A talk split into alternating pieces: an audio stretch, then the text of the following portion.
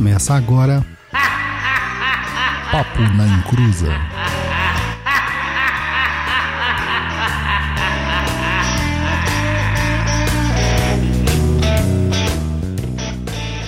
Começou, aqui é Douglas Rainho e eu só entendo IFA só pelo nome, só, só sei que é nome, nome IFA. Fala pessoal, boa noite, tudo bem? Aqui é o Luiz Guenca, também conhecido como o japonês. Estamos de volta aí com mais um programa Papo na Cruza, o programa de número 150. Quem diria em 150 programas. E hoje nós temos um convidado aí, se apresente. Olá pessoal, tudo bom? Aboieu, boa noite a todos. Meu nome é Júlio Augusto, Fafumulu Olusadi Oyekale. Espero poder contribuir e explicar um pouco sobre IFA para todo mundo que estiver ouvindo, que todo mundo que venha a se interessar por IFA, que esse pelo menos seja um caminho, um norte, divisor de águas e para muitas pessoas. Axé. Bom, como vocês viram, né, para aprender a falar tudo isso que ele falou aí em Yorubá, cara, não sei, eu acho que eu precisaria de uns 5 AVC para conseguir falar desse jeito, mas vamos embora. E, e tem muita coisa para falar sobre Fá, para desmistificar, e vamos lá, vamos lá, vamos lá. Mas antes disso, antes de mais nada, recadinhos do japonês.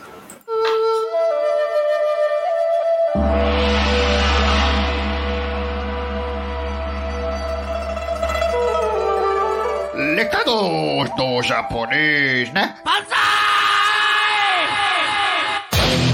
Japanese! I'm Japanese! I'm Japanese! I'm Japanese! I love Japan! I love Japan! Fala meu povo, boa noite, tudo bem? O melhor podcast de macumbaria está no ar e de volta aí para trazer muita informação para você. Lembre-se que há caminho para tudo na vida, até mesmo para afastar aquele cunhado indesejado e que é paparicado pela sua sogra. E aqui no Perdido AD, é, você irá aprender como se proteger do zóio grande dessas pessoas. Entra lá agora mesmo no site do Perdido AD e matricule-se. Conheça os cursos. Acesse aí www.perdidoead.com. E você aí que gosta do programa Papo na Encruza, que curte aí o nosso conteúdo e quer que ele continue até o inferno congelar, nos apoie aí com apenas cincão você já começa a fazer toda a diferença. Acesse o site do Catarse, entra lá, hein? catarse.me barra papo na encruza, escolha a sua categoria de apoio que você desejar e assim que fizer o apoio e confirmar, vai chegar um link aí para você ter acesso ao seu umbral. Verifica aí na sua caixa de spam, tá? Geralmente para na caixa de spam e muita gente questiona a gente que o link não tá chegando, mas dá uma olhadinha lá na sua caixa de spam. Tem mais algumas formas de, quiser, de quem quer apoiar a gente aí, se não for pelo Catarse, aqui pode ser no YouTube aqui, pode mandar aí superchat, super sticker, na Twitch também. E se você não quiser ser um apoiador recorrente, pode mandar um Pix pra gente, tá? Manda aí no pix@perdido.co. A nossa chave Pix fofinha. E se você não quiser apoiar financeiramente ou não pode, é, divulga nosso trabalho, ajuda a gente aí, passa para frente aí as nossas redes sociais para todo mundo ficar antenado em tudo que acontece aqui dentro da plataforma do Perdido em Pensamentos. Então, o Instagram, na Encruza, o blog com muitos textos e vídeos 0800 é o www.perdido.co os cursos, como citei anteriormente, na plataforma do Perdido, www.perdidoead.com. O TikTok é o arroba Papo na Encruza. E se você tiver alguma dúvida, quer mandar um e-mail para gente com a dúvida, com sugestão, com indicação de convidado, com indicação de tema, enfim, manda lá. Contato arroba perdido.co. Os recadinhos de hoje tá curto, é isso. Vamos aí para mais um programa, o programa de número 150, quem diria? E... Quem diria, quem diria? Quem diria, 150 programas. Pois e vamos é, aí, muito especial, temos um convidado aqui para apresentar o que é IFA pra gente, né? Porque se o Douglas não sabe, imagina eu. Pois é. Se o Douglas quer uma enciclopédia, Barça, Pra quem não sabe, Barça, procura aí que vai saber que é uma Aí enciclopédia você Barça. foi longe, hein, japonês. Barça, mano. Você foi longe, hein, mano. Ó, hoje a gente tá na, mais na, na Wikipédia, mas a Wikipédia tem muita coisa errada também, então eu prefiro não ser chamado de Wikipédia. Aí, tenho uma fã, Camila da Costa, falou: sou fã do Luiz. Obrigado, Camila. Obrigado. Ah, é só já, pa... mas já passou o dia 12 de junho, cara. Já passou. Agora só no que vem. Não pode mais. É, então, a gente tá aqui hoje com o Júlio Augusto. Não sei falar o nome dele, é o Fanfu, não consigo. Ele é um Sem paulistano apaixonado pelo Brasil e por seu desenvolvimento espiritual, religioso e cultural, que busca estudar este desenvolvimento também de forma acadêmica. Coitado de você, Júlio. Sou soci... Ele é sociólogo, iniciado em Ifá, Umbanda, Molocô e Catimbó. O objetivo é praticar essas tradições e estudar como elas influenciaram o Brasil mágico que conhecemos hoje. Então, Júlio, seja bem-vindo. Muito, muito, muito, muito obrigado. Mordi o pé. Olha, tá vendo? Eu já aprendi, eu tenho que aprender a falar Yorubá, mano. Entendeu? Eu fiquei, fiquei muito tempo ali no, no Kimbundo, no Kikongo, tenho que aprender a falar o Yorubá. O, o Júlio, antes de problema, mais problema. nada, cara, antes de mais nada, é, avisar o pessoal que, assim, como eu conheci o Júlio, né? Já que eu não conheço nada de Ifá. Eu conheci o Júlio ouvindo um podcast que é excelente, que é o Projeto Mephisto. Cara, é isso mesmo, né? Projeto Mephisto. Uhum. E, e como eu encontrei ele? Por um acaso, cara, o. Lembra do, do Leone que participou com a gente no programa de, é, de Deuses Gaélicos, ou japonês? Aquele que o áudio deu muito ruim? Cara, ele tava lá e pela primeira vez eu consegui, sabe, ouvir o áudio dele com qualidade. e na sequência acabei ouvindo outras pessoas lá, entre elas o Júlio. E me chamou muita atenção pela oratória dele e pela forma como ele falou, muito clara, muito objetiva. Então, Júlio, muito obrigado por aceitar o convite e espero que a gente consiga aqui desmistificar um pouquinho sobre o que é o IFA. Ser um prazer e, bom, eternamente sinto que essa, essa, essa abertura, tanto do daqui quanto de outros lugares que eu puder estar, vai ser também recíproca. Beleza? Maravilha, maravilha. Júlio, antes da gente começar a falar sobre o IFA em si, eu queria entender assim como que você caiu aí nessa jornada aí, né, de paraquedas do IFA. Porque assim, até onde eu sei, o IFA é uma tradição iorubá muito enraizada nas culturas africanas de fato, diferente do candomblé, da umbanda, que tem outras influências, né? Como que você caiu aí nesse- no IFA, cara? Bom, pra, pra quem não sabe, eu frequento a Umbanda Molocô, como eu mencionei, quando o Douglas mencionou, e meu babá, o meu, o meu sacerdote de Umbanda, que é o Mário Filho, que é do Templo Espiritual Caboclo Pantera Negra, ele também é um babalau. E ele segue uma, uma, uma filosofia de Fá muito, muito assiduamente, que é, cada um tem um seu caminho, cada um tem seu objetivo, cada um segue aquilo que é, foi feito um acordo antes de vir para a Terra. Então, quando eu estava um pouco perdido no começo, ali, meados de 2016, eu perguntei, comecei a me aproximar cada vez mais do, do Babá Mário, e eu perguntei para ele. é, eu tô sentindo um vazio, eu sinto uma dúvida, eu gosto muito da Umbanda, gosto muito de muitas coisas, mas eu tô sentindo que um vazio que eu não consigo preenchê-lo.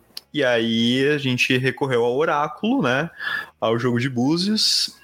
E aí ele foi perguntando uma série de tradições que ele conhecia, no qual eu não sabia fazer a menor ideia.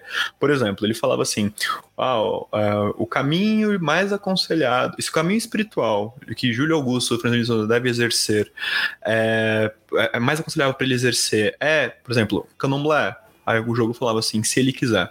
Ah, umbanda, se ele quiser. Ah, e aí alguns ele falava não categoricamente, tipo, não, isso aqui não. Isso aqui não, Uhum. não, não tem, não tem nenhuma afinidade com ele. E nessas, quando ele questionou Ifá, caiu sim, claro, com certeza, sem sombra de dúvida, sim. Aí o jogo respondeu com o Ediobe, o 8 do Ed Logum. E aí ele olhou e ele parou ali e falou: Olha, das que eu lembrei agora, o primeiro que respondeu afirmativamente foi Ifá. Os outros, como alguns que você já conhece como Umbanda, é se você quiser, como você gosta, tem amor por ela tal. E aí eu falei, mas eu não entendo nada de Ifá. Pra mim, povo Yorubá. Tipo, é, eu ainda falava que o, o povo que criou os orixás era o povo Nagô. sabe? Tipo, então para mim era uma, uma, uma, uma não era pr- próximo às coisas. Então eu tinha uma noção muito distorcida sobre como funcionava a África, por exemplo. Sim. Ah, até mesmo na escola, né? Você tá acostumado a aprender sobre a história do Egito, mas Sim. você não se atenta que o Egito fica na África, sabe? Sim. E, enfim. Então, ele falou, ele, ele falou, bom, quer perguntar mais alguma coisa? Eu falei que não, tá tudo bem. E eu levei isso pra dentro de mim e, e nos próximos meses eu me, me propus apenas a tentar entender o que era aquilo e fui, voltei, fui, voltei um assunto várias vezes com ele. Eu falei, "Ah, acho que eu não tô afim de fazer nada disso não. Eu vou ficar na Umbanda mesmo, tudo certo. Eis que um ano, não, três anos depois, né? É, isso aconteceu em 2016. Em 2019 eu me iniciei Fá. Então, veja, eu fiquei três anos namorando a ideia, é, vendo ele praticar Ifá exclusivamente, estando com ele em outros cultos, mas Ifá exclusivamente. é, fui namorando, fui perguntando, é, fui vendo se. E, e, novamente, aquilo não tinha aquela conexão que a ponto de meus olhos brilharem, eu, eu chorar, aquilo não fazia nada disso comigo. Eu só comecei a entender que aquilo tinha uma lógica, e coisas que têm uma lógica me atraem. É, e aquilo existia um contexto social muito interessante, porque nessa época eu não, não tinha nem feito faculdade ainda, então eu come, tava começando a me interessar por, por os assuntos sociológicos e tal, os contextos de um culto que teve influências de- através de vários outros, que daí chegou onde chegou, que tem um, que está enregado numa construção social de uma determinada de um povo em uma localidade que tem influências mercadológicas, geográficas, políticas. É, isso tudo foi me interessando, sabe? E então eu tive uma inicia... Quando eu me iniciei em 2016, 18 de abril de dois... Desculpa, 2019, né? 18 de abril de 2019, o dia seguinte, né? aquela segunda-feira depois, nada mudou. O dia continuou o mesmo, só que agora tava careca, e aquilo foi tranquilo. Começou a mudar minha vida efetivamente semana após semana, porque você faz os ossé, você faz as oferendas, você começou a rotina e eu estudar, e claro, você primeiro que você faz, você compra um dicionário Yorubá, aí você vai aprendendo a, a tonal das, das letras, aí você vai errando, e aí o meu babá, ele é um cara fabuloso, ele me corrige todas, às vezes eu tô conversando com ele despretensiosamente, eu falo Yorubá errado, ele me corrige na hora, para a conversa, corrige, não, aqui você falou isso, aí eu falo, tudo bem, aí eu Aí ele vai até eu acertar a pronúncia, aí depois a conversa continua. Então tudo isso foi acontecendo para que daí eu hoje tenha um gosto, assim, e hoje eu, eu falo, eu não sei o que seria de mim sem Ifá, eu amo Ifá. Ifá é aquilo que preencheu o vazio absurdamente dentro de mim. Eu uso o Ifá como uma bússola moral, uma bússola civil, uma bússola, e uma bússola até é, espiritual para minha vida, tipo, é a minha, é o meu norte, eu recorro a Ifá para o meu norte, que pese pratique e esteja dentro de outras de outros cultos também. Então, eu não uso o Ifá em outros cultos. Eu o Ifá é a minha conexão com Entendi. com o contexto contexto da minha vida. Enquanto isso em outros cultos, como Umbanda, tal, a vida continua a mesma. É, então, você falou que você tem outras práticas religiosas, né? Então, é como catimbó e umbanda molocô. Você ainda continua praticando elas, obviamente, né? É, mas a gente sabe que existem algumas situações que tem proibições, né? Algumas, alguns impedimentos, os EWOS, de cada, Uhum. de cada religião. Como que você lida nisso? é, e se isso interfere para você, né, com essas outras práticas que você tem? Legal. É, a primeira coisa que eu me proponho é entender qual que é o meu culto principal. Prim- primeira coisa, eu quando alguém me pergunta, né, ah, qual que é a sua religião? Eu não respondo que eu sou um bandista, porque eu também não, não, não vejo a Umbanda como uma religião, e também não digo que eu sou ifaísta, ou ifá, que também não vejo ifá como uma religião. A religião central é, seria o, a religião tradicional do, do povo Yorubá, ou a religião aborígena do povo Yorubá. É como eles olham o mundo. E como eles olham o mundo, e aí tem um nome, né? É Senhor Ixaibila, a, É, e eu não vou ficar tentando falar o Yorubá corretíssimo para poder mostrar o ego, não. Fica tranquilo, viu, gente? Relaxa, não quero porque nem. vai- eu, eu vou falar tudo errado aqui e você vai ter que aceitar do mesmo jeito. É, só queria Tranquilo. fazer só um adendo pro pessoal que tá ouvindo. Por que, que a gente fala tanto sobre a questão da pronúncia do Yorubá? Não só do Yorubá, com o Kimbudo e Kikongo também, que são as, as línguas mais faladas dentro da nossa é, é, ritualística religiosa. É porque, assim, ao contrário do português, as línguas africanas elas têm uma outra forma de, de, de, de, trabalho, de pronúncia e de entendimento. Aqui nós temos uma, uma linguagem mais fonética, nós juntamos fonemas. Lá eles têm uma, uma, uma fala mais é, é polis, polissônica, que eles falam, né? Polis, acho que é Uhum. isso. Então é, é a, a, a, a manifestação da voz que muda totalmente a entonação da palavra. né? Então, às vezes, você pode falar uma palavra em Urubá, Ogum, e dependendo da entonação, ela pode se transformar em 15 coisas diferentes. Tá? Então, por isso que se prega tanto essa questão de falar bem o Yorubá para entender o que está falando. Total. E o Urubá, sendo uma língua tonal, se eu errar o tom, eu posso estar xingando. E eu, e eu falo, não, não, não é isso que eu quero dizer. É, que pese, muitos deles entendem que você não é um nativo, né? Então você dificilmente você, você vai conseguir pronunciar de- perfeitamente. Mas na hora da oração, na hora do, do, da- do culto, do rito, eu me preocupo a chegar o mais próximo possível, usar o tom correto, porque eu quero rezar daquela forma. Então, ah, reze em português, se você não tiver um domínio, tá tudo bem, mas assim que você puder, reze também em Yorubá. Porque são línguas, ah, são línguas sagradas do culto, né? Então, o Yorubá para os orixás é a língua sagrada para ele. É, e, o, e os orixás começam nesse. O culto de orixá começa com o povo, com o povo Yorubá.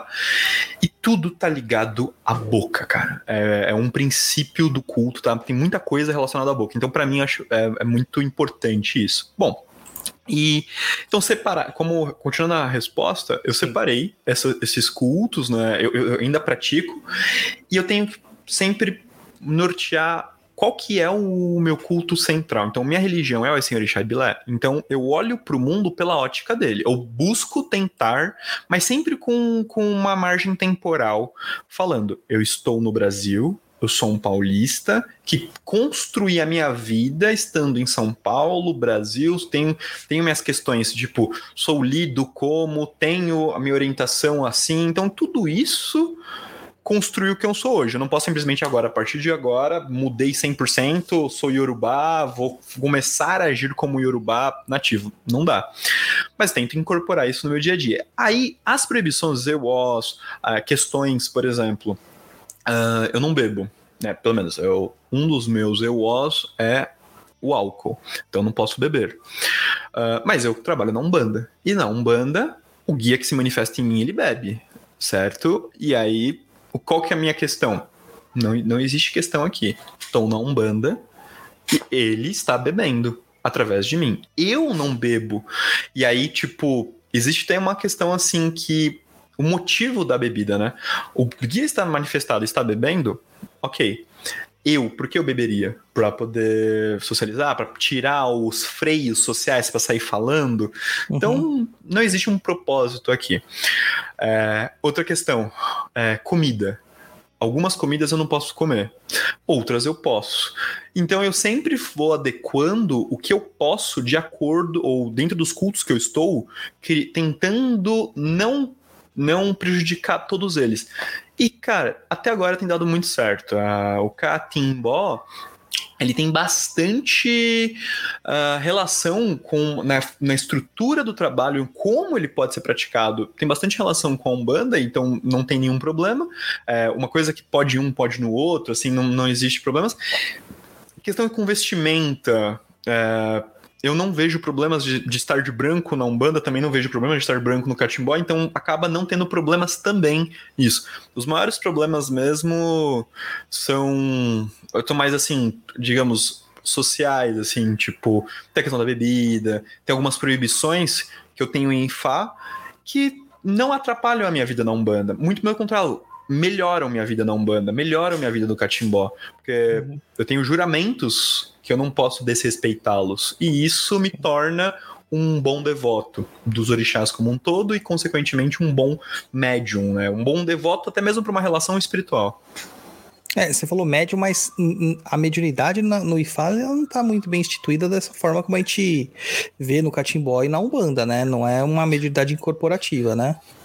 Eu, sim, eu me- talvez eu tenha me expressado mal. Quando eu falo que eu me torno um bom médium, é porque eu me torno alguém que o mundo espiritual fala assim, bacana, você. Porque eu não minto, né? Uma das, uns eu Certo. não posso mentir, não posso cometer algumas. Não posso tirar proveito de situações, mesmo que elas estejam disponíveis para mim.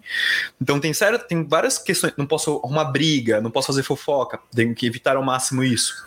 Então, tudo isso, alguns seres do mundo espiritual que podem trabalhar na Umbanda, enfim, olha e fala assim: cara, legal, bacana, vamos.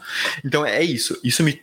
Algumas, algumas regras que eu tenho dentro de Fá me tornam um bom médium em outros lugares. Então, não em Fá especificamente, porque não existe corporação dentro de Fá. Entendeu? Ah, maravilha. Mas não, mas novamente, isso é um objetivo ao ser alcançado e reconhecer que estamos nesse processo. Se errar, meu, tá tudo bem. O importante é você não ficar errando eternamente, né? Maravilha, maravilha, entendi. Então vamos lá para que as pessoas entendam, e eu também, porque eu estou aprendendo neste programa, é, o que, que é de fato o IFA. Beleza. Bom, ahn, primeira coisa, eu vou só fazer um- alguns disclaimers, tá? Primeiro, imagino que muita gente aqui seja um bandista, então. Ou familiarizado com esse universo da Umbanda, então eu vou criar um paralelo né, de uma ótica da Umbanda para o Ifá, para que consiga separar as duas coisas, tá? E outras coisas que eu venha conversar ou explicar ao longo do, do bate-papo. Primeira coisa, quando a gente está olhando pro. Quando a gente é um bandista, como é que a gente teve contato? Seja para nossos pais, ou seja, por alguém nos convidou para um terreiro, e o primeiro contato, então, é uma gira.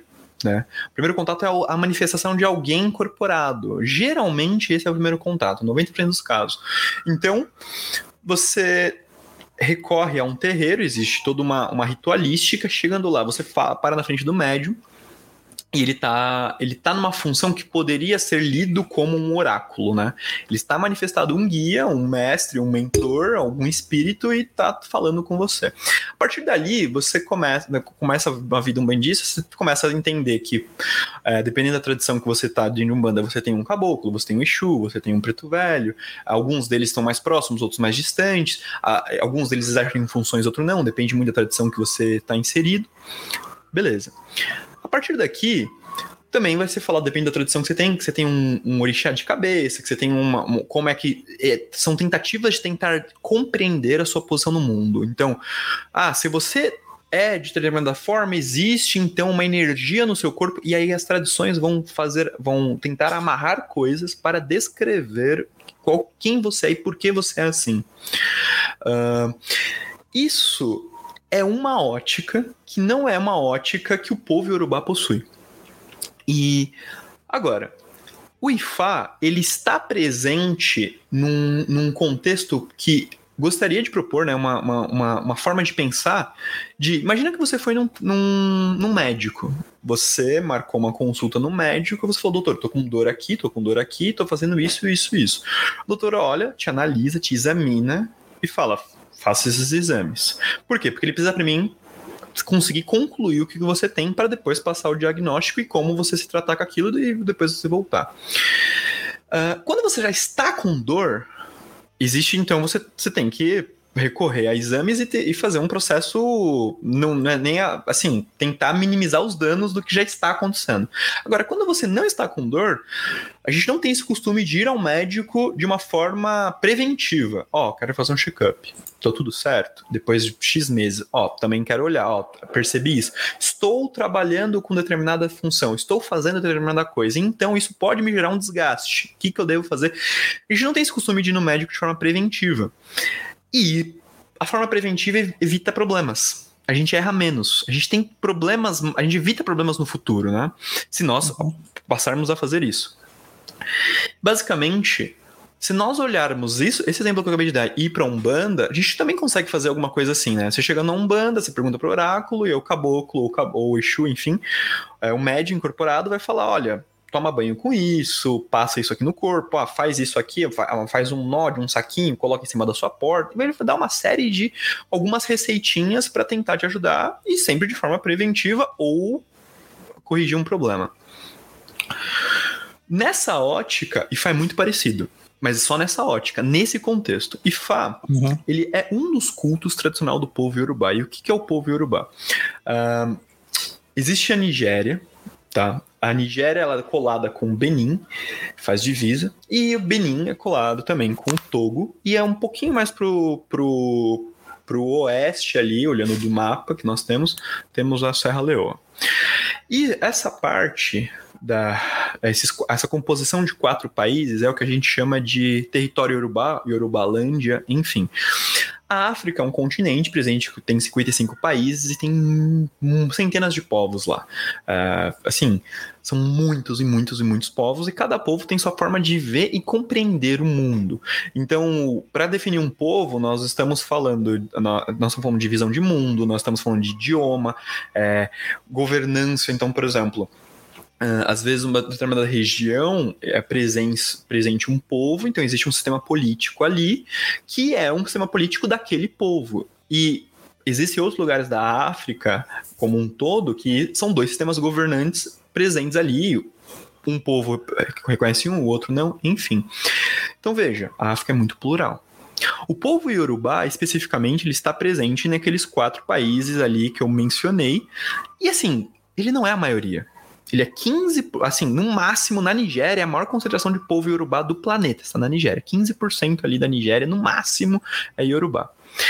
E foi o povo iorubá que começou a crença nos orixás. Então, se você cultua Oxum, Ogum, Xangô, é, Obatalá, Oxalá, enfim, a crença começou com eles. Só que esse povo tinha um império e um- houve um momento que esse império, que é o império de Oió, ele houve uma ruptura, ele passou então a ser escravizado.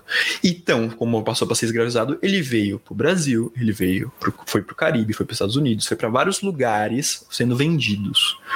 Uhum. Houve essa situação, esse momento histórico. É assim que chega, então, aqui no nosso território, aqui no Brasil, uma série de costumes e conceitos.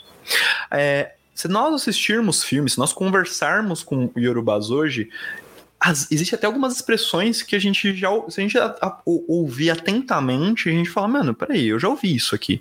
Lá na minha, eu já ouvi isso quando eu era pequeno. Uma expressão comum, tá? Que é que a gente usa, eles usam muito. O ah, isso é, conta outro, isso aqui é lorota. Ah, isso é uma expressão iorubá, que literalmente reproduz lorota. Tipo, você tá mentindo. Tipo, ah, isso é, conta outra. Existem outros que é tipo um, um. Tipo, não. Só que eles fazem isso na garganta. E, e tantas outras, assim, tipo, tô, tô perplexo, assim, tipo, você de dar uma notícia, tipo, ah, ah, ah, não acredito. Sério? Ah, ah. Se você vai procurar nosso idioma no, no, no dicionário, essas palavras não estão no nosso dicionário. São expressões Sim. populares que foram sendo passadas. Então, às vezes tem pessoas que não são nem religiosas, não são nem do candomblé, são tipo.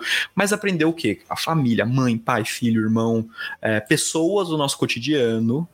é, O ambiente que nós crescemos, existe essa expressão. Então não é preciso muito para dizer que, cara, nossa cultura brasileira, o Brasil, ele teve a presença de pessoas que foram Yorubá.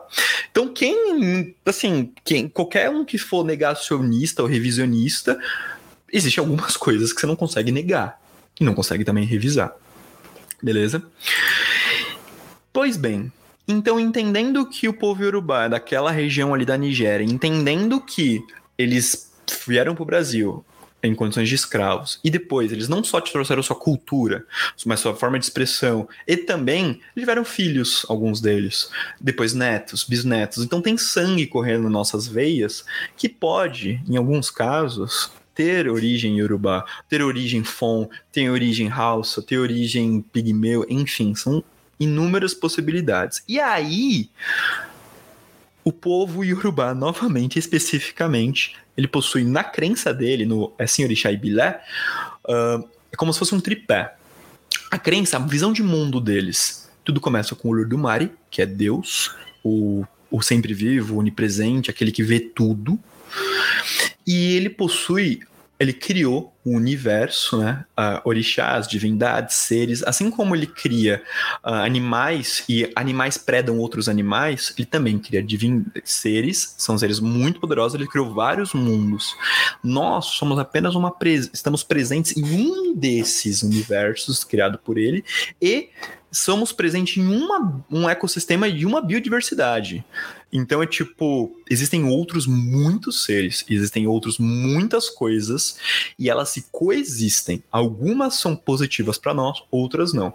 As que são positivas para nós, ou seja, seres do mundo espiritual, ou seja, do mundo, seres do, do, do outro lado, que são positivos para nós, que ao entrar em contato conosco podem trazer algum benefício, a gente chama de orixá.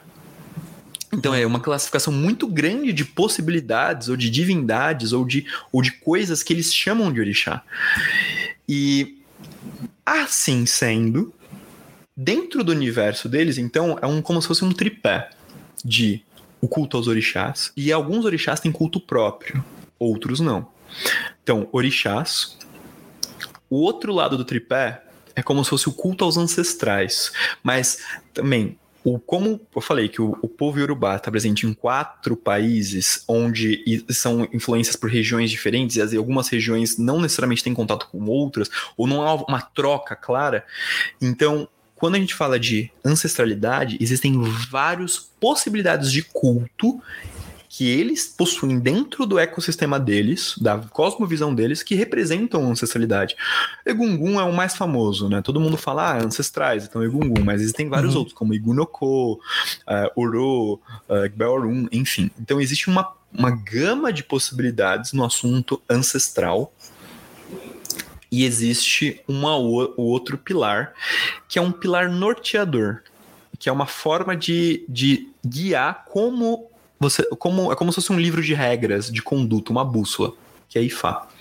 Então, veja, dentro do, do povo que, que começa a, a crença dos orixás, existe orixá, existe ancestral e existe como se fosse uma forma de, de entender tudo, o mundo ao nosso redor e de nortear como deveriam ser nossas relações. Aqui está Ifá.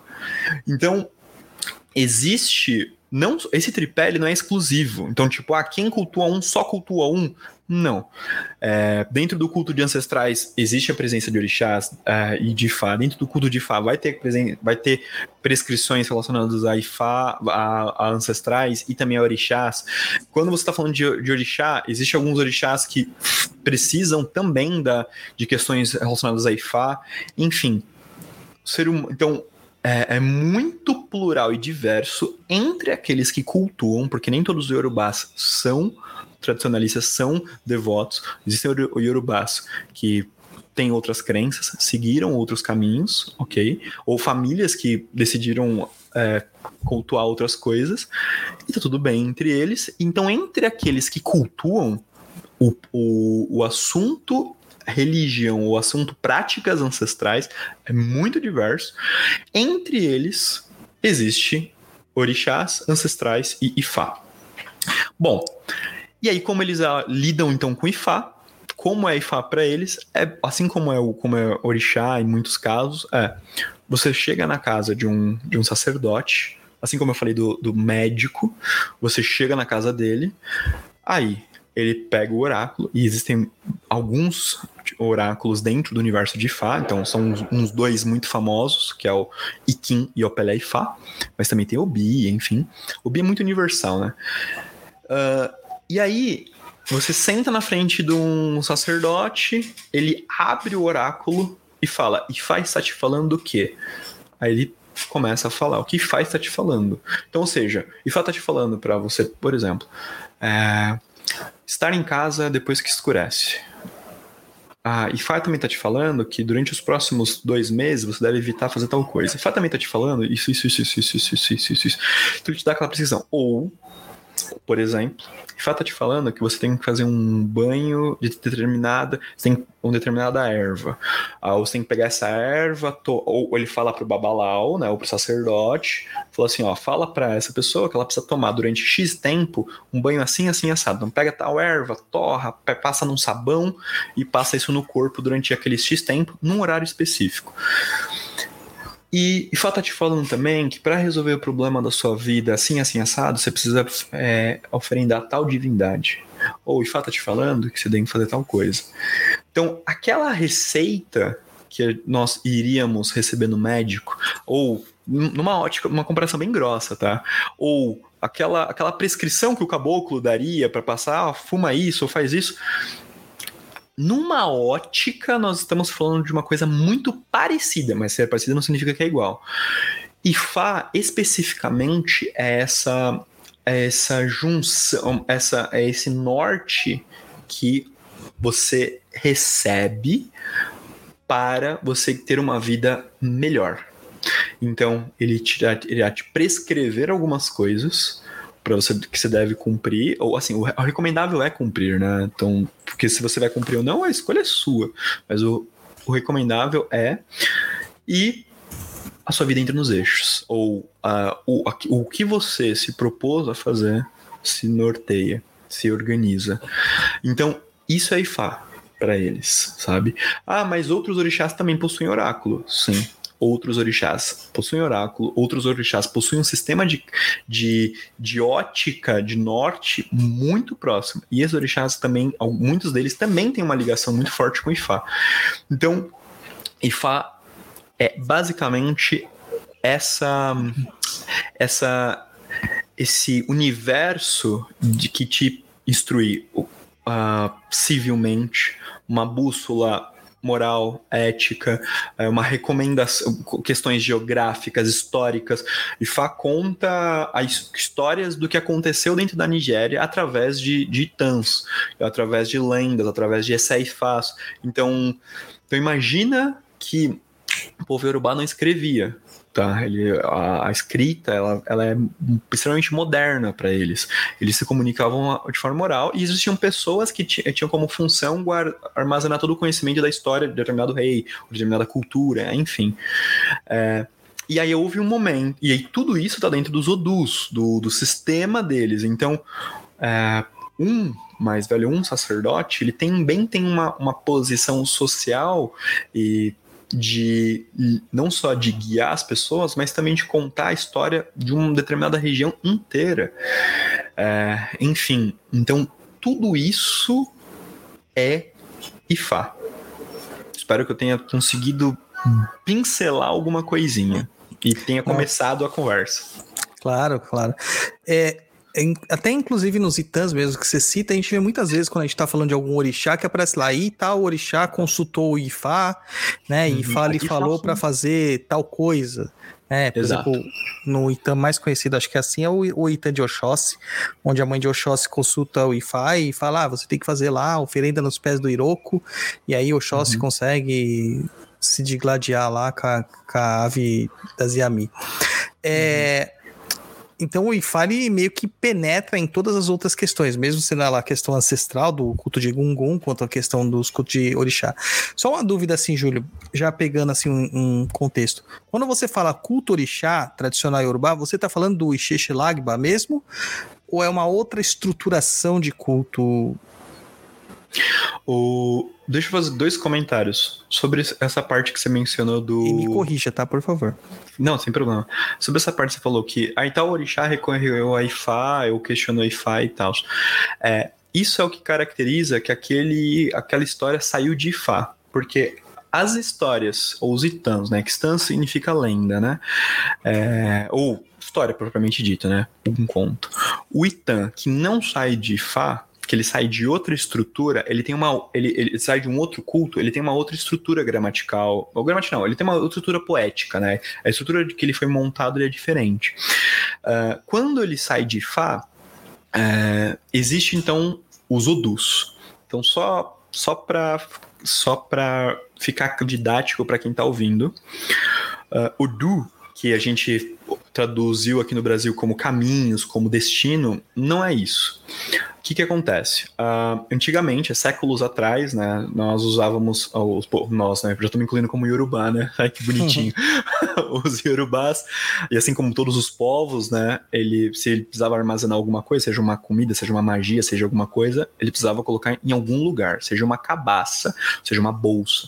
É, a, a alfaiataria, né, a, a, ou a tecelagem, ele, ele vem para aquela terra, mas ele não nasceu naquela terra. Então, antes disso, existia cabaças. Então, então imagina uma cabaça grande o suficiente é uma cabaça natural, então saiu de uma árvore e tal, então de uma cabaça muito, muito, muito, muito grande. Hoje a, a cabaça chama-se Adu, mas uma cabaça grande, grande, grande, grande, o suficiente, a ponto de até uma pessoa conseguir entrar dentro, que é a maior cabaça natural que existia, chama Bodu. Por quê? Porque é a maior cabaça. Então, imagina, é, é alguma coisa grande o suficiente para conter outras coisas dentro. É, Claro, com o passar do tempo, essas cabaças foram, foram diminuindo, né? Porque você tem, você não deixa nenhuma cabaça ficar tão grande, porque também chega, então ela caiu em desuso porque chega também não só a manufatura, é, bolsas, uh, você começa a produzir bolsas depois disso, sacolas grandes, e daí bolsa não tem limite de tamanho, uh, e outras coisas mais, né? Ferramentas e tal. Então isso tudo vai sendo desenvolvido socialmente, isso não precisa mais então mas a palavra Udu ainda se mantém. Então, o conceito de você ter algo que armazena uma série de outras coisas se mantém. Então, você não tem mais a cabaça grande, você não tem mais a sacola extremamente grande. Agora você tem um conceito de algo que armazena uma série de outras coisas dentro. Então, Odu. Então, Odu, dentro de, dos Odus, dos 256 Odus no Ifá ou os, os 16 do Eren de Logum, uh, que é o jogo de Búzios, que é muito próprio do culto de Orixá mesmo, eles, com, eles armazenam um universo de histórias, leis, é, formas de prescrever, forma, é, é, magias, eles armazenam tudo tá dentro dos Odus, beleza? Dentro dos 256 Odus presentes em Ifá, uh, aí existe uma estrutura estrutura poética que daí a gente consegue reconhecer que aquilo veio de Fá. Então existe assim, o Du, por exemplo, é de Obê. Aí dentro do Udu e de Obê existem uma série de coisas. Se tem uma magia dentro daquele Udu, chama-se Akoshê. É, uma magia envolvendo folhas, enfim, chama-se Akoshê. Porque é uma magia dentro do Udu de Fá. Se possui aí o, a, o verso, chama-se Esseifá. O Itan é o que gerou o verso. Então a história é o que gera aquela, aquele poema. Então a história prévia é o Itan. O verso é o, o que conta de forma poética dentro da cultura. E aí existe um momento dentro do verso que fala a Difafum, é, ou Difafum, que significa é, di e Fá, né, traçou, foi manifestado Ifá, Fum, fulano de tal, né, fez, né, foi feito Ifá, foi, foi, foi transformado Ifá para fulano de tal, que a, traduzir, a traduzir para o nosso idioma de forma clara, foi revelado Ifá, consultado Ifá para fulano de tal, seja para uma pessoa, seja para um animal, seja para uma planta, seja para um orixá, para uma divindade. Então, se tem de Fafun no, na estrutura gramática, na estrutura poética, então isso caracteriza que tem um, que foi tirado de Fá. Então, se foi tirado de Fá, tá dentro de um existe um Essay Fá, é, isso é um Essay Fá, desculpa, existe um Itan e existe o tá de, dentro de algum lugar dentro dos 256 Udus. É, se não tiver, às vezes é um ofó. Ofó é, uma, é, uma, é um poema, mas para para ativar algo, é uma palavra, né? Você, a gente reza algo para ativar o axé, o manifestar o irê de determinada coisa. Que também escreve, são descrito alguma coisa. Às vezes não é o fó, às vezes não é itã, às vezes é um oriki, que é um poema para você chamar uma divindade, você chamar alguém, chamar uma da divindade, você fazer ela presente. Aí se não tem nada disso, aí de fato pode ser que seja só um itã de um outro culto. Então, por isso, eu queria comentar sobre essa parte do de Fafum, que é, aí o IFA consult, foi consultado IFA para. Então, essa parte é, é legal. Agora, falando a pergunta que você, que, ou falou assim, e o culto do Xixeglabá, né? É importante citar que o termo Xexelagba, ele é um slogan político, né? Ele, ele é moderno, inclusive. Uh, durante um bom tempo, na, na região, na, na Yorubalândia, o culto tradicional Yorubá foi perdendo espaço. O... Por quê? Porque você tem uma série de outras presenças, né? Uh, você uma questão política moderna que acontece que você pode assistir nos filmes que tem. Existem vários filmes é, é, nigerianos e existem alguns filmes nigerianos yorubás específicos, como o Loto TV, tá no YouTube. Você consegue assistir os vídeos, os filmes lá. Uh, um desses filmes, vários, inclusive, mostram uma realidade, que é a, a família a família tá, tá tem uma, uma, filha, e aí um dos, do, um dos motoristas da família é, só fala Yorubá. E aí, a, quando ele começa a falar Yorubá perto da menina, os pais dão um tapa no, nele, manda a menina entrar e fala: Eu já falei pra você não falar Yorubá, essa língua é velha. Nós só podemos falar inglês, porque o inglês ele vai ajudar as pessoas. O inglês vai desenvolver nosso povo, não é o Yorubá. Então, isso acontece entre eles até hoje. É, então, isso é uma, uma ótica importante nós termos. A colonização chega de uma forma que ele apresenta que o estrangeiro ele é, ele é mais interessante. Porque os estrangeiros eles têm dinheiro. Os estrangeiros conseguem viajar, os estrangeiros são bons de vida. E a gente tem essa, essa, essa síndrome no Brasil, com certeza nós temos. A uhum. gente. Isso é presente aqui, isso é presente lá. Enfim. E, e aí, eles é, for, a religião do outro, a crença do outro, algumas se incorporam e outros, porque é também a escolha da própria família, percebe que, meu, não, é, não quero mais cultuar isso. Não, não me interesso mais em cultuar aquilo que meu avô fazia. Porque, pô, isso não levou meu avô a lugar nenhum. Isso também é, um, é, é uma. Isso também é uma, uma, uma propaganda, né? Do que o, o outro trouxe é melhor.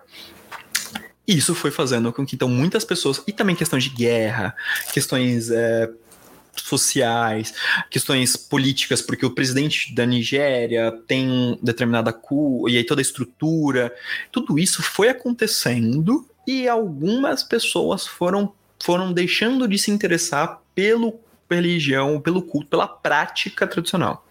Agora, só explicando um pouco do idioma. É sim orixá Bilé. É sim orixá Bilé senhor Ibila. Não, Ibila, desculpa, Ibila, o bi tem um tonal. Uh, que, que é sim significa culto ou prática, tá? Uh, orixá, Ibi, que significa nasceu, Lé de Lé, chão, terra, lugar geográfico. Então, uma das. Estão traduzindo é a, o culto ou a prática de orixá que nasceu naquela na Terra, mas está falando de uma terra específica, de um local, de, um, de uma região. Ou nós podemos traduzir como religião aborígena, porque é o culto que nasceu naquele local, o culto original daquele povo. Beleza. E Xexelagba, ele ele vem como um para reforçar esse tipo de frase. Por quê? Ah, essa aqui é a prática, o culto nasceu aqui, nessa terra. Então, eu sou um Ixexê, que é também é prática, né? No caso, ou é, é costume. Ixexê é costume. É prática ou costume, aquilo que você faz, né? Ixexê. Lagba é antiquíssimo. Então, é a prática antiga. Aquilo que eu faço há muito, muito, muito, muito, muito tempo. Então, eles batem no peito e falam assim: eu sou um Onichishi, eu sou um guardião do costume, eu sou um guardião da cultura. Eu sou um guardião, eu sou um praticante da cultura antiga. Então veja que é muito mais um, um, uma, uma, uma, um posicionamento social. E aí é quando, de uns 20 anos, mais ou menos, para cá, uns 30 talvez, é que eu não sei a data exata você começa a ter passeatas, você começa a ter pessoas a querer sair nas ruas e defender que somos praticantes, nós somos, nós, nós existimos, nós temos que resistir, nós temos que. Então, o termo Xexelabá, ele começa a se tornar um tema político, ele é um slogan político, é uma, um posicionamento social, então não é o nome da prática.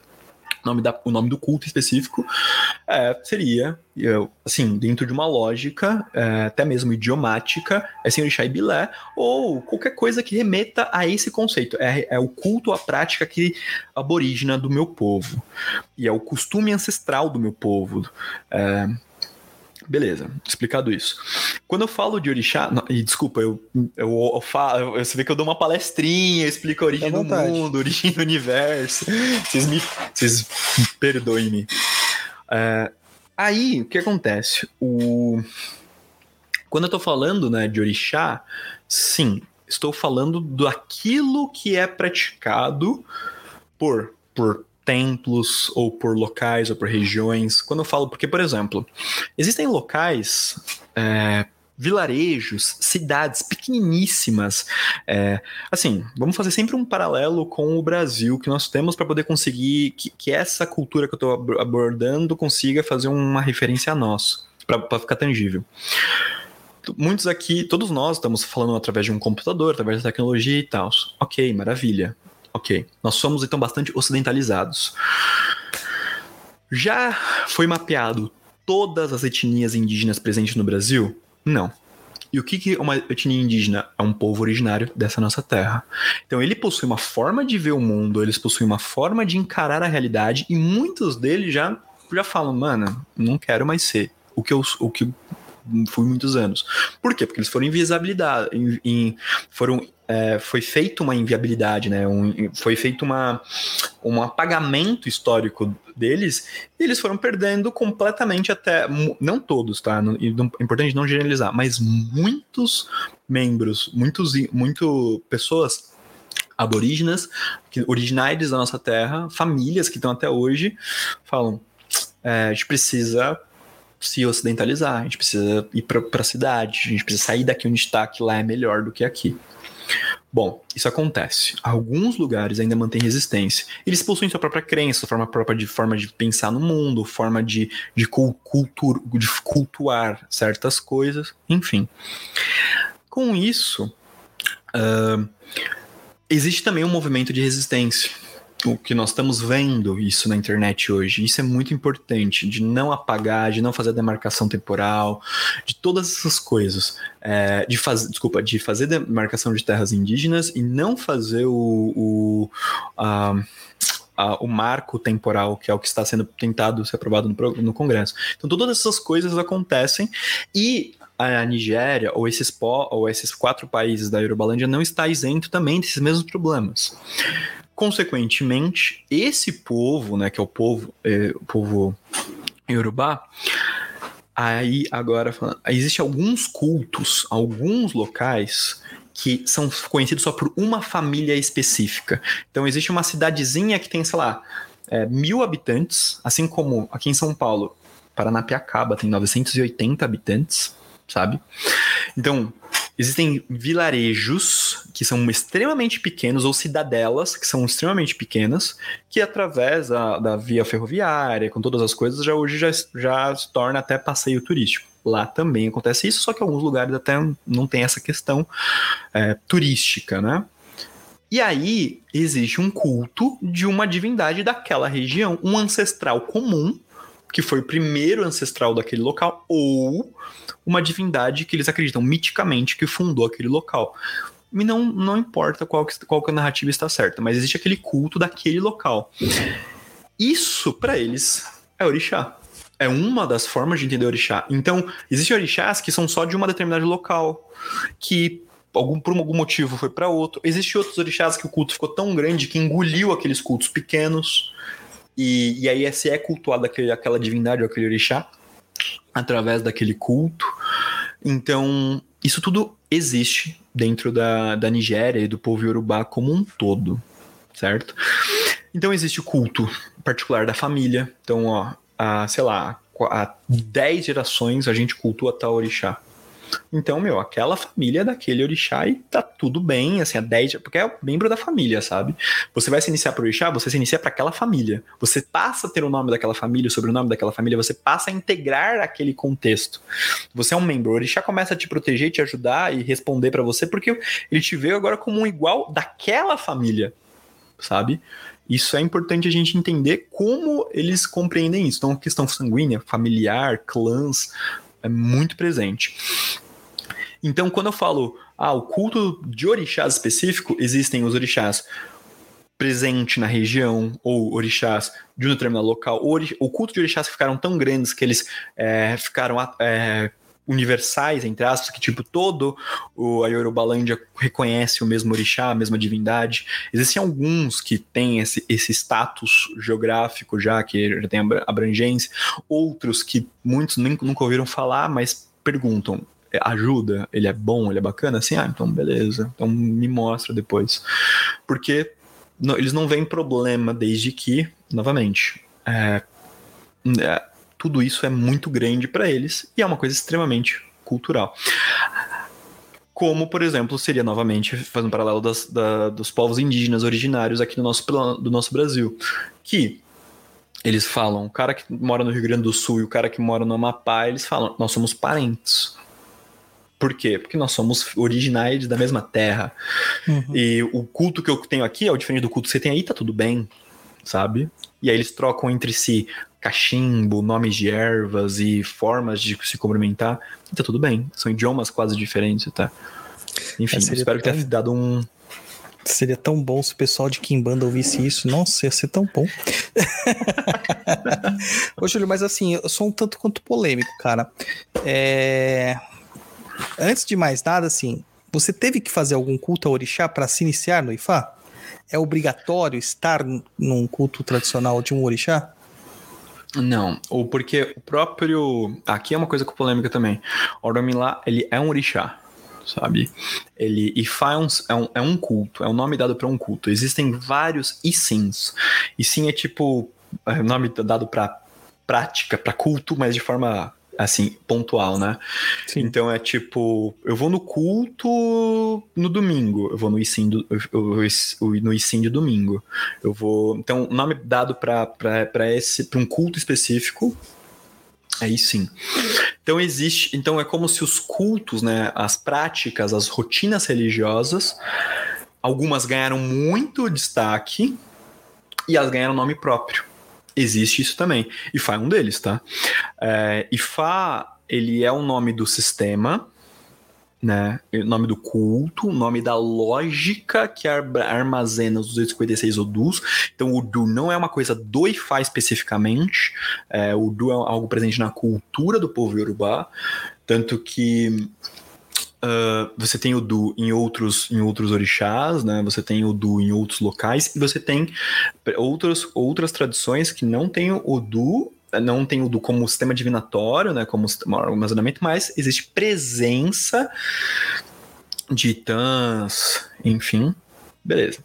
Então o Du é uma coisa que existe para eles. E, e dentro de Ifá, então, Ifá é, um- é essa, é essa é esse caldeirão e existe uma divindade tutelar, uma divindade ordeira, uma divindade que organiza tudo isso, que é uma, a divindade que te, tran- te, fa- te passa essas informações que você precisa saber. Orunmila. Orunmila é o cara, é, o, é a divindade tutelar do culto de Ifá. Outros cultos possuem outras divindades, uma ou algumas divindades tutelares. É, e aí, por exemplo, o culto de Obatalá é Obatalá. O culto de Xangô é Xangô, sabe? É, o culto de Exu é Exu. É, o Exu, por exemplo, é presente em muitos outros cultos, assim. é. assim como o Batalá é presente em muitos outros cultos, assim. Então, assim como o Ifá, a presença de Ifá também é presente em muitos outros lugares. Existe também essa questão de briga política tal, enfim. Ahn, então, eu, enquanto um bandista, ahn, cultuava orixá? Sim. Por quê? Porque foi me ensinado que eu tinha que cultuar orixá. Enquanto um bandista, tive contato com outras coisas, vi outras coisas? Sim. Mas a partir do momento que eu fiz o Itefá, aqui é a iniciação, aí é revelado um Odu, aquele Odu tem algumas prescrições para você, alguns EOS, algumas proibições, e beleza. A partir de agora, tanto que o meu, o meu iniciador, né, que é o Araba Olisadi Oyekale, ele fala o seguinte, ele falou assim, a, a partir de agora, Orumilá é seu melhor amigo. Você vai perguntar tudo pra ele, você vai aceitar, você vai recorrer a ele sempre. Ele vem primeiro. Agora pra você. Orumilá é assim, seu norte.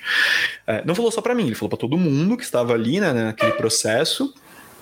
E e existe vários itãs, vários itãs de pessoas que recorreram a IFA em determinado momento, e vários excessos IFAs que falam sobre isso, a importância de você é, recorrer, se você é um iniciado, de você jamais se esquecer de IFA, de você sempre, até até deu uma, um, um ênfase, né, para mim especificamente, em um momento que ele, ele até, ele até falou assim, quando manifestou meu Udu e ele estava prescrevendo algumas coisas, ele olhou para mim falou: você nunca deve tomar uma decisão profissional sem antes questionar IFA, consultar IFA, se isso é melhor para você.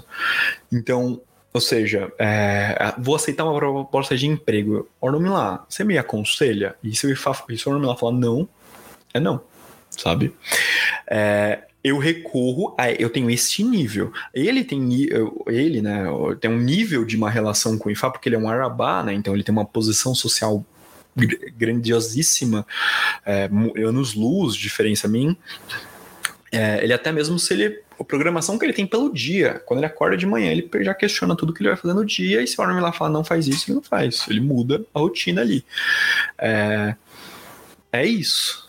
Mas, mas novamente, por quê? Porque o Orno tem essa função na vida dele e, e ele tem esse, essa, relação, essa correlação. Uh, que, que é assim, quando a gente fala isso, parece muito bitolado, né? Parece que, tipo, mano, então você não vai nem viver se você o lá não permite. Mas a gente se resume a não fazer perguntas medíocres, porque não vai perguntar para ele fácil, eu devo respirar, sabe? Isso não é uma pergunta que a gente deveria fazer. Mas a gente tenta entender que recorrer à sua divindade ou ao sistema é errar menos, é é, prever, é, é, é se antever de problemas. Então é, vamos lá, ó, devo me preocupar com tal situação? Eu falo, não, não deve se preocupar. Mas, mas parece preocupante. Não. Aí eu falo, beleza. Então, tá tudo certo. Então, sabe, é essa relação que você tem que ter, porque é, Oromilá, ele é testemunho do destino, né? Ele sabe o que você acordou antes de vir para a Terra. Isso é uma outra história que talvez se tiver alguma pergunta sobre isso, dá para falar um pouquinho sobre. Mas ah, é isso. A outra polêmica, né, que eu quero trazer aqui. O Kandon, pelo que você contou, lá vou cutucar o candomblé, o japonês. Pelo que você contou, cara, o candomblé tá totalmente equivocado dupla Queto que a gente tá falando, dentro uhum. da sua manifestação de culto ao orixá e da sua manifestação do próprio culto ao Orumilá e, a, e a, a, a, ao uso dos Odus dentro das suas práticas. Uhum. Cara, o que, que aconteceu, cara, nessa passagem aí para ter se modificado tanto assim? Mas é, se eu dei a entender isso, me, me perdoe. Porque o candomblé ele não está equivocado. E, de fato, ele, em sua origem, quando a gente lê os estudos acadêmicos da origem do candomblé, muita coisa tá muito parecida com o que era no, ori no original, com pequenas corruptelas geográficas, com adaptações de ervas, adaptações de locais e sistema original. Uh, por exemplo, o candomblé da Barroquinha, Uhum. Ali você tem uma série de, de, de menções do, da estrutura, não só do culto, mas também da, da, das questões de tipo, ah, é, quando ia ser feito tal coisa, chamava-se os mais velhos, os mais velhos estavam presentes, muitos deles cantavam, recitavam, como era, qual primeira divin, primeiro ser que era ser alimentado, por quê. Então você tem uma série de, de construções que no original, então a gente está falando assim do, do, do 1800 e tantos, né? Porque não, não dá para falar que o candomblé oficialmente ele começa em 1837, né? É, ou 1840 e pouquíssimos. Acho que é 45 que começa o barroquinha. Sim. É, nossa, se o meu babá estiver assistindo isso, ele já vai brigar comigo. Então, não pode errar data! Então, desculpa, babá. É, enfim. Então, nesse caso, na, aquilo ali é uma questão, né? É, mas já se fazia algumas outras coisas, porque você tem tantas pessoas. Então, detalhe também importante. Muitos sacerdotes tinham posições sociais. Então, numa questão de ser escravizado não eram aos sacerdotes, muitas vezes que eram escravizados, por quê? Porque primeiro que o, o, quem escravizou quem, o sacerdote, é interessante você ter ele próximo de você, porque você pode ou somar isso ou manter isso dentro da sua estrutura colonial, porque isso é político, né? Uhum. Então quem é que vinha pro, quem é que vinha para o Brasil ou para os outros, os outros lugares? O povo. Então é tipo vamos fazer um paralelo com a igreja. Um, o padre da paróquia ou um padre de uma determinada região, ele vai vir como escravizado? Dificilmente, se ele tiver um poder político grande. Quem vai vir como escravizado são é o povo, ou quem, quem assistia à missa. Então, quem assistia à missa não necessariamente entende tudo da, da, estrutura do rito católico naquele momento da missa. Mas ele assistiu muitas vezes e viu.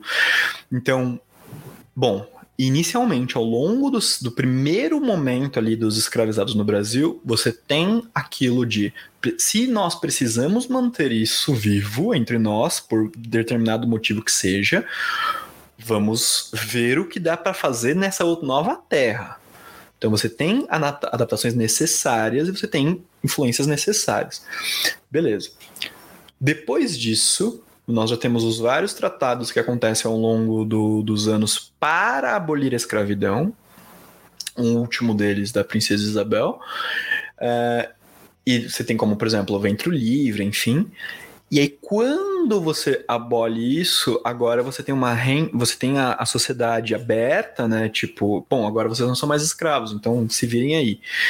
E aí você tem o processo de algumas pessoas que, como Yana Soka, que consegue ter um, uma, uma, uma, uma influência e dinheiro para trazer sacerdotes de lá para cá, que daí formam a ala ali do, dos, do, dos, do quem vai formar a, Casa Branca, né? Ali, nessa ótica, então você tem pessoas extremamente responsáveis que têm noção do culto, mas aí você tem, mas é de todo o culto da Yorubalândia como um todo, de cabo a rabo? Não. Você tem uh, pessoas influentes daquela região, daqueles cultos que eles têm acesso, são pessoas muito boas naquilo que eles fazem, sabe? E aí começa. Beleza. Os anos vão passando o candomblé, ele todo mundo aprende igual, a mesma coisa? Aí a resposta é não. Porque tem pessoas que não, não tiveram iniciador e abriram e ler. É, não necessariamente sabe tudo. Tem pessoas que, que ao longo dos nossos anos que foi vendo fazer de um jeito e, e achou, não perguntou e saiu fazendo. É, isso é uma coisa que não é legal. Você tem que perguntar tudo, mas aí você não pode saber. Enfim, então tem várias questões que o que, o, que foi passando ao longo do tempo, que foi se configurando a algumas coisas que nós vemos hoje. Então, no, no origem, na origem, existe uma similaridade grande. Com o passar do tempo, ele vai aí, tipo, tipo o que aconteceu no Ultimato da Marvel, né? A linha do tempo, assim, né? Você tem uma origem, vai, vai, vai. E você cria um. É como se cada terreiro, cada casa tivesse umas, umas, um, uns universos paralelos. E tá tudo bem. Desde que você não tivesse com vontade de enganar ninguém, que você não tivesse com vontade de lucrar, absurdos, enfim. O tempo foi passando e, e quem conta um conto sempre aumenta um ponto, de, determinadas modificações foram sendo feitas ao longo do Brasil como um todo. Aí você tem é, o Ifá cubano que chega no, no Rio de Janeiro, é, antes do Ifá nigeriano vir. Então, ou seja, já tem na, na origem Ifá, é, é, presente Ifá aqui, mas aí você não tem iniciadores, ou você não tem, é, você não, não tem, assim, é, não tem pessoas falando que o IFA se manteve dessa estrutura para os próximos séculos, né? No, no, no, naquele século. Depois disso, você tem o, o IFA, o IFA cubano chegando no Rio de Janeiro. Então, de uma outra. Aí já tem uma outra leitura, uma outra abordagem. Então, ou seja, o IFA cubano também teve outras influências é, por causa de Cuba, do que estava Cuba. Você tem uma série de outros cultos em Cuba, como Palomayombe, você tem como Santeria, você tem uma série de outras, uma, outras crenças cubanas que daí formam o IFA de uma forma diferente. E aí a mesma coisa acontece. Aí quando ele chega no Brasil, também o Rio de Janeiro começa a beber dessas fontes e dizer que o IFA, o jeito certo é esse, o jeito certo, o jeito certo é aquele. É, mas não são todos que também se adaptam ou se, ou se adequam ou compram essa ideia. Não é, é alguns lugares vão, é quem, ah, porque fulano é meu iniciador, porque ciclano é meu iniciador, então eu tenho que seguir o que o ciclano fez, mesmo que o que ciclano estiver fazendo não tem nada de, de tradicional, mas o fulano é meu iniciador, então cria-se uma nova tradição, sabe? Então isso vai acontecendo no nosso Brasil, mágico, espiritual, a rodo, e aí você depois você tem um, uma última leva, né? Que até Verger fala do fluxo do refluxo muito bem. Que aí você tem uma nova leva que vende agora de, de Yorubás que estão, começam a vir para o Brasil. É, para alguns a trabalho, outros a estudos e outros mesmo para perceber que aqui no Brasil tem uh, um universo ali para ser explorado, porque alguns trazem também Yorubás, enfim, e aí você começa a ter uma nova. Hoje nós estamos num processo de, de, de ocidentalização, né, de globalização tamanho que a gente eu consigo comprar um dicionário e tentar me comunicar. Eu consigo falar com um com um Yorubá, ligar para ele, eu consigo trocar uma ideia com ele. Há 200 anos atrás não. Então, há 150 anos atrás, como é que você ia validar? Aquilo que seu avô fazia, o que sua mãe fazia, o que aquele cara que está te dizendo ser seu iniciador, ele vai fazer, é assim que eu tenho que fazer. Então, isso que, é, que aconteceu ao longo dos séculos, né? E isso aconteceu com todos os cultos brasileiros, tá? Não foi só o Ifá, não foi só o culto de orixá, é, não foi só o candomblé, foi o batuque, tem o terecô, o catimbó passou por isso, a umbanda passa por isso, a, as trocas entre os cultos, a, a aquilo que o outro está fazendo parece estar tá fazendo dando mais certo, então eu vou pegar o que o outro faz e coloca dentro da minha casa, mas isso não é da minha tradição, mas passou a ser, e eu começo a iniciar outras pessoas, enfim. Então isso acontece no Brasil como um todo. Então, não acho que o. Não, não, eu não diria que o candomblé ele, ele, ele, ele está muito distante do, do culto original. Eu diria que alguns lugares, alguns praticantes, algumas pessoas, algumas tradições estão muito distantes. Mas o, o, outros não. Outros estão até muito próximos, muito mais próximos do que de fato o que a gente. Algumas versões de FAQ tem chega, chegou no Brasil também. É, nem todo mundo que muitos, muita gente é porque religião é mercado, a religião ela faz parte de um processo mercadológico de, de perpetuação, adaptação, man, man, se manter viva. Né? Ela precisa adaptar suas práticas para uma forma que consiga se manter, seja rentável, é, seja de comprar materiais, enfim. Uh, então ela tem uma, uma influência muito forte do mercado ali e, e de política também. Então, a, aí tem muita gente que recorre a um babalau na internet e ele fala: Eu sou, eu sou o que você quiser que eu seja, eu sou. Me, me paga em dólar que eu sou. E é, sabe? Isso também acontece. Então, o que chega, hum, você fala, hum, mas não tá muito diferente do que já tem no Brasil, entende? É isso. Tá difícil, né? Essa blindagem que você tem, assim, quando você fala de um culto tradicional, né? É muito difícil essa blindagem de saber o que, que de fato é e o que de fato não é. Até porque quando você vai para as terras originais, você percebe que lá mesmo as coisas são meio. É, tem distinções, né? Não é uma coisa centralizada, por assim dizer, né? Mas você comentou do Ifá cubano, né? Que o pessoal chama muito de Falucume, né? É, uhum tem muita diferença da prática de Ifá cubano, da prática do Ifá africano, da prática do Ifá que. O, qual que é predomina mais no Brasil hoje?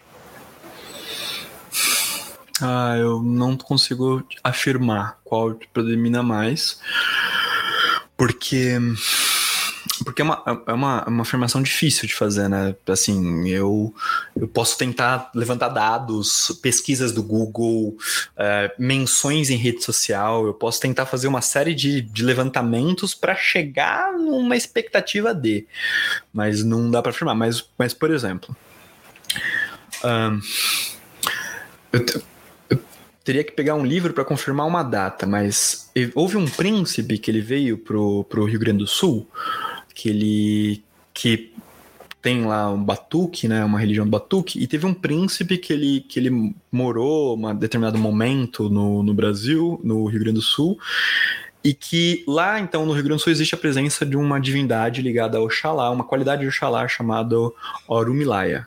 Isso é uma coisa. Então, por exemplo, em outros lugares do Brasil, outros, outros lugares, tem gente que nunca nem ouviu falar em Orumilá, mas no Rio Grande do Sul, já presente dentro da estrutura do culto, existe uma qualidade de Oxalá chamada Orumilaya. Então, primeiro, então, por exemplo, é, se nós estamos falando de uma presença de uma divindade de branco que que olha o destino, que olha as pessoas, enfim, ele já existe em uma parte do Brasil, em outra parte não. E certo. quando a gente chega no candomblé, também existe a, a, uma, uma questão de falar que o jogo de búzios como um todo, o jogo de búzios chama-se Ifá. Então, veja, então a gente também está falando que existe uma, uma compreensão de uma determinada coisa. Uh, se nós estamos falando que então, uma pessoa, duas, três, enfim, vão para lugares diferentes, constrói-se coisas diferentes por, por adaptação.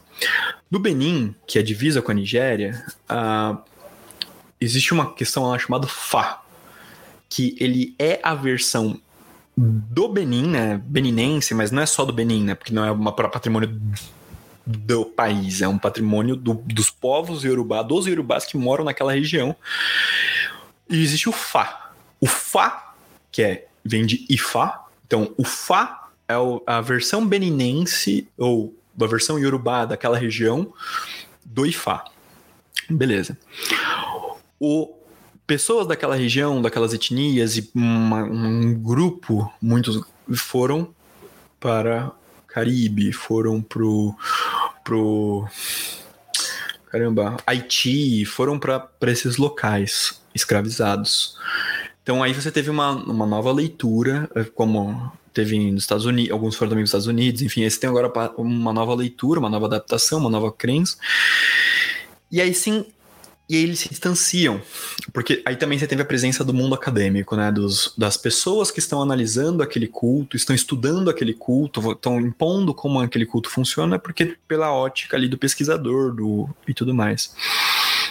Ali naquele momento, naquela situação, é, passa então a colocar o que está naquele o que está como relato daquele estudo como uma verdade. A gente tem isso até hoje, né? Se tá no livro é real, né? Então se tá na é. internet é. faz é, é, sentido, né? Mesmo que o livro esteja uma groselha escrabrosa, mas infelizmente, né? Se tá ali é real. Tem, tem muito livro horrível. muito, né? Muito. A Luísa Fontanelli que diga, né? Aí, o, você tem uma série de questões sendo construídas ao longo do, do, do mundo acadêmico, mas é o, é o, mundo acadêmico daquela época e tal, né? Que se perpõe até hoje. Então, eles vão falar que vamos falar coisas assim como ah, a presença de povos estrangeiros chegam na Nigéria e no Benin e matam todo mundo e expulsam os que, que foram escravizados e foram pro, pro, pro Haiti, que foram para Cuba, pro Caribe e tal, esses caras eles mantiveram o culto tradicional, verdadeiro, legítimo, porque lá morreu. Então existe, tem, tem livro que vai falar isso, tem livro que vai defender Ifá cubano dizendo que o, o Ifá cubano é o Ifá original. O Ifá que tem na Nigéria já é um Ifá misturado com as práticas lá, então ela se perdeu. O original, o verdadeiro, o true, é o que está lá em Cuba. E, e aí, esses, esse, os praticantes do Ifá cubano, que acreditam nisso, viajam, vão e vão, vão construindo isso e não tão, ou seja, é uma outra forma de crer. Eles também têm uma diferença, por exemplo. É, eu não vou, eu ia citar, eu ia tentar citar qual que é o Udu, acho que é Ireteus, mas eu não vou, não vou me, me fazer isso porque talvez eu esteja errado. Mas existe um Udu que diz que é o seguinte: é, um Itan que, um, que conta que Ormilá um dia ele recorreu a Ifá, Ifá prescreveu e falou assim: ó, você está cercado de alguns falsos amigos, algumas coisas assim. A amizade tem que ser uma coisa forte, preservada e verdadeira. E você precisa saber quem são seus amigos leais, porque você está sendo se distan você está se doando demais para os outros, para todo mundo ao seu redor. Mas tem alguns amigos que merecem mais atenção e você está como você está se doando para todo mundo, então está sendo muito bom para você. E aí ele finge que morreu.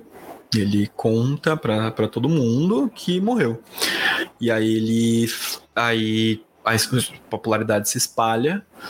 E aí Exu, assim que ouve que Oromila morreu, ele declara luto. Ele, ele tira os pelos da cara, os pelos do corpo ficar parecido com Oromila. Ele declara que que, assim, ele fica muito tocado. E aí, quando Oromila descobre que Exu foi o que mais se, se ficou triste com a morte dele, é, ele conta a verdade, né? Ele fala, ah, Exu, calma, deixa eu colocar esse... Primeiro ele fala, né, vamos deixa eu colocar Epopupá, né, azeite de em você pra te acalmar, Mariô, e vamos conversar. Não, eu só queria saber quem é realmente meu amigo leal.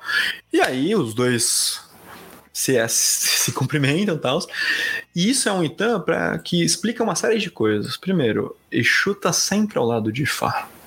É, por isso, e, não só por isso, por uma série de outros motivos, que Exu ele, ele é entregue para você quando você faz o Itefá. Você tem um Exu-Fá, você tem um assentamento de Exu junto com o seu Itefá.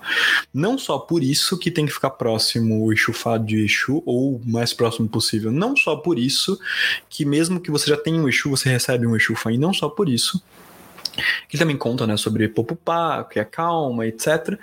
E que toda vez que você faz um ebó, você também precisa recitar o versos para Exu. Porque eu, então, e assim, são várias outras histórias, até presente em Idiobê, que conta, né, que a caravana de Orunmilá tem, 16 tem- são 17 pessoas. São 16, os 16 o- Odus e o Oxaturá, que é o Oxaturá. E quando você vai ler sobre o Oxaturá, você está falando de Exu, especificamente. Existe uma outra leitura de outra divindade e tal, mas está falando que é a presença dele. Beleza. No Ifacubano, não. No Ifacubano, você, para você assentar, para você ser iniciado, você precisa assentar Oxóssi, Ogum e Exu, que são os três guerreiros. Então você vê que já é uma outra incompreensão desse mesmo Itan que eu acabei de mencionar. Uhum. Então, é, porra, mas por que? Tipo, por que você assenta o Shossi Ogum Ishu?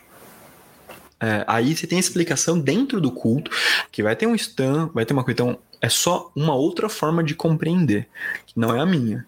É, e, e, é, e, é, e é isso. Então, sim, existem muitas diferenças, existem muitas questões assim de limites entre um culto e o outro. Não dá pra dizer que todo são, não dá pra você ah, estudar um pra aprender o outro. Não dá. Sabe? Entendi. É isso. E aí a questão que muitas pessoas devem estar se fazendo agora, né? A parte da iniciação. Mas antes de entrar nessa iniciação, eu quero te perguntar uma coisa. Todos que, que fazem Ifá são sacerdotes, por assim dizer? Hum, interessante essa pergunta, hein? tá, vamos lá. Ahn, existem algumas questões aqui. Primeiro, é, a iniciação ela tem alguns níveis, né? Alguns graus. Não vou dizer níveis, ela tem algumas particularidades. Existe o, o Ixefá, que você recebe o axé de Ifá, né? Você recebe o que também é chamado de Owo Ifakan, que é a primeira mão de Ifá. Ah, você recebe o, o Orumilá para você cultuá-lo. Tem uma, você tem uma posição de devoto. Você só se aproxima daquela divindade para que ela te dê o axé, para que ela te auxilie, mas você não tem euós, você não tem um vínculo de uma responsabilidade a ponto de tipo, ao olhar para você, estão olhando para aquela divindade. É, porque existe essa simbiose, tá? É, é, no Terra Yorubá é, é citado que o sacerdote de uma divindade, ele representa ela. Então ele tem que se tornar, ou eles têm que ser o mais próximo possível do que é. Tanto que ele reproduz itãs, ele reproduz lendas, o festival anual que você repassa, você, você reproduz o, o rito. Então são várias as coisas que você vai é, incorporando aquele conceito, né? Então, por isso tem algumas divindades que elas são conceitos. Elas não são uma divin... elas não são algumas divindades são seres humanos que se divi- divi- divinizaram, outras são conceitos, são dotados de qualidades e você tem que buscar ter essas qualidades na sua vida ou, ou essas percepções, enfim. Perfeito. Aí você recebe o assentamento para você se comunicar com o Oromilá e o Oromilá ele poder te dar axé, né? Mas você não é um sacerdote, você é um devoto. Você tem o mesmo poder social de que alguém que fez a primeira comunhão, a catequese, foi na, fez o crisma e está no- na missa todos os domingos, sabe? Mesmo poder social que, essa- que essas duas pessoas. Mas aí existe quem faz o Itefá. O Itefá ou Iteliodu, que é o que, que você de fato rola a iniciação. Aí são coisas feitas no seu corpo, você recebe o Ixufá, é, você você tem uma outra responsabilidade. Você tem o EWOS, que você deve seguir, você tem uma prescrição da sua vida tal. O Itefa e o Iteliodu, eles, eles demandam de, de mais compreensão e um direcionamento maior do que você vai conduzir. E aqui existe um ponto muito importante. Então, eu sou um sacerdote? Não, eu sou iniciado. Só. Então, aqui, por exemplo, é, meu nome, até, eu me posiciono como um Awo, Awo Kikiri, né? Que é tipo, no máximo, um Awo Kikiri. Awo é o iniciado, ou Omon Ifá, ou Omon Awo, eu sou iniciado no segredo, eu sou iniciado em Ifá, e tudo bem. Eu sou iniciado, eu passei pelo ritual, eu sei como funciona o ritual, eu, é isso. É, tanto que você tem, você tem comprimentos, você identificar se a pessoa passou ou não passou de fato, enfim. Aí depois disso, você existe. Você vai aprender. Porque você, eu, por exemplo, como eu falei, de 2016 a 2019, eu fui acompanhando o meu, o meu babalau, né? O meu babá, que foi me mostrando o que ele podia. Tinha coisas que eu não podia saber, podia ver, porque eu não era iniciado, eu era só um curioso até então. Eu era só um neófito ali que estava aprendendo. A partir dali, agora eu sou um, iniciado. Naquele momento, eu tenho, eu tenho, como por exemplo, a carteirinha de tenho a conexão com o Oromilá. Eu tenho a carteirinha de. Eu tenho o WhatsApp de Oromilá. Tipo, é como se eu, eu me tornei advogado. Eu fiz as- o, o- o- todos os anos de direito, só que eu não exerço, porque eu não tirei a OAB, sabe? Uhum. Ah, a partir daquele momento, então você tá aprendendo, né? aí você tira a OAB. Quando você tira a OAB, significa que você agora você está apto a exercer como um advogado. Você é agora um advogado. Você pode responder uma pessoa. Significa que você sabe fazer tudo? Ainda não. Você está aprendendo. Assim como médico, assim, enfim. Você se posiciona, então você tem. É como se você espiritualmente você fosse um, um babalau, mas você ainda não é porque você não tem conhecimento para. Você não, porque o Ifá é muito norteado pelo seu conhecimento. E quando você vai ser o babalau, você vai se tornar o babalau, você vai se posicionar como babalau, você tem algumas questões. Primeiro, você tem que ter já tido, você tem que ter o pauço, que é um, um cajado, que é um específico. Você tem que ter passado por outros ritos e você tem que provar o seu conhecimento. Então, por exemplo, eu faço algumas coisas dentro de Ifá, porque, número um, meu iniciador, né, meu babalau, falou: você sabe fazer. Então eu tenho outorga dele, mas sempre sob a, sobre a responsabilidade dele, sempre perguntando, recorrendo a ele para tirar dúvidas, não só ele, mas também outros, outros, outras pessoas da minha família, do meu clã, é, que fazem parte dessa estrutura. Agora, quando. Então, até ao longo da minha entrevista, por exemplo, em vários momentos eu falei: eu não vou citar o Odu porque eu posso errar. Por quê? Porque é, isso tudo é de responsabilidade do iniciado decorar, aprender, saber falar. Eu sei várias histórias, sei vários tantos, sei excessos, sei recitar pouquíssimos.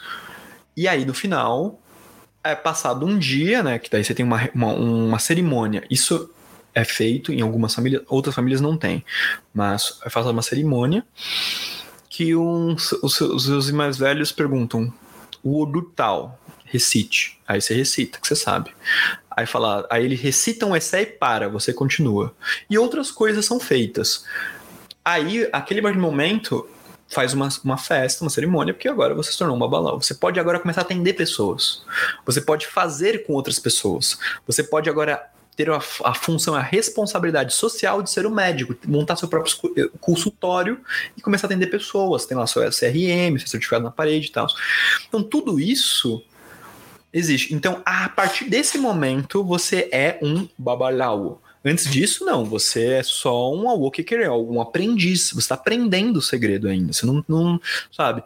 Então, todo mundo que se iniciou em Fá tem tem um contato com o Orumilá? Sim. É um sacerdote? Não. Por quê? Porque existe muito mais funções sociais, políticas, de conhecimento, de outorga, de você sabe fazer, de. Bom, importante você fazer um ritual em alguém, ou fazer um ebó e a pessoa não morrer. Se tá tudo bem, né? Você tá começando, você tá indo por esse caminho, aí sim, aí você. Bom. Então, existe essa questão, tá? É, não é todo mundo, mas, e, assim, em questão de entendimento espiritual, é uma coisa. Daí você pode ser dito que todo mundo que submete ao Itefá é um babalau.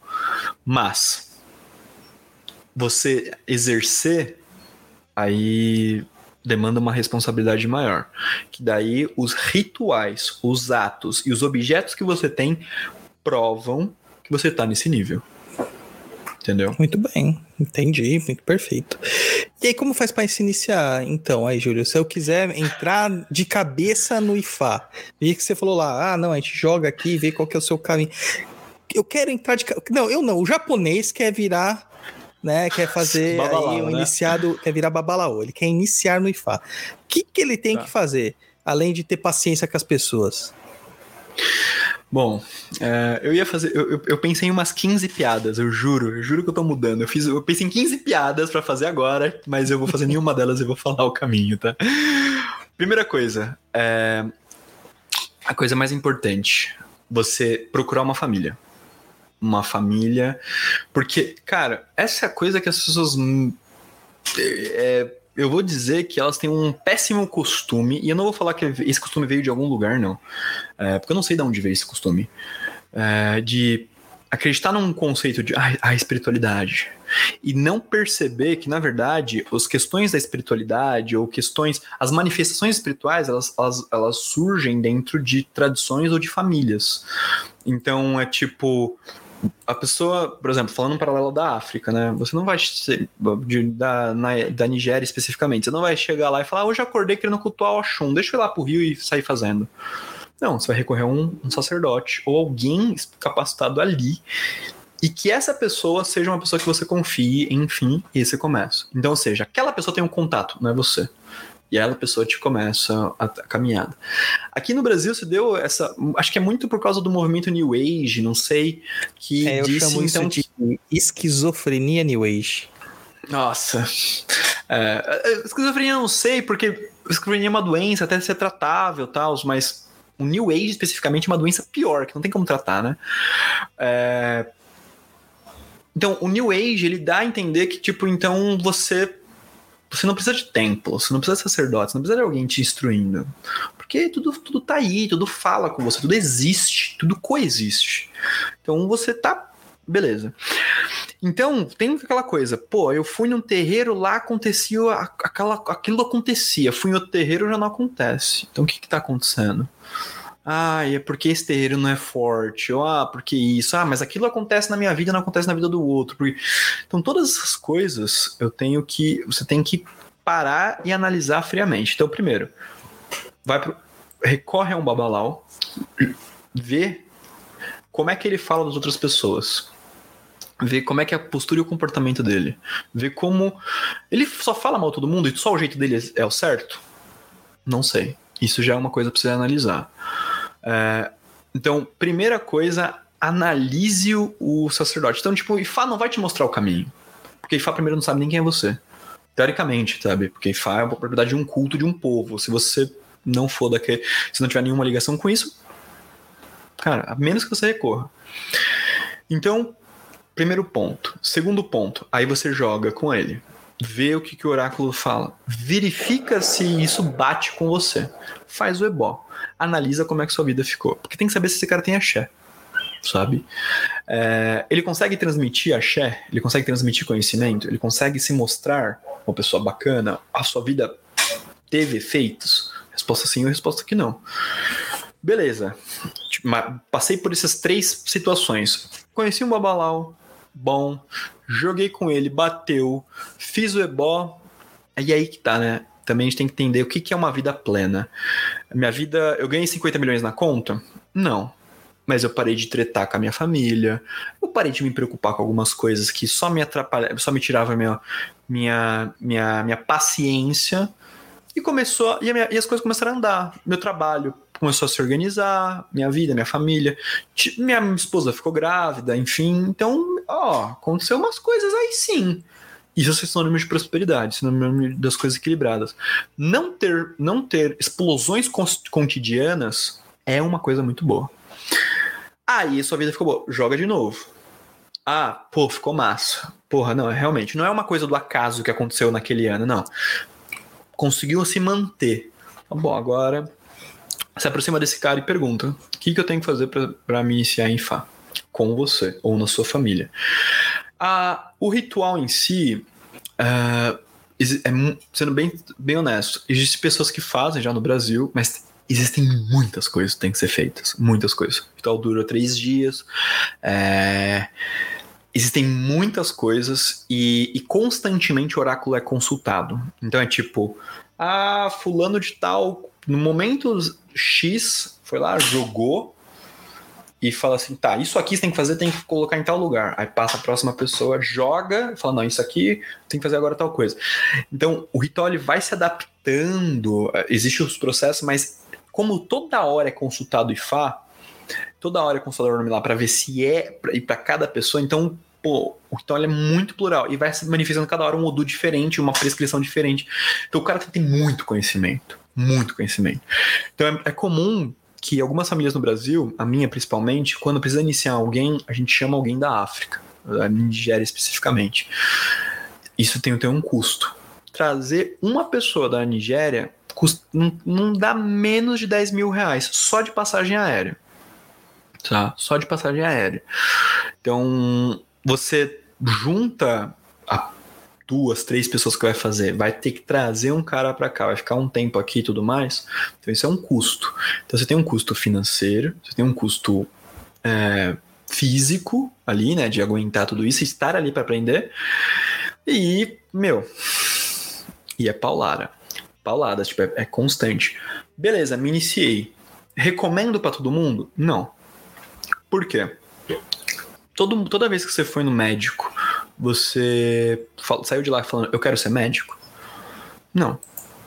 Então, tipo, e também não é uma questão de vocação, é uma questão de tipo, você quer, você, primeiro, existe a necessidade de, segundo, é, exercer médico, ou estudar medicina, meu, só se você gostar muito de cuidar de pessoas. Ou tiver uma necessidade de cuidar de alguma coisa sua e, enfim. De resto, recomendo para todo mundo. Vai marcando, consulta, analisa e segue as recomendações, porque as recomendações em si, constantemente, eles passam por ele fala sobre comportamento. Ó, de fato tá te falando que você não deve fazer tal coisa nunca mais. Não deve mais tratar com a sua mãe, por exemplo. Porra, mas minha mãe que não sei o que. Cara, Ifá falou que você não deve mais tratar com ela. Você começou a ficar nervoso, vai tomar um café, vai tomar uma água, vai fazer qualquer outra coisa. Para de tratar com a sua mãe. Isso é uma coisa. Tô dando exemplo, tá? Nunca prescreveu isso pra mim, porque minha relação com a minha mãe é maravilhosa, graças a Deus. Mas, por exemplo, aí você. Mas cada um sabe onde o, onde o calcanhar aperta. E se você seguir a recomendação e seguir os ebós, cara, tá 10. Mas quando você se inicia, você passa a ter responsabilidades hum, semanais, mensais, anuais, fora o, os EOS e as mudanças de comportamento, fora uma série de coisas que tem que começar a, a- a exercer constantemente. Fora, mano, custo, gasto que você tem. É foda. Então é tipo. Eu amo o IFA, eu amo a rotina que eu tenho, mas assim, eu tive que fazer uma série, eu tive que abrir mão de uma série de coisas para poder exercer o culto de uma forma que seja, no mínimo, satisfatória para o que eu entendo como, e que minha família entende como correto. Então, é difícil, cara. É difícil, é difícil pra caramba. E tipo, E aí eu pergunto, o jogo, você abriu o oráculo, o Babalô abriu o oráculo, o oráculo falou, você tem que se iniciar em Fá? Se não aconteceu isso, cara, e se aquele Babalô, ele é respeitoso, ele é ético, e não aconteceu isso, então joga, faz o ebó. Joga, faz ebó. Faz isso a cada seis meses que você vai ver com sua vida. E aí, e existe uma série de recomendações que você pode recorrer ao Babalau, e o Babalau fala, ó, ah, tá, você quer chegar no meu, pô, faz essa magia aqui, assim, assim, assado, ou ó, acorda de tal horário, faz uma oração assim, assim, assado. São coisas que o cara pode falar que ajuda a vida pra caralho. Entende? Ah, maravilha. Uma outra questão aqui polêmica. Você falou que vocês trazem alguém da Nigéria, a família de vocês. Uhum. Porque talvez não tenha alguém preparado o suficiente aqui Peraí e tal. Infelizmente, meu fone de ouvido parou de funcionar. Fica Pode no- falar. na caixinha. É, então, provavelmente não tem uma pessoa realmente fundamentada, talvez, para fazer essa transmissão e tal. A gente sabe que tem famílias que fazem por aqui mesmo, né? Próprio se denomina como Babalaô e faz aqui, né? Uhum. Isso também se aplicaria no caso da- do culto tradicional? É, teria que trazer alguém é, especializado da, da Nigéria para fazer o cara no orixá também, assim? Sim, é... sim e não.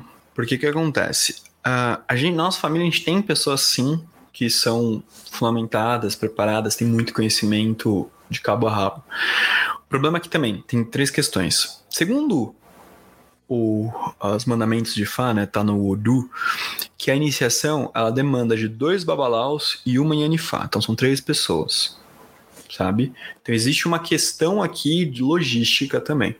Se você tem uma pessoa só preparada, você precisa de mais, tá? É, outra coisa é o, o conhecimento. Cada vez que você soltar o Ifá, vai manifestar um Odu, e esse Odu tem, traz uma prescrição de algo que você tem que fazer naquele momento. Aí vem, você tem pleno conhecimento, porque a gente está falando de 256 Odus. Se a gente está falando de 256 Odus e estamos falando de dois é, excess por Odu, nós estamos falando de 512 histórias e 512 itãs, 512 coisas para fazer.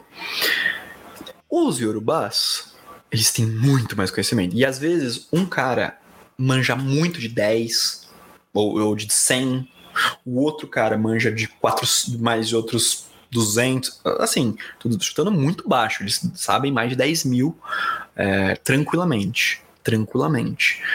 E então você vê, é, às vezes o seu não conhecimento pode ser que você não passe um- uma informação importante para aquela pessoa.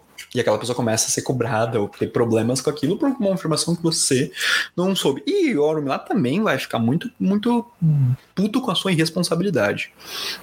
Então o que acontece? Por isso a gente tem essa questão de trazer alguém ahn, e, e ter esse manuseio, esse trato, essa tratativa de- e essa re- esse essa essa questão de eu preciso de alguém que vá entender isso profundamente para poder prescrever para o outro profundamente, entendeu?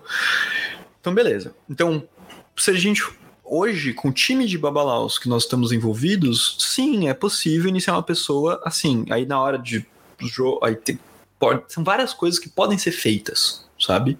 De desde ligação para poder pra poder acertar que foi feito, enfim.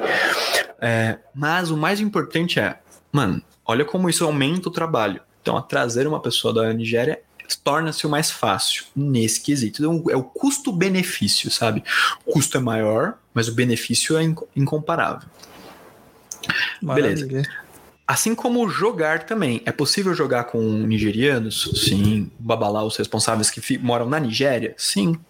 É, hoje, através do WhatsApp, ligação por vídeo, você consegue fazer N coisas. N coisas. E sim, é muito eficiente. O culto tradicional iorubá e uso para orixá, enfim, é possível? Bom, tem coisas que, assim como ervas, assim como pimentas, assim como objetos que você tem que trazer de lá, porque meu, você sai buscando coisas pra você fazer aqui no Brasil. Aí você chega numa loja de, de macumba, você pede um objeto. Aí você olha para aquele objeto e fala, "Meu, mas esse objeto não parece o que, aquilo que, que era para ser. Aí você pede Erossum e vem talcozinho amarelo. Aí você sente o cheiro, você sente o gosto. Fala, mas isso aqui não é Erossum. Claro que é, bicho. Não é. Claro que é. Tá bom. Então você também tem essa questão de onde ter os objetos necessários para a iniciação. Quando está falando da Nigéria, é, você consegue trazer ou pedir para eles mesmo trazerem alguns objetos na viagem. Ou você pode tentar importar, ou existem lojas responsáveis que de fato vendem aquilo que eles prometem. E os, os iniciados em, em FA que, que fazem o culto tradicional legítimo, eles sabem de qual loja né, a gente acaba falando, porque a gente sabe que aquela loja tem, de fato, o que se propõe a ter. Tudo isso acontece, tá? Então, então são uma série de nuances, uma série de detalhes que a gente entende tudo isso. É, às vezes, dependendo da iniciação, mano, é mais fácil você ir pra lá, cara. É mais barato. Ah, mas chegando lá, bom, chegando lá, aí você tem uma série de outras questões. Você tem que saber com quem está falando, o que vai acontecer, se tem um bom acordo. Trazer aí, assim, custo e benefício. Ah, Agora, trazer um. fazer uma iniciação de alguém para uma determinada divindade depende da divindade. Um assentamento, ele acaba sendo mais fácil. É, você pode recorrer a um, um sacerdote, por exemplo, no meu caso, o caso da minha família, muitas das coisas que a gente não sabe fazer, a gente pergunta para pro, os yorubás, né? Manda pergunta, paga pelo conhecimento, eles nos ensinam e aí vai falar assim, e aí pergunta, posso fazer? Eles perguntam para Ifá e fala, fala que sim, eu falo que não. Depende da situação. Aí, fa- aí você consegue repassar. Então existem coisas que estão sendo feitas que é possível ser feito aqui no Brasil, sem necessidade, mas novamente, sempre com a outorga de alguém que tenha mais conhecimento que você para te ensinar. Conhecimento é a, o norte dentro de Fá, não é o tempo de iniciado. E sim o que você sabe fazer, o que você já pode fazer. São duas coisas indispensáveis. Tem coisa que eu sei que eu não posso. Tem coisa que eu não sei e não posso, obviamente, né? E tem coisa que eu preciso, que eu vou buscar saber, e aí eu- ele, ele me ensina, eu falo, beleza, posso fazer? Não, não, você só sabe. Acompanha aí. Depois, e assim vai. Maravilha. Maravilha. Daí a gente, você falou, citou a Yanifá. Daí a gente vai entrar nesse assunto espinhoso. Mulheres praticam Ifá? Sim, praticam. Ah, dentro do, da lógica da- da- do, do culto tradicional iorubá, existem cultos exclusivos para homens, em um extremo. Existem cultos exclusivos para mulheres, em outro extremo. É, os cultos são exclusivos para homens, só homens podem falar um nome, só homens, homens podem citar, só homens podem saber o que acontece. Às vezes, é, quando vai ter alguma coisa desse culto exclusivo para homens, passa-se na rádio, passa-se na TV, falando, ó, é, mulheres, não saiam de casa nesse dia, ó, mantenha-se dentro do quarto, enfim, isso, é, isso acontece. Assim como o contrário também existe, culto exclusivo para mulheres, mesma coisa, ó, homens, não estejam presentes. Ah, ah, quais são? Não importa. E existem os cultos que são os meios termos, onde que ah, majoritariamente o homem tem uma função e o outro culto que majoritariamente a mulher tem uma função. Então, ou seja, não são cultos diferentes, não, não é porque aquele culto o homem tem mais funções que ele é um culto só de homens. É, não é aquele culto extremista que eu mencionei. E então existem esses dois, essas duas questões. Ifá é um culto que o homem tem mais funções do que a mulher, isso de fato. Mas existem algumas respostas dentro do próprio culto que, explicam, que dizem sobre isso. E o homem, o babalau, ele se inicia, ele passa por um, por um processo que, assim, dentro de, do Itefá, é feito um, uma cabana. E aí eu não posso falar muita coisa desse processo, mas aí você vai olhar, vai ter um, uma coisa, vai ter uma etapa. Na hora é consultado no IFA é, para Ormilá. Ele entra, vamos por tem cinco homens ali, um atrás do outro. Ele entra, aí um fala sim, entra. Aí você vê, aí acontece uma coisa lá, sai. Próximo, ele entra, não. Então, beleza, agora você vai passar para um outro lugar. Ele entra, sim, aí você faz. As, é, as, muito provavelmente até. é, existe até. Mesmo que ele não. que ideia, ele não vê. Ou seja, ele entra, mas não vê, aí ele entra também, mas aí o processo lá dentro é outro. Então, ou seja, o como eu falei, o, o ritual ele vai se adaptando, tem umas nuances. E quando você vê, quando você entra, vo- você conhece essa parte, o seu ritual ele pode ser chamado de Iteliodu, sabe? E porque existe a Yaudu, que é a mãe dos Odus, que é uma das esposas de Orunmila.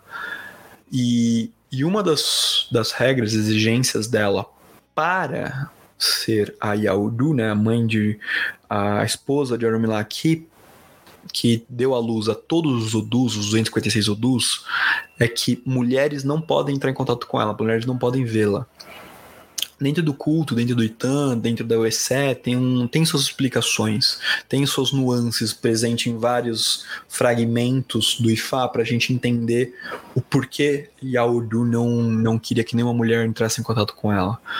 É, e o Orun ou melhor, o Babalau, ele constrói uma relação após né, o Iteliodu, se ele passou, viu e começou a construir uma relação com o Yaudu. É, e aí você tem, tem outros rituais, como Ipanyodu, que é apagar o fogo de Odu, de, da Yaudu. Então você tem uma série de coisas que acontecem. E, e se alguma Babalau desrespeitar isso, o, o que o Itan diz, ele morre. Ele não. E a não permite isso, não, não permite falhas com ela. Então, existem várias coisas que muitos babalaus falam, não quero testar, assim. É, é, faz parte do culto e não quero testar para ver se eu vou sobreviver. Bom, então, a mulher, ou ela, ela vai até um determinado ponto, ela pode fazer, ela pode consultar IFA, ela pode fazer BO, ela pode fazer tudo. Existem momentos do, da iniciação que só a mulher pode fazer. Então uma mulher faz nos, nos caras. Existem momentos da iniciação que, que todo mundo, inclusive uma mulher, pode fazer. E tem momentos da iniciação que só o homem pode fazer. Então, se só tiver mulheres, aí não dá. Então veja. Então tem, tem, tem coisas que os dois lados, os dois lados se coexistem. Então sim, existe a presença da Yanifá, existe a presença do Babalau, é, mulher é tão importante quanto. O homem ele tem mais funções o que gera um e, e tem umas etapas que o homem pode fazer. O culto de Yaudu é um culto realmente que só homens podem fazer. Ele está a- ligado a Ifá mas não é, é não, ele está ligado a Ifá é isso. Então, isso gera, por exemplo, no Ifá cubano, no Ifá cubano tem essa, tem essa ótica de que em algumas famílias, né, fala que não, mulher não, não pode estar em Ifá. Mulher não se inicia em Ifá. Então, a mulher ela só se casa com, com Ornumilá, ela passa a cultuar Ornumilá, mas ela nunca pode se iniciar em Ifá. É uma ótica do Ifá cubano. Essa, e, como, novamente, está em livro, o Ifá cubano veio primeiro para o Brasil, isso foi citado, foi falado, criou essa, essa forma de pensar, e não é muito bem assim, tá? Então, sim, é, mulheres podem se iniciar em Ifá, pelo Ifá nigeriano, né, o o Ifá tradicional do povo Yorubá, É, existem, sim, mulheres extremamente famosas dentro do culto, mas a, a popularidade maior é dos homens, dos, dos babalaus, dos arabás, das, dos, dos, dos agbaies como um todo. Maravilha. Agora, quanto aos métodos oraculares, porque quando você fala de Orumilá, ou Ifá, né, virou até uma sinonimia, né? É, Cara, você fala de destino, você fala sobre adivinhação, você fala sobre aconselhamento, você fala sobre um monte de coisa, né? É... Um método usual de consulta oracular, é, eu sei que tem mais de um, né? Mas qual que seria, assim, Júlio? E assim, você tem algum método que você recebeu? Uhum. Bom, ah, quando a gente fala de método usual, eh, a gente está falando de alguma coisa que é de uso comum ou que você vai ver mais vezes. Então, geralmente quando você chega na casa de um babalau para jogar, para consultar, provavelmente você vai ver o Opelé e Fá. É, o Pelé é uma, uma corrente. Eu, eu, eu tenho, tá ali na sala, que é onde fica meu altar, eu não trouxe para cá. Se você quiser, num intervalinho, eu pego e mostro. Claro. É, o opelé é uma corrente, na verdade, são as favas, né? Fava de opelé que, que passam numa corrente de, de, de, de co- com várias cores, né? Um fio de contos. E tem um, bu, um número maior de, de, de conchas, de búzios num lado direito, e aí você coloca um pano branco, você senta de pernas abertas virado para o leste, então sua bunda está no chão. Você tira o, o chapéu, você, tira, você fica com os pés descalço, você tá com o pano branco, daí você plaf, te joga. E aí você tem é, o, outros objetos que ficam no, no campo de visão ali para você apurar aquilo que foi, foi falado, né? Que é o Nibo. Aí você fala umas palavras, você joga de novo, aí você vê o Udu que vai se manifestando. Então, tipo, se a concha para o circunflexo para o com ah, tô falando tudo isso, tô falando várias palavras, mas tipo a conchinha, né? A parte côncavo para cima é, mostra uma forma, para baixo mostra outra forma, e aí você configura o Odu. Como são quatro de um lado, né, dois, são quatro, quatro de um lado e quatro do outro, formam-se oito. Ah, são. Não, formam-se 16, né? 1, 2, 3, 4, 5, 6, 7, 8. Formam-se 8. Como são duas combinações possíveis né, de cada lado, então isso forma-se 16 combinações vezes 16, aí forma 256. Entendeu? Sim. É, você vê que de matemática não é meu forte, né? Deu pra perceber, né? Que eu sou um ótimo sociólogo nesse É ótimo. Mas o, Aí- o, IFA, o IFA é muito matemático, né, cara? Tudo que a gente tá falando é muito matemático. E aí, isso é o que se manifesta, aí você verifica se está no positivo ou no negativo, enfim, isso é uma coisa. A outra forma é com Ikin. Ikin é a semente do dendezeiro, é o que é o que vai dentro, é onde o Orumilá se manifesta, né? Que existem existem inúmeros inúmeros existem inúmeras relações do da árvore do a palmeira, né, a árvore do dendezeiro com o culto de Ifá. É, inúmeras, inúmeras, inúmeras. Desde. Desde. E o culto tradicional Yorubá como um todo, né? Porque você tem a presença do. o, o, o óleo de palma, o vinho de palma, o óleo de palma, no caso, o azeite de dendê, o vinho de palma, é, que é o emu. Você tem uma série de questões. Você tem a, a, a ar- as folhas tiradas quando ela tá pegando para virar mariô. Você tem uma série de coisas. Enfim, e aí o Ikin, né, que é o- a semente do dendezeiro, com, com o número certo de, de, de, de furinhos, que são os olhos, e limpa, raspada, completa- sem, sem nenhum pelo. Elas, é, são elas que se manifestam ali que é o Orumilá é assentado. É importante falar que as divindades como um todo, elas são elas são você pega uma série de elementos que são que estão presentes nos, nos, nos- no- nas histórias elas, elas se manifestam através dos elementos então você então por exemplo o Batalá é famosíssimo por, por comer igbin que é o caramujo É, a esposa dele é um caramujo, por isso o caramujo cultua ou é devota de Obatalá. E aí você oferece o caramujo para ele.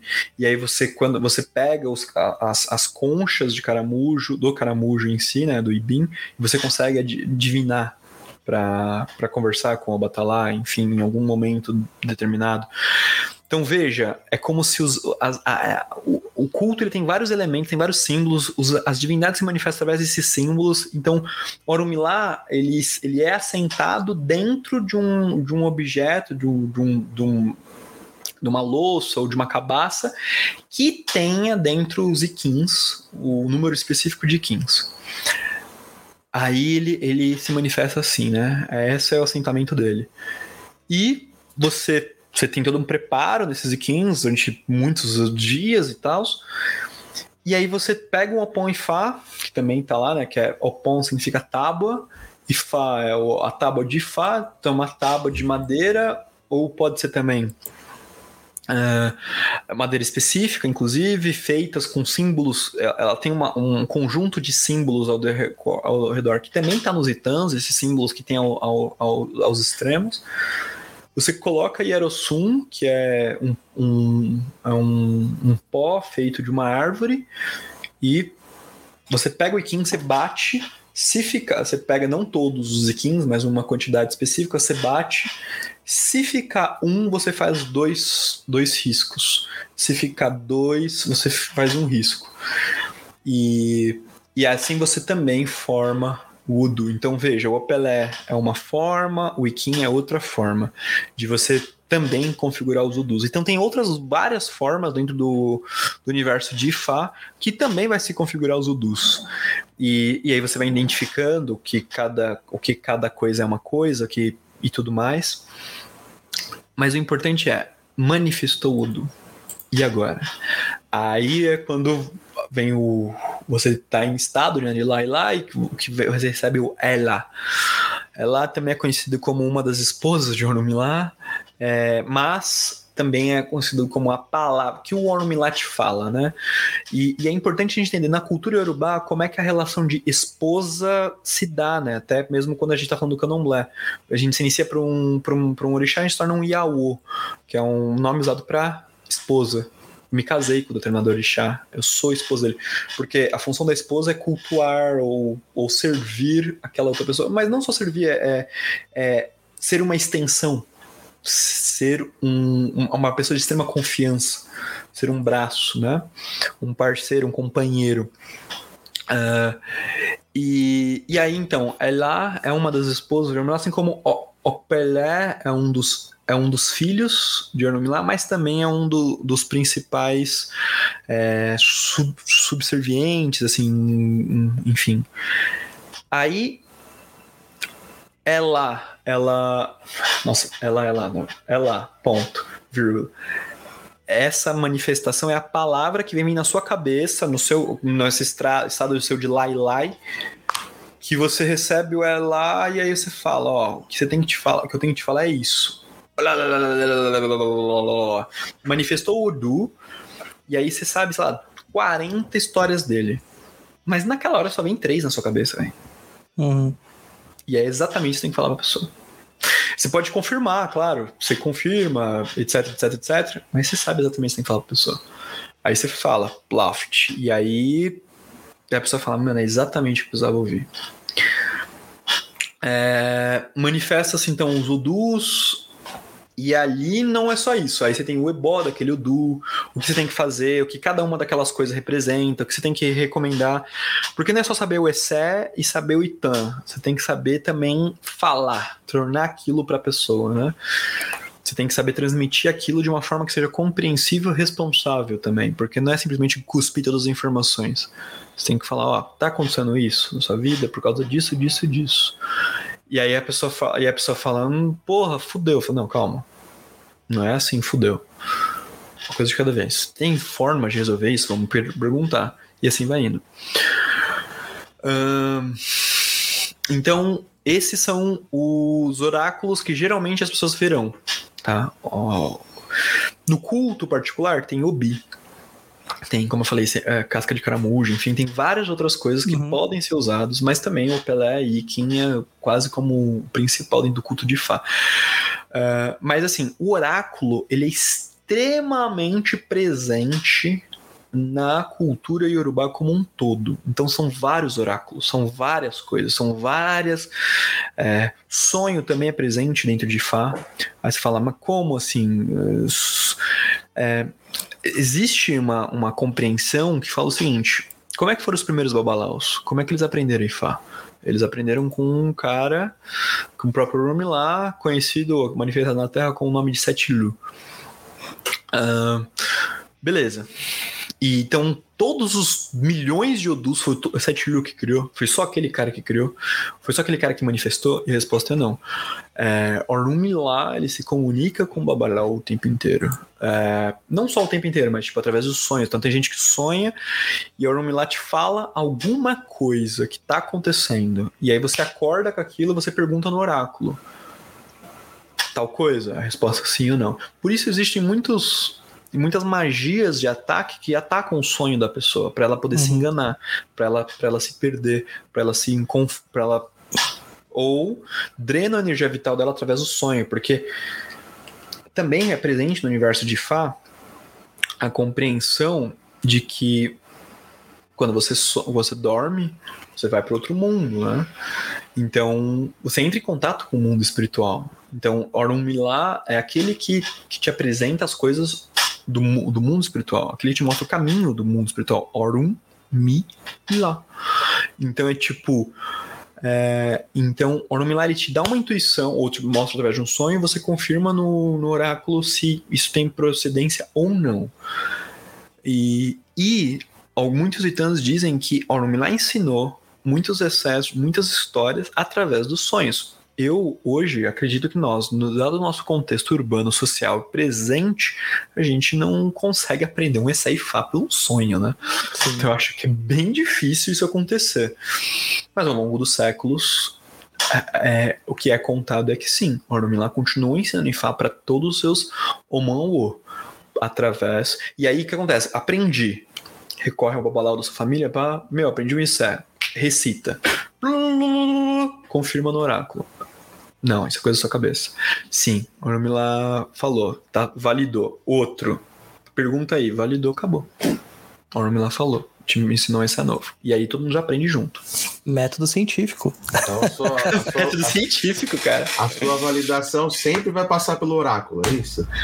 É porque é a forma que o, o Orumilá se comunica, né? Ele é aquele que se fala através de, de parábolas, através dos odus.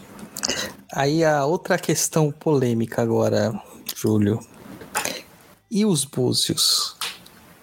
Certo? Existem famílias que vão dizer que. Na verdade, eh, vou falar as, as três histórias que são presentes, tá?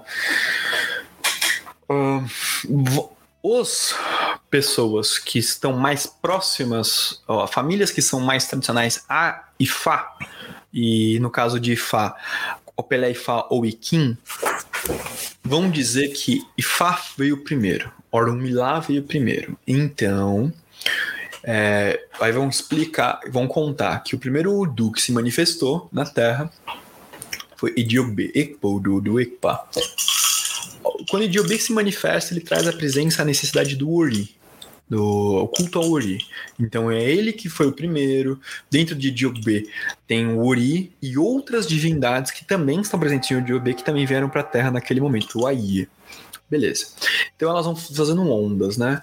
Então, depois disso, outros Odus representam com a, necessidade da humanidade, porque em Idiobe diz que foi o, a presença de Idiobe que ou a manifestação de Idiobe, como ele traz o Ori, foi o ele trouxe foi Ori que colocou cada divindade onde deveria estar. Então foi Idiobe que que manifestou o Ori possível para o Batolá em Ifon, na cidade de Ifon. Então foi o Ori de, de Ogum que. Ou, por exemplo, de, de Oiá que fez com que Oiá se tornasse e tivesse em Ira. Em Irá. Então cada divindade, ou. ah, ou Xangô em Kossô, enfim. Então foi por causa do Ori de cada uma delas, por isso o Idiobe estava presente, por isso é, Idiobe foi o primeiro o Udu que foi manifestado. Aí depois ele vai contar que o segundo Udu foi manifestado, o terceiro, chegar até os 256 Odus e, e as ondas, né? Em que momento da humanidade cada divindade foi chegando e está dentro de Ifá 256 Odus. Beleza, isso é uma coisa. E em cada momento, o que vai acontecendo na história da humanidade, porque foi necessário cada Odum, cada divindade se manifestar. Isso é uma coisa. A minha família segue isso. E é isso que eu vou defender até o fim, porque eu sou tradicionalista, então eu preciso seguir o que minha família segue. Ponto. Mas agora, vamos tirar a máscara e colocar a máscara de sociólogo. Faz sentido isso? É, em um aspecto sim, e outro não, comparado à co- à- à sociologia envolvendo a Nigéria. Por quê? Ele diz é, também nessa ótica que manifestou-se os 256 Odus, o sistema de Fá já, já era presente, e Orunmila ensinou a Oxum, o Búzios, o Eri de Logum, para ele, pra ele consultar, para ela consultar na ausência dele, porque ela era a PTB, né? Era a esposa de Orunmila. E na ausência de, dele, porque ele ia fazer uma viagem, na ausência dele, as pessoas ainda iriam recorrer a Ifá, então. é, então. A. A Oxum, a PTB dele, poderia consultar. Só que daí não os 256 Odus, e sim apenas os 16 do Eren de Logum. Então veja, começa a lógica com 256 para chegar em 16.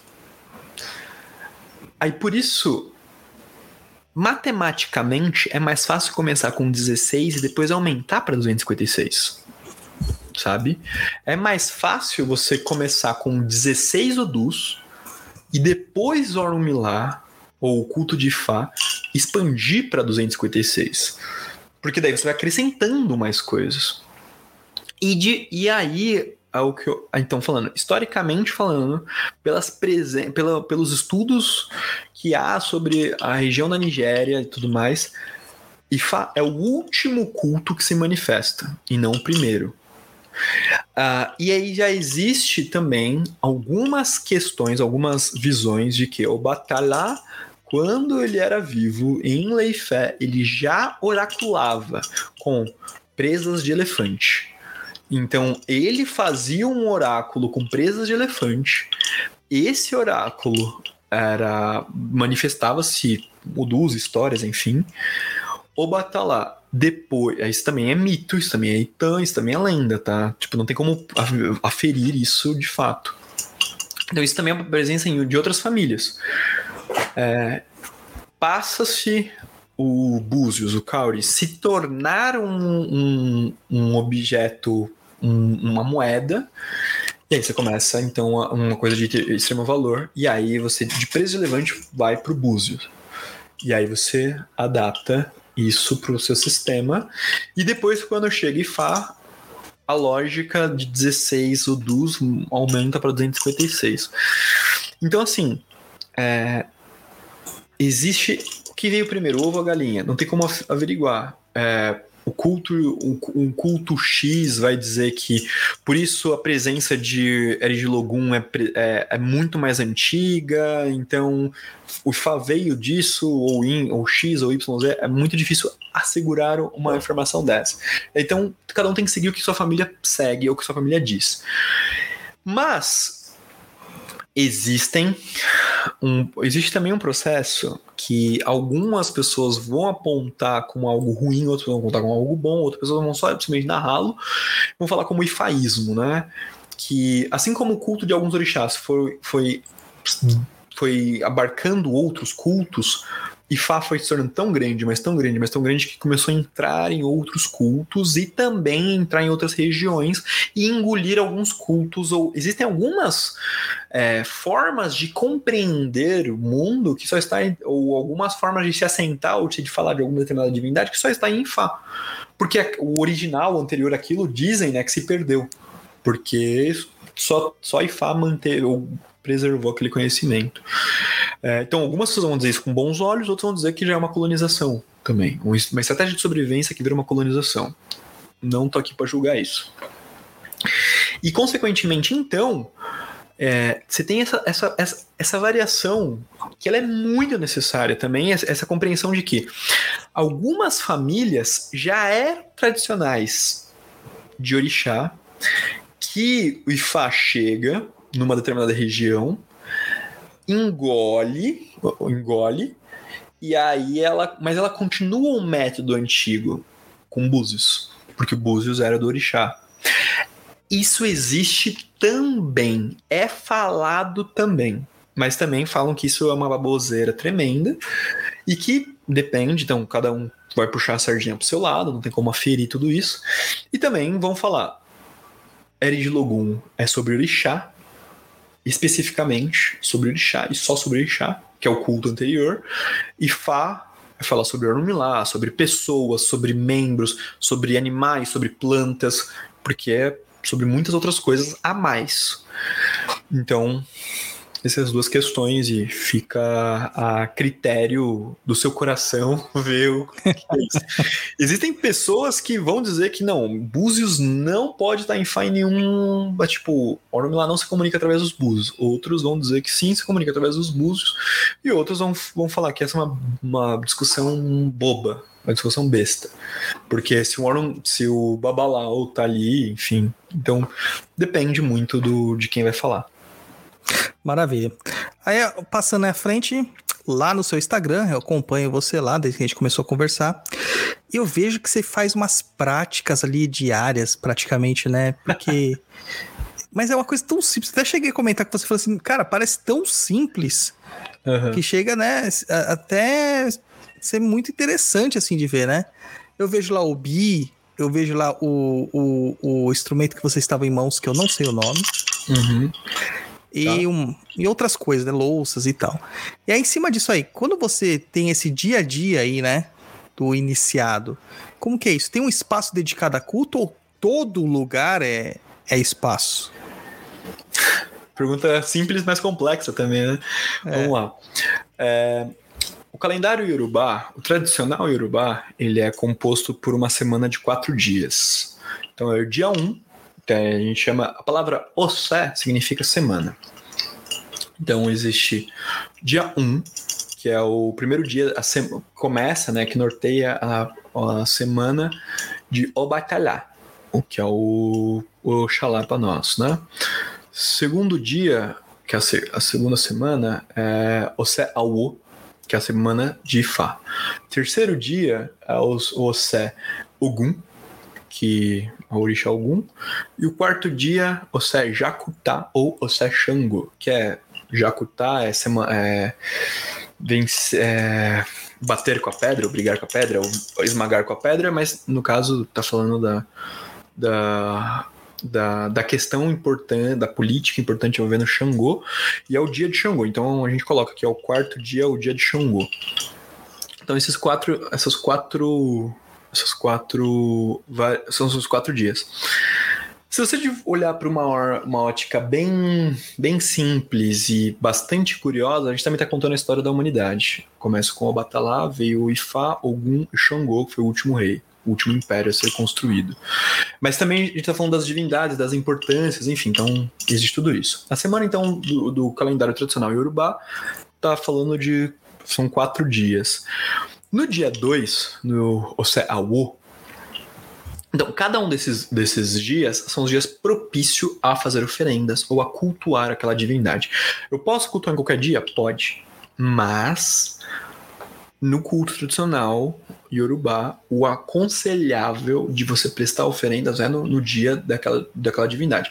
Então, eu, como iniciado, tenho uma responsabilidade da data. Do, do, do dia. E eu, é bom eu nunca perder essa data. Eu sou sempre porque eu vou renovando o achar, né? Como o, o Yorubá, como a religião tradicional Yorubá, compreende o, o- os assentamentos. Existe. tá, existe dois mundos, né? Um mundo. Na verdade, existem muitos, muitas coisas no nosso universo, mas é, uma grande coisa. Uma grande. Bastante coisa jun- junta num, num conceito chamado Orum, que a gente pode falar como mundo espiritual, e o Aie, que é o mundo físico. Ah, existem coisas que estão no Aie, mas não são visíveis aos nossos olhos, então estão ainda no Aie, mas não estão no Orum, enfim. Então todas as coisas existem no Orum. A nossa casa, a nossa vida é no Orum. É, tudo começa no Orum. Existe até um ditado Yorubá chamado, or- que está dentro de Fá, né, que diz Orum nile Aie loja. Ou a nossa casa é no Orum, o, o Aie é só um, é um mercado. É, então nós vemos, nós viemos aqui para comprar, fazer uma lista de compras. Então quando tá acabando a nossa comida, eu vou lá pro para nossa, vou, vou na, no mercado, faço a lista de compras, compro, trago para minha casa, para minha vida, o que que eu preciso comprar próximos meses, enfim. Então a gente vem para a Terra com a lista de compras, então, com objetivos, com coisas para fazer. O axé, ele é da Terra, ele é do Aie, ele é uma propriedade do Aie. Ele não vem do Orum, ele tá no Aie.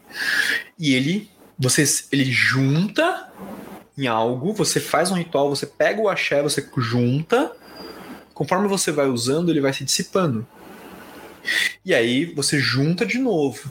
Então o axé não se cria, ele se transfere. Porque ele todo, é como assim, é como se todo o axé que tivesse que existir no, no, no universo do AIE já existe.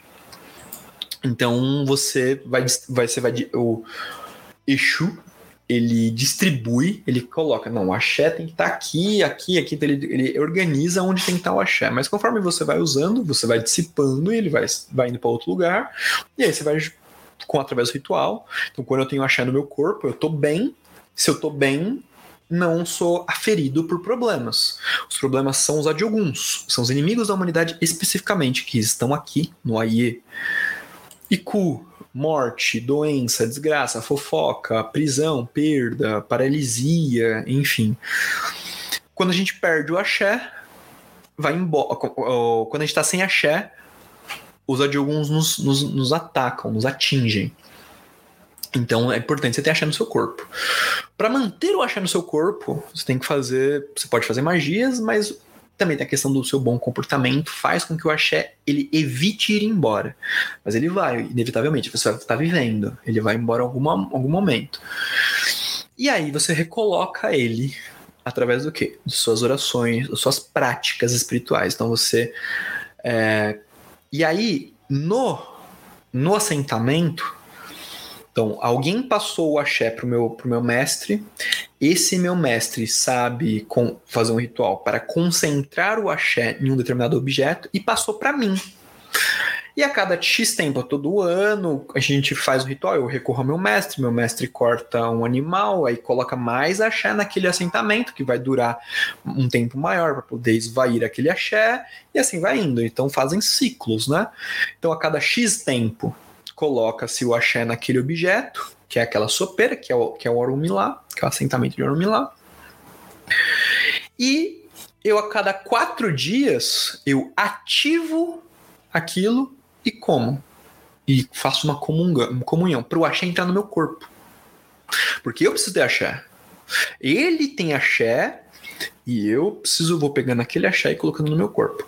A cada quatro dias. É para passar a semana. Então eu ofereço ubi, eu ofereço água, ofereço gin. E se ele pedir mais coisas, eu ofereço mais coisas. Pergunto, pergunto umas coisas para ele, converso com ele e coloco a axé dentro. Então tudo que eu ofereço eu como também. Então eu como obi, eu como, tomo água, bebo gin, coloco dentro do meu corpo para ter aquele axé. Beleza, eu vou, vou enchendo o copinho com axé da minha vida eu vou mantendo um bom comportamento, vou fazendo as coisas boas, tá? Não sei o que, eu achei vai perdendo, vou bebendo a água, né? Eu achei vai perdendo e vou fazendo essa manutenção aí. A cada X tempo, então uma hora o axé vai embora, tem que colocar mais axé ali dentro de novo, e assim vai indo. Então eu vou concentrando as coisas e eu vou, lá, uma bateria ali que eu vou me carregando. É isso. É, por isso, a cada quatro dias eu, eu posto, e, e é legal a sua observação, porque assim, quando eu criei meu Instagram, eu, eu tinha. Eu sou iniciado desde 2019, mas eu não postava no meu Instagram pessoal, né? Por causa do meu trabalho, enfim, várias coisas. Eu não, eu não era tão político assim, né? E eu queria consumir mais coisas de macumba. E aí meu feed ia ficar tudo bagunçado, aí eu criei um Instagram só de macumba, só para consumir macumba, para viver mais aquela macumba. E aí eu conversava com pessoas e tinham muitas pessoas que ela falava: "Meu, eu tenho uma preguiça de manter assiduidade nas minhas práticas religiosas". Aí eu falava: "Porra, Falei, mano, a preguiça também é minha. Mas, velho, tem que fazer, né? Tem que fazer, cara. Ele falou, mano, puta que pariu, é muito trampo. E aí, o que que eu fiquei com. E aí eles, eu conversava com alguns amigos meus que eles me perguntavam: Mas será que todo mundo faz? Mas será? Aí eu falei, mano, não, eu vou fazer. Eu falei, mano, eu vou te mostrar que eu vou fazer. Então, sempre que eu tô fazendo as coisas rotineiras, eu posto. Pra, que, pra aqueles meus cinco amigos que a gente trocava uma ideia, ele falou, mano, não, pelo menos dá para fazer dá para fazer. Então, eu faço mais coisas, mas aí já aí já, já são campos do segredo que eu não tenho interesse realmente em divulgar. Mas aquilo que é obrigatório dos cultos que eu faço parte, eu eu posto. acordar cedo para rezar. Cada cinco dias, a cada quatro dias, né? O, o quinto dia após o próximo dia, né? Fazer o ritual, o Ossé, é, que é o ebó da semana, ou o ritual do Ossé, enfim. E isso é presente em várias coisas no, no Brasil, né? Enfim. É, enfim, e, e outras orações e outras práticas espirituais envolvendo outras tradições minhas que também tem coisas relacionadas a dias, horas e etc. É Eu também tento trazer meus amigos assim para participar das minhas práticas, que nem você tá fazendo, né? Mas da última vez que eu chamei o Luiz pra cortar um bode comigo, ele não quis vir, não, cara. Falou que eu não tava muito afim de ver isso, não. É, isso não, não vai fazer muita parte do. do Bebeu um pouquinho de, dia, bebeu né? um pouquinho de menga comigo. Ele falou: não, não tô afim de fazer isso, não. assustado, hoje." assim. Me, me inclua fora dessa. Você sabe o que que é menga japonês? Menga, É. abreviação do Flamengo. Menga. Não. Menga Mas é é. isso mesmo, cara, você acertou. É, menga é sangue, rapaz. Tô fora. Mas beleza, beleza. Deu pra entender, Sa- tá vendo? Sangue é, a- só no churrasco, no- na picanha ali sangrando. Então, mas Naquele aquilo. ponto que se chamar ainda o veterinário dá pra salvar a carne, né? Sim. Exatamente. Hora que você corta, você ainda tem um gritinho lá. Sim. Não, porque senão a carne foi estragada, né, cara? Já é, já tá Sim. comendo carne podre ali. Sim. Não, mas tá vendo? Cada um tem um amigo que merece, Júlio. Cada um tem os amigos que merece. É isso aí. Ai, maravilha, maravilha, Deixa eu, maravilha. deixa eu fazer uma questão, eu ia fazer. É, me, me veio uma curiosidade. Cara, como que vocês têm esse relacionamento para ter uma pessoa lá no outro país para falar, olha, preciso que você venha aqui para o Brasil, aqui e tal, para você fazer uma iniciação de X pessoas. É, são pessoas já de relacionamento da família do IFA que você tem lá, contato? Como que se dá isso aí? Porque eu fiquei, meu, como que vai lá no outro país alguém que você saiba que seja gabaritado para isso, né? Que tenha conhecimento e que tenha poder para iniciar a pessoa, validar a pessoa? Show. É, pergunta muito boa. Se você for ver aqui no final do meu nome, tá? Awo Hum. Fafumolu, Oyekale, Oyekale. O que, que, é, que, que é esse Oyekale? É o meu sobrenome, que é o nome da família. Família Ok. Oyekale. Uhum. Então, existe um Arabá de uma cidade. Arabá tipo, é, um, uma, é o sumo sacerdote de uma cidade, né? O sacerdote maior, maior sacerdote de uma região. Uhum. Então existe um Arabá de um estado na, Nigéria, se procurarem aí, tem, Olus, tem a cidade de Idiagbo, que é do lado de uma cidade chamada Ofá, que é no estado chamado Kwara. Kwara. Então existe o estado de Kwara, que é mais ou menos no centro da Nigéria ali, é, que é o, dentro do, da região que os Yorubás estão, é, já está bem afastado, sabe? Então tem pouca rota comercial, tem alguns lugares, alguns vilarejos dentro de Quara que gente, tem pessoas lá que nunca viram estrangeiros. É, meu babá, quando ele foi pra Nigéria em 2014, ele falou: Mano, teve uma parte ali que eu fui que as pessoas perguntaram se eu tinha alguma doença, porque minha pele era branca. Mas comparado a ele, sabe? Uhum. E, enfim. Então isso acontece, né? Aí, Qua, aí Quara. Então, dentro de Quara, existe a cidade, existe um Arabá da região, que representa a região como um todo. Ou seja, quem vai consultar Ifá para o que está acontecendo na, na vilarejo, quem vai consultar Ifá para as questões da cidade, quem é que vai consultar Ifá para o rei.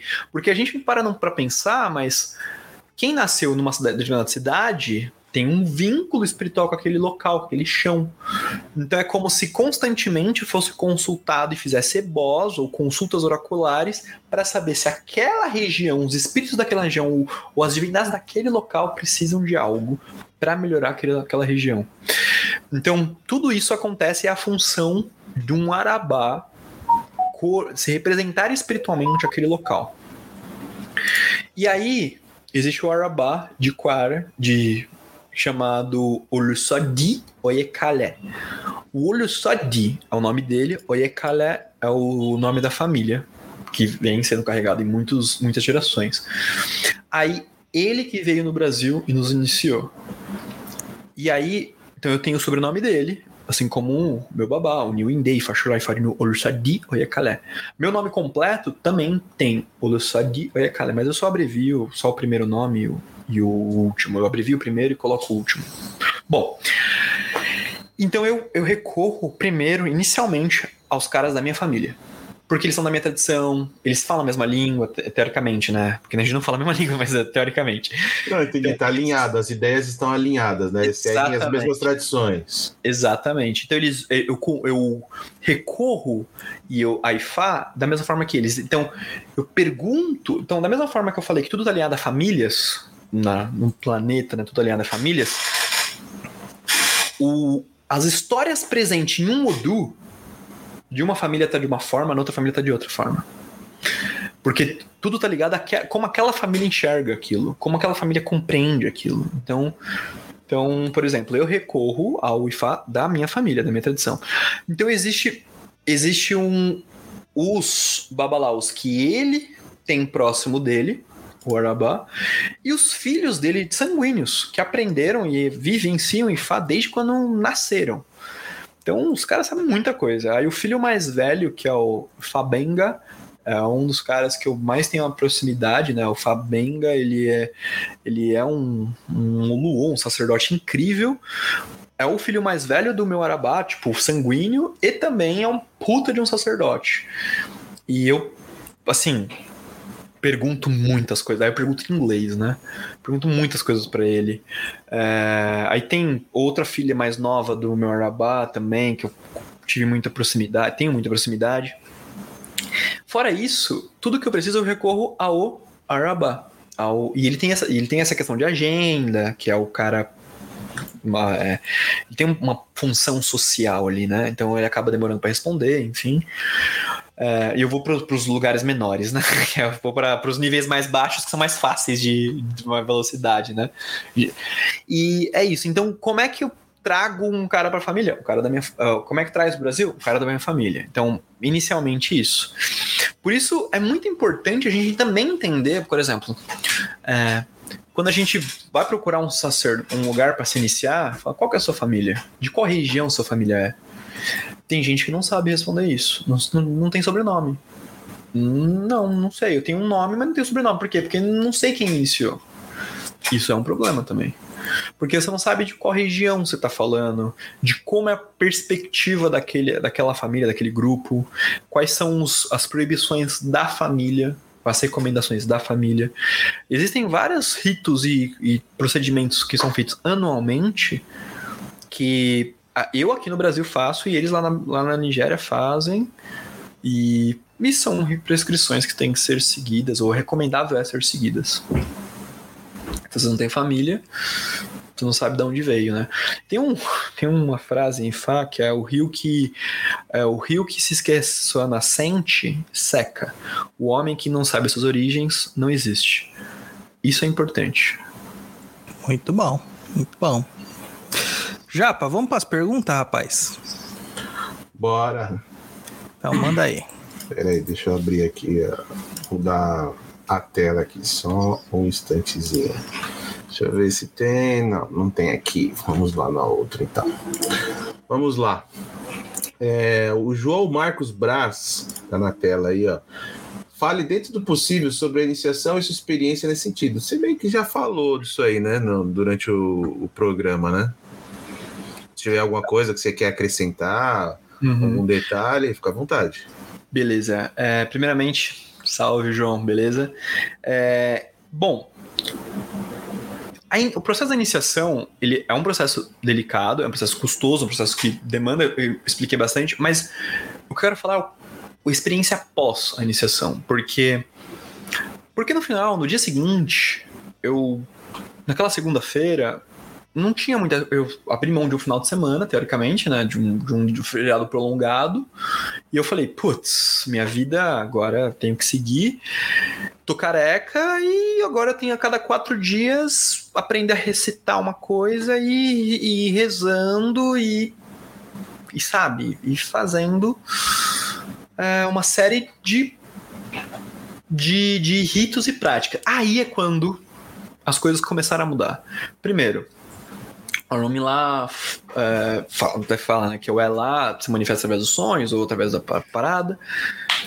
E, e aí você começa a ter, ver, você começa a ter uma outra perspectiva, mas com o passar do tempo, você começa a falar, você começa a seguir os seus EOs e você começa a falar, tal coisa que eu faço não é muito legal, não. Vou parar de fazer. Ou fala, hum, eu vou. de- Eu acho que eu vou mudar determinada coisa do meu dia a dia. E aí você começa. A, e aí, conforme você vai recitando é, uma série de, de excessos, conforme uma série de histórias, você começa a se acostumar a, a falar aquilo e, e ler a tradução, e aí você começa a falar, mano, isso aqui é uma coisa importante, né? Isso aqui faz sentido, isso aqui é uma coisa que eu preciso aprender. Por exemplo,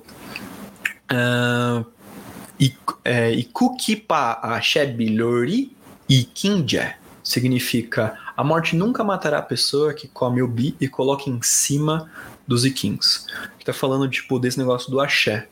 De eu, a cada quatro dias, eu comer o obi e colocar o restante em cima do, do Zikin, e aquilo me trazer axé, e o Iku é um dos adioguns. E eu falei, pô, meu, isso aqui é importante. Aí depois tem outros que fala sobre. é, e, e f- fala sobre como eu tenho que tratar meus filhos, como eu tenho que tratar meus netos, é, o respeito que eu tenho que ter à minha companheira. Então você vai tendo uma série de, de, de insights e de comportamentos que você vai falando assim, cara, eu preciso. é, preciso ser mais assim, mais assado. Então esses pequenos insights foram me dando que foram de fato me mudando minha perspectiva de mundo. E aí é onde eu falo que eu amo Ifá, Ifá, eu hoje eu falo, mano, Ifá é muito foda. Claro, se eu tivesse, se eu, se eu só recorresse ao oráculo e aprendesse e seguisse os conselhos que estão me dando, eu também teria muitos desses ensinamentos. Mas a partir do momento que eu começo a exercer, é, as coisas começam a mudar de uma perspectiva bem interessante no dia a dia, de uma forma natural. Até que, por exemplo, que até que eu falei no começo da entrevista, é, que eu falei, nossa, eu, eu pensei em umas 15 piadas sobre isso, mas eu tô mudando, eu não posso fazer esse tipo de piada. Porque é uma recomendação que, que o meu Urdu, que se manifestou, fala. Eu preciso aprender a me portar nos lugares, porque eu sou muito destrambelhado, eu saio falando merda, fazendo piada o tempo inteiro, eu perco amigo, mas não perco a piada, e fala, fala esse, eu falo assim, você não pode ser assim. É, tem, você tem que saber a hora certa de fazer a piada, e tá lá escrito. Tá lá, a recomendação. E esse, daí ele tá falando que você tem que aprender a se portar, aprender a, se, a lidar, aprender a, a se jajar. E esse é um problema com quem manifesta esse Odu. Tem pe- pessoas que manifestam outros Odus, que tem outras questões, mas todas essas manifestações são coisas que falam assim: isso aqui é um problema para você. Para outra pessoa falando, isso aqui é um problema para você. Então você tem que aprender a vencer isso para se tornar um homonuabi, uma pessoa é, nasceu com um iuá, com uma ética, e o mundo espiritual passa a, a querer te ajudar em tudo que você for fazer.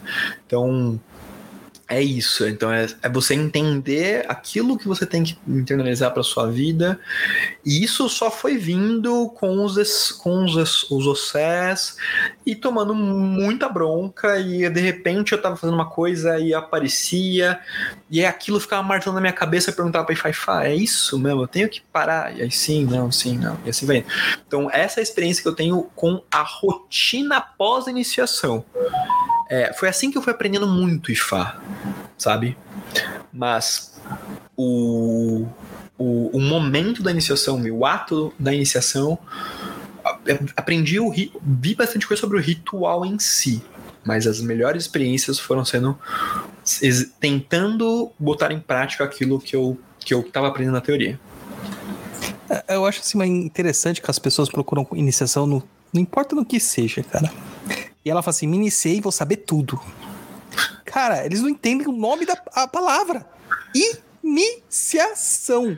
É o começo. É o começo. É, cara, eu canso de pegar gente e falar assim: não, eu vou entrar aqui na Kimbanda, eu já vou saber tudo. Mano, você não vai saber nada. E até você saber alguma coisa vai demorar, cara. Você só, só, só levou a primeira porrada aqui. As outras vão vir na sequência. E aí você não, nem vai parecer que foi uma porrada, né? Você nem vai saber de onde veio. Você tem que é. entender de onde veio. É que a gente é muito. Hoje, eu- hoje eu vejo uma- essa geração muito fast food, muito líquida, muito rápida, muito Instag Instagramável. Palmer já diz isso muito, né? É. E aquilo é o New Age, né? O New Age vai te tirando, vai te cerceando do compromisso disso tudo. Próxima japonês. Vamos Ah, o lá. japonês estava refletindo ali sobre a vida, tudo bem. Não, japonês. você pode ter certeza que ele vai. Ele vai ficar pilhado com tudo aquilo que foi falado. O japonês fica ali quietinho, as pessoas falam assim: ah, o japonês tá ali só de alpaçando no meio do, do programa, né? Aí depois ele vem com umas perguntas, com umas reflexões, aí ele coloca umas postagens, aí aparece com uma namorada nova. É sempre assim, cara. Ó, eu te ajudo, viu, Luiz? Eu, eu juro pra você que eu mando umas reflexões de Fá boa. E até te ensino a pronunciar. É, é, um, é, é um imã, muito bom. Brincadeira. Seria ótimo ver o japonês falando em Yorubá, cara. Seria assim, ó. Supra-sumo. Piada, piada, piada. Olha lá, Japa. Vamos lá. Próxima pergunta da Tatiane. Boa noite. Poderia falar um pouquinho sobre a sabedoria suprema de Orun, Milá e Fá? Claro. Nossa, é um prazer. É, Ornum Milá, ele tem duas coisas que é muito importante que as pessoas negligenciam. Porque, assim, a palavra é, Ornum Milá, ele é essa... O conhecimento vem do, do outro lado, né? O conhecimento, a comunicação veio do Orun. É, então dá para entender que é, é um título e ele tem outros ele é chamado por outros nomes. Um deles é Agboniregun, que significa tem algumas traduções possíveis, porque depende de como você desmembra a palavra, formam outras frases. Tem um que é o aquele que revela através do coquinho, que daí a gente pode entender que coquinho seria sementes de Kim, né? Então, aquele que manife- revela através do, do, do coquinho. Mas, uma que é a, a sabedoria ancestral da palmeira. Então é tipo, tá falando sobre, sobre um cara que é extremamente sábio. A gente fala que Orun Milá é o orixá da sabedoria. Por quê? Porque a sabedoria é o conhecimento aplicado. E, e Orun Milá, ele é o Elerikpin. O que, que significa Elerikpin? O testemunho do destino. Então vamos, vamos, vamos fazer uma linha temporal das coisas. Hoje nós estamos aqui no AIE, graças a Deus, graças à, à graça de Olodumare. Estamos no dia 29 de junho fazendo essa live e conversando aqui um pouco sobre isso. Ah, isso estava acordado? Não. E provavelmente eu não, não, não falei para Deus, Deus, eu quero que no dia 29 de junho eu esteja lá sentado numa cadeira conversando com fulano e com ciclano, uma live. Provavelmente não falei isso. Mas existem coisas que foi acordado. E aí hoje a gente tá, num, na, a gente tá na, na, na era, né, dos filmes da Marvel que, e da DC, que tá falando sobre viagem temporal.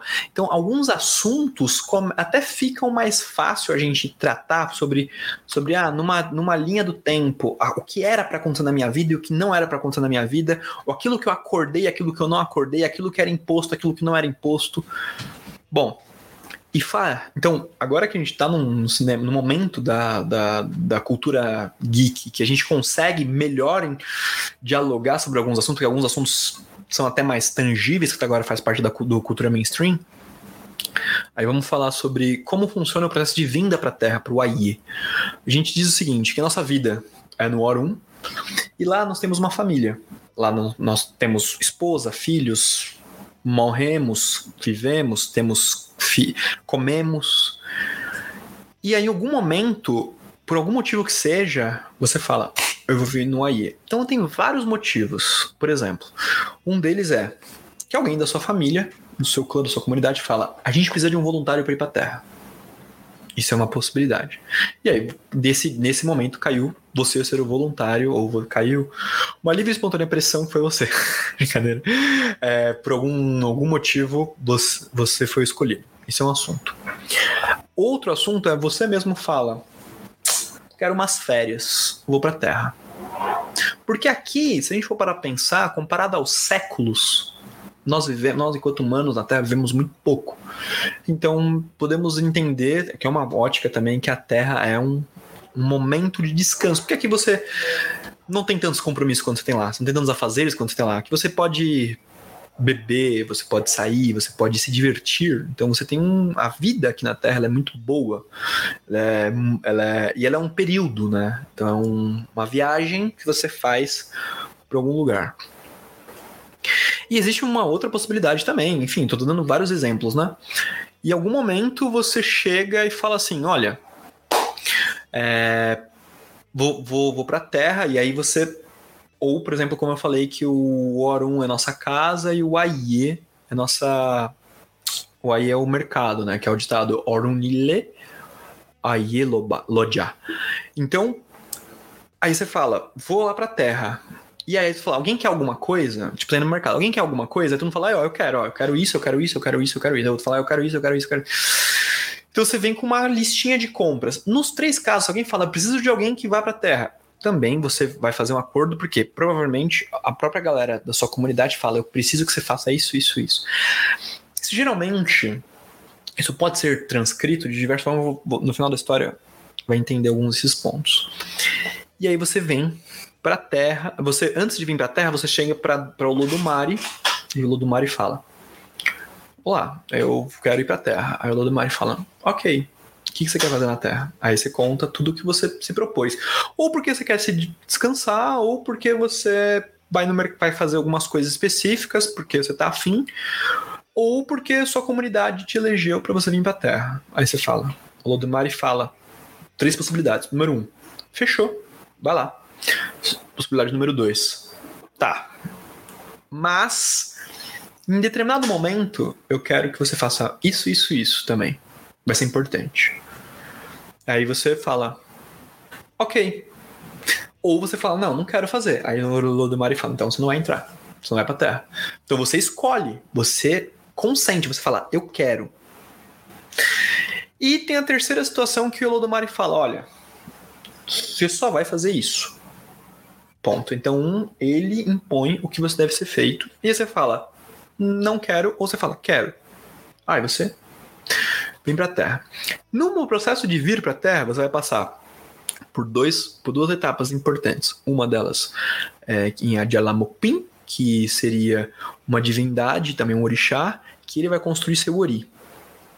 Que é Ori, ele tá falado, tem palavra como cabeça, mas também uma das traduções possíveis é destino. Então esse acordo que você fez com o Lordumari e esse acordo que você fez com a sua comunidade antes de vir forma um grande acordo chamado Ori ou Kadara, mas Ori.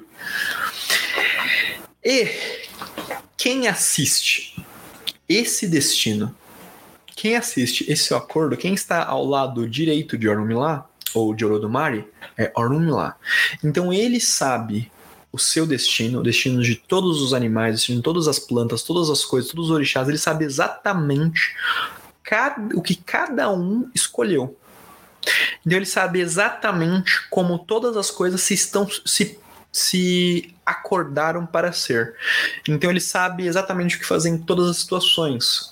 Então, se ele tem conhecimento, ele consegue aplicar, então ele é o orixá da sabedoria, que a sabedoria nada mais é que conhecimento aplicado.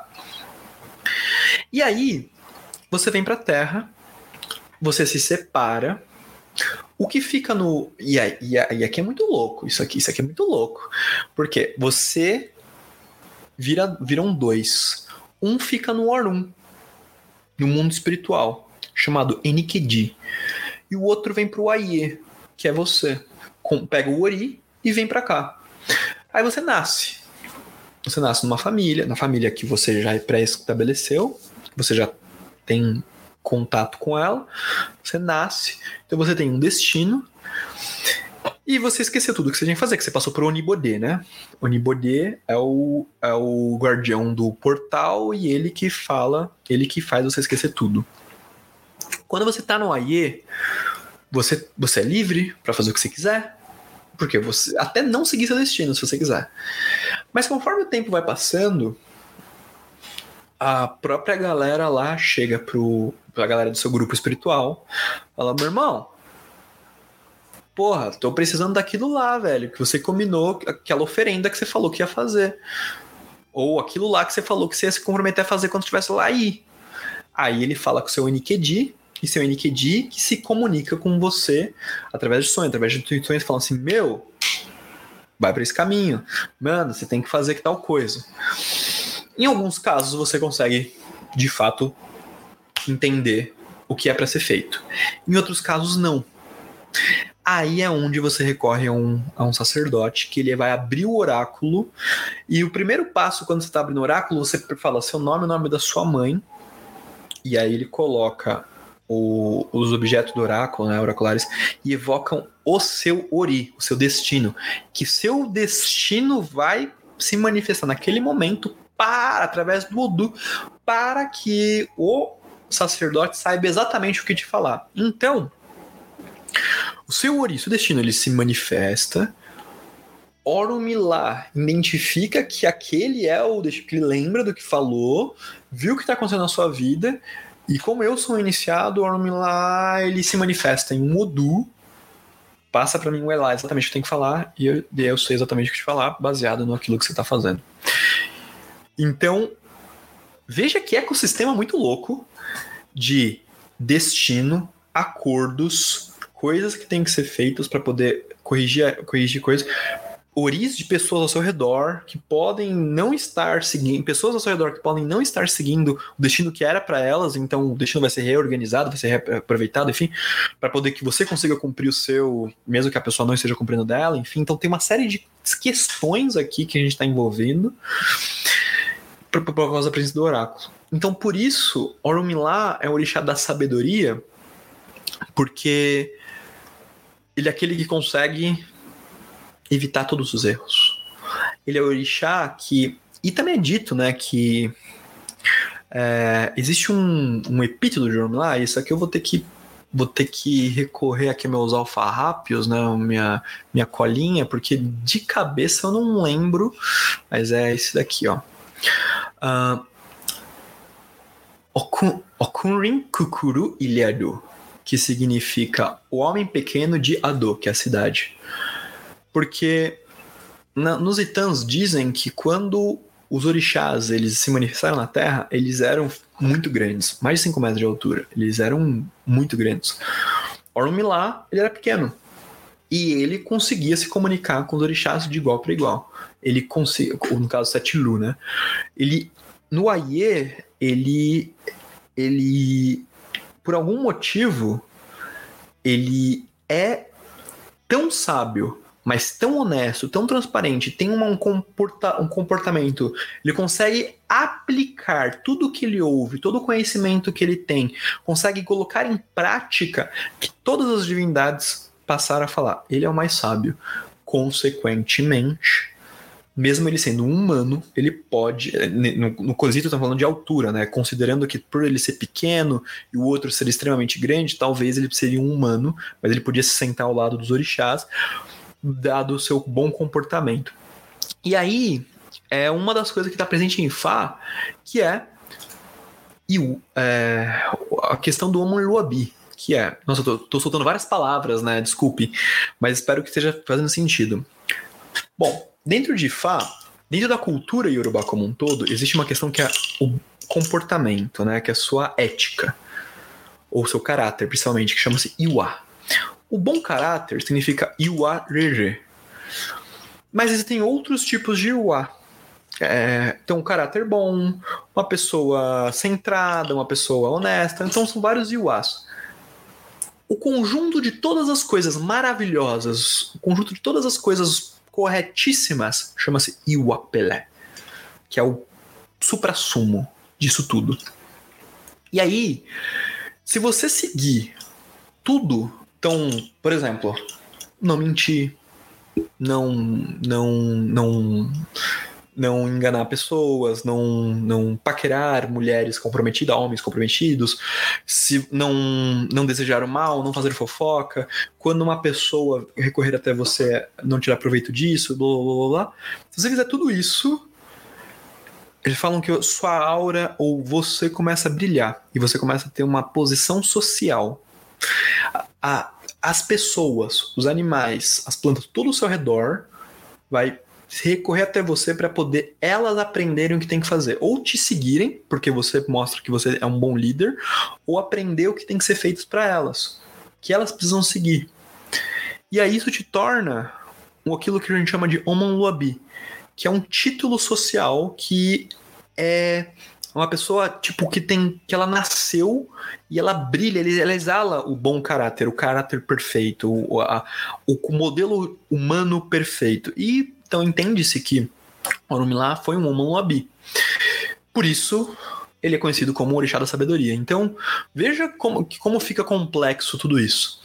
É um cara que tem um bom comportamento. O comportamento dele se torna um exemplo a, gente, a, a ser seguido. Ele assistiu, ele é o testemunho da criação, é, o testemunho do destino de todos os seres da criação. Ele sabe exatamente como todas as coisas vão acontecer e te auxilia a você seguir o bom comportamento e conseguir aplicar aquilo. Então, é, é, daí que vem o título de sabedoria suprema. É daí que vem a, a, a, a ideia dele ser um cara muito sábio, porque ele consegue aplicar aquilo que falam para ele. Então, isso tudo representa o Arumilá e muitas outras mil coisas. É, os Itãs sempre vão dizer que assim, o Arumilá já, já se meteu em rascada. Mas sempre que ele se mete em rascada ou alguma coisa assim, ele recorre a Ifá e entende o que tem que ser feito. É, e aplica. Isso é, é ser sábio. É, é, tipo, inteligente é aquele que aprende sobre os erros e sábio é aquele que aprende com os erros dos outros. E os erros dos outros, os itãs contam os erros que as divindades, assim, pode ser que não sejam verdades, mas os itãs, os essés narram os erros das outras divindades, ou os problemas que elas viram a ter e como elas resolveram os problemas. Então, quando fala que tal divindade ela é briguenta, não é porque você tem que ser briguento.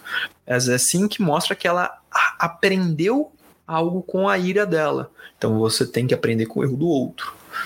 Enfim. E Orumilá, ele não só te transmite esse tipo de sabedoria, mas como ele conseguiu aplicar todas elas. É isso. O Douglas Salinho até falou, putz, ficou muito, não, muito cara, questão tô, esse papo aí. Eu, eu tô comendo. Daí pra não, o pessoal não ficar com vontade de comer junto comigo aqui, eu vou. Aí eu fecho a câmera. Tá sem som, ó, japonês, tá sem som. Ah, meu tá microfone som. tá fechando sozinho, tá, tá maluco esse negócio. É aqui. manifestação espiritual japonês. Pode ser, que, tá mas tá é. na hora da sua iniciação. Esse aqui tá com manifestação física, porque o microfone só fecha, ó. Repara na câmera. Se... É touch. O nome disso também é tecnologia, viu? Ah, você. Então, ou seja, tá tendo uma manifestação física aqui, porque ele só tá desligando tocando. Toca. Ah, então alguém tocou. Alguém tocou. Deixa cadê meu Pelé? Deixa eu verificar isso agora. Pode falar. Vamos, vamos lá pra, para a próxima pergunta do Ralph. Posso oferendar e agradar Exu Orixás sem ser iniciado?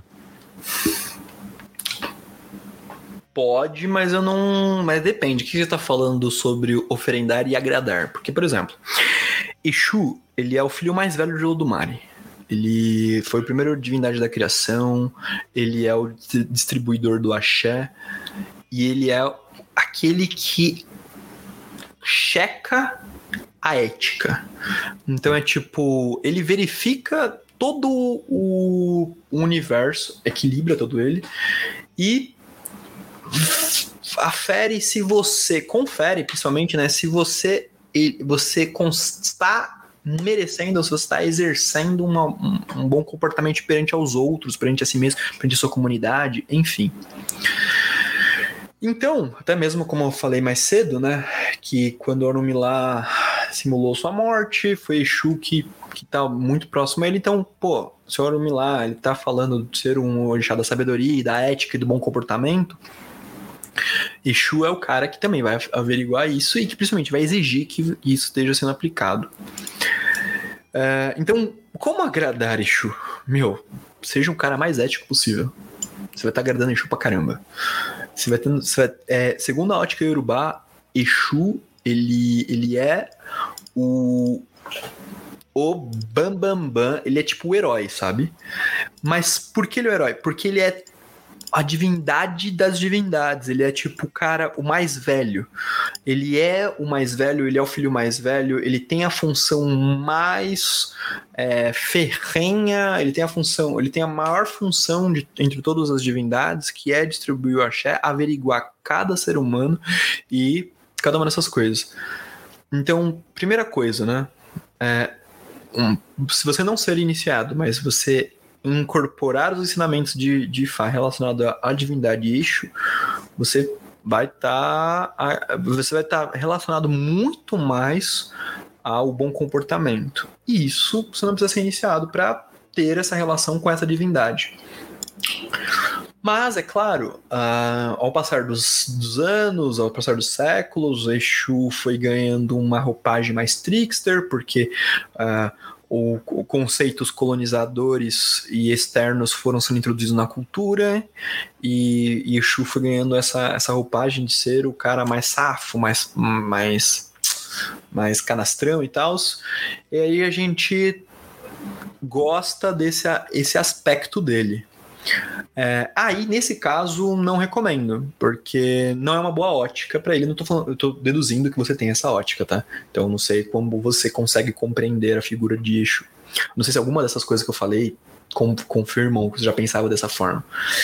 Uh, aí você vai oferendar. Oferendar, você tá falando de, de, de dar um, é, de colocar gin, de colocar algum objeto, ou de dar um galo, uma galinha. Nesse caso, aí eu falo que não, não é bom. Porque, primeira coisa, você sabe chamá-lo? Você sabe invocá-lo? Você sabe o que fazer com, com aquele. É, como cozinhar aquele alimento? Como você colocar parte dele? Como você comer? O que, que você tem que fazer? Então, essa parte já. Aí eu recomendo que você recorra a alguém que é iniciado. Então, veja. O assunto ele é complexo. Como é que eu agrado não só isso, mas uma, um grupo de divindades específicas. Meu, seu comportamento é a primeira delas. É aquilo que sai da sua boca, aquilo que você se porta perante ao outro. Isso aqui é, tipo, fundamental. Porque às vezes a gente tem necessidade constante de, de receber a chefa, mas caramba, fiz um ebó semana passada, velho. Um, um mês atrás. Fala, mas cara, mas como é que tá a sua vida? Como é que você tá se portando? Aí você percebe que você faz, você faz as coisas e dois dias depois você blá, cai na merda de novo. Então, então é você que tá mandando o axé embora. Então, é isso, tá? Então espero que tenha ficado claro. E não é para você especificamente, mas já aproveitei, já dei um recado sobre eixo como um todo. Então, é isso. É, como a, a oferendar ou agradar não ser iniciado, segue esses caminhos de postura e comportamento e como você se lida com o outro. E recorre a um sacerdote pergunta para ele como é, vê o conselho que ele te dá, que, que, que, o que o oráculo tá te falando, aplica na sua vida, porque Exu sempre ajuda quem faz o ebó, e o mudança de comportamento é um ebó, e a, segue a. E, e pergunta se você ele pode agradar Exu para você, porque daí ele sabe não só invocar, como também lidar com, com Exu na, na, na, no, na sua ausência do conhecimento. É isso. Cara, sabe o que eu acho muito curioso, ainda aproveitando a sua fala? É, as pessoas não querem muitas vezes é, contratar alguém experiente, um sacerdote, uh, porque elas acham que elas não têm que pagar pelo serviço do cara. É. Esse é um problema. Esse é um problema muito sério do, de toda a espiritualidade brasileira. É de toda a espiritualidade. A gente não vê como um trabalho, né? Não vê. E, cara, o cara perde o tempo, que ele poderia estar fazendo outra coisa, ele tem todos os procedimentos, existem custos. É... E não é só custo de, de elemento, é custo logístico, né? Custo logístico. Sim. e eu fico imaginando é, o axé que uma pessoa dessa recebe, cara. Né? Você tá falando assim, ah, a pessoa tem que ter um comportamento ilibado. Cara, o cara não tem comportamento nem de responsabilidade de fazer uma oferenda para ver se as coisas vão melhorar na vida dele. Né? E, e de fazer da forma correta. Então ele quer fazer um método mais, mais miojo, três minutos e tá pronto. É, e isso, isso é tão contra axé, cara. É tão contra axé. Eu vejo tantas pessoas caindo no mundo por causa disso que você não tem ideia. E vira uma rotina de fazer oferenda atrás de oferenda, atrás de oferenda, atrás de oferenda, atrás de oferenda, porque a vida nunca fica estável, né? Aí, aí isso também já é um sinal grave, tipo de, meu, isso aqui tem algum problema. Mas enfim. Aí, principalmente quando fala Exu, aí o pessoal fala, não, vamos fazer pra Exu, que Exu resolve tudo. Cara, às vezes não é Exu que tem que estar tá atuando na tua vida. Entendeu? Por Sim. isso que uma consulta é o primeiro passo antes de fazer alguma coisa. Já cheguei a ter pessoas que falam assim, beleza, vou fazer o oráculo com você, mas você desconta esse valor do oráculo depois no trabalho que vai ser feito? Fala, caraca, você tá pensando que é o quê? É complicado, né? É, muito complicado. Então, esse pensamento das Complicado. pessoas, esse pensamento imediatista, esse pensamento de não dar valor para as coisas, é que gera um, um monte de gente fazendo um monte de oferenda errada, fazendo o, o emporcalhamento do, do- da cidade, né? E, cara, não tendo resultado nenhum. Isso é uma Hum. merda. É, Isso é uma não. merda. Tá, japonês? Próximo japonês. Próximo japonês. A Karina Oliveira, boa noite. Como é feito o buri em Ifá? E como funciona e para que serve? Olá, Karina, tudo bom? É... Fico feliz que seja aqui, é uma amiga minha. Bom, Bori. ah, em Ifá especificamente, como eu mencionei, Ediobe manifesta o, o- o- a presença do Ori. E a maioria das, da- das coisas que são feitas em Ifá estão, ah, no, caso, a maioria das coisas que é feito no, no ato do Bori estão em Ediobe. Bom, ah, como é feito? É um pouco diferente da lógica que a gente tem no candomblé. Então eu não vou falar todo o procedimento, mas só para a gente entender o, o, o frigir dos ovos, né? O, no candomblé, e não são em todas as casas, mas o bori é feito em três dias. é, em alguns outros cultos também é feito assim, que você se recolhe num dia, aí é feito uma, um, um sacudimento, depois um banho de ervas, aí você vai dormir de branco, você se cobre. No outro dia você acorda, toma mais um banho de ervas, depois tem feito uma mesa de com vários alimentos, um alimento de cada orixá, porque daí tem que ver né, qual que é o orixá que vai responder seu ori. Aí você come uma série de coisas, você vai comendo aquilo durante os dias e é feito depois outros procedimentos. E aí você vai dormindo tudo mais e tal. É o alimentar o ori. Esse é um procedimento que o candomblé teve. Parte disso tá em Ifá, mas, mas assim, existe uma similaridade parece que o, o ritual foi aumentando. Não sei dizer o porquê, talvez porque se, se afastou do lastro, aquilo como eu contei da história do candomblé, que tal a pessoa falou, meu, vamos colocar mais isso porque dá certo, que deu certo com o outro. Vamos colocar mais isso aqui que deu certo. Pode ser, não sei afirmar que é isso. Mas vamos lá. Dentro de Fá, a primeira coisa, recomenda-se o. Pode ser aferido no, no- no- numa consulta, o que, que o Ori quer da, aquela pessoa precisa ser consumido. Mas é importante citar que, diferente de muitas outras coisas, o Bori é uma das poucas coisas que você não precisa ter uma, uma consulta prévia para você fazer. É, tem gente que faz o Bori a cada três meses, a cada seis meses, chega aqui, tipo, é, meu, bora fazer um Bori, tô precisando. E aí a pessoa faz o ritual, o, o sacerdote, né, faz o ritual numa pessoa. Os sacerdotes fazem entre eles com uma certa frequência. Não necessariamente o Bori, ele, ele é a primeira coisa que um, que um Awo a- vai aprendendo a fazer, porque é uma coisa que ele que ele vê constantemente, ele faz constantemente e ele faz no outro e um vai fazendo no outro poder aprender e se aprimorar bastante. Beleza. É, você ves- veste isso de branco, todas as pessoas estão no, no recinto vestem de branco.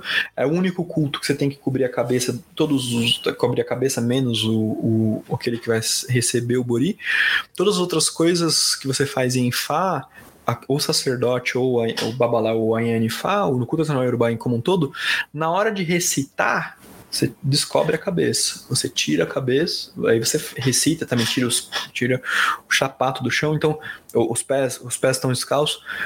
Então, o Bori especificamente é o único que você faz o ritual inteiro com a cabeça coberta, só a pessoa que não. Aí você primeiro você, você invoca todos os. Você, você faz uma, uma cantiga para você invocar o Ori, e você vai falando o nome da pessoa, o nome do pai. Aí é muito normal que a pessoa vai sentindo sono. Sono.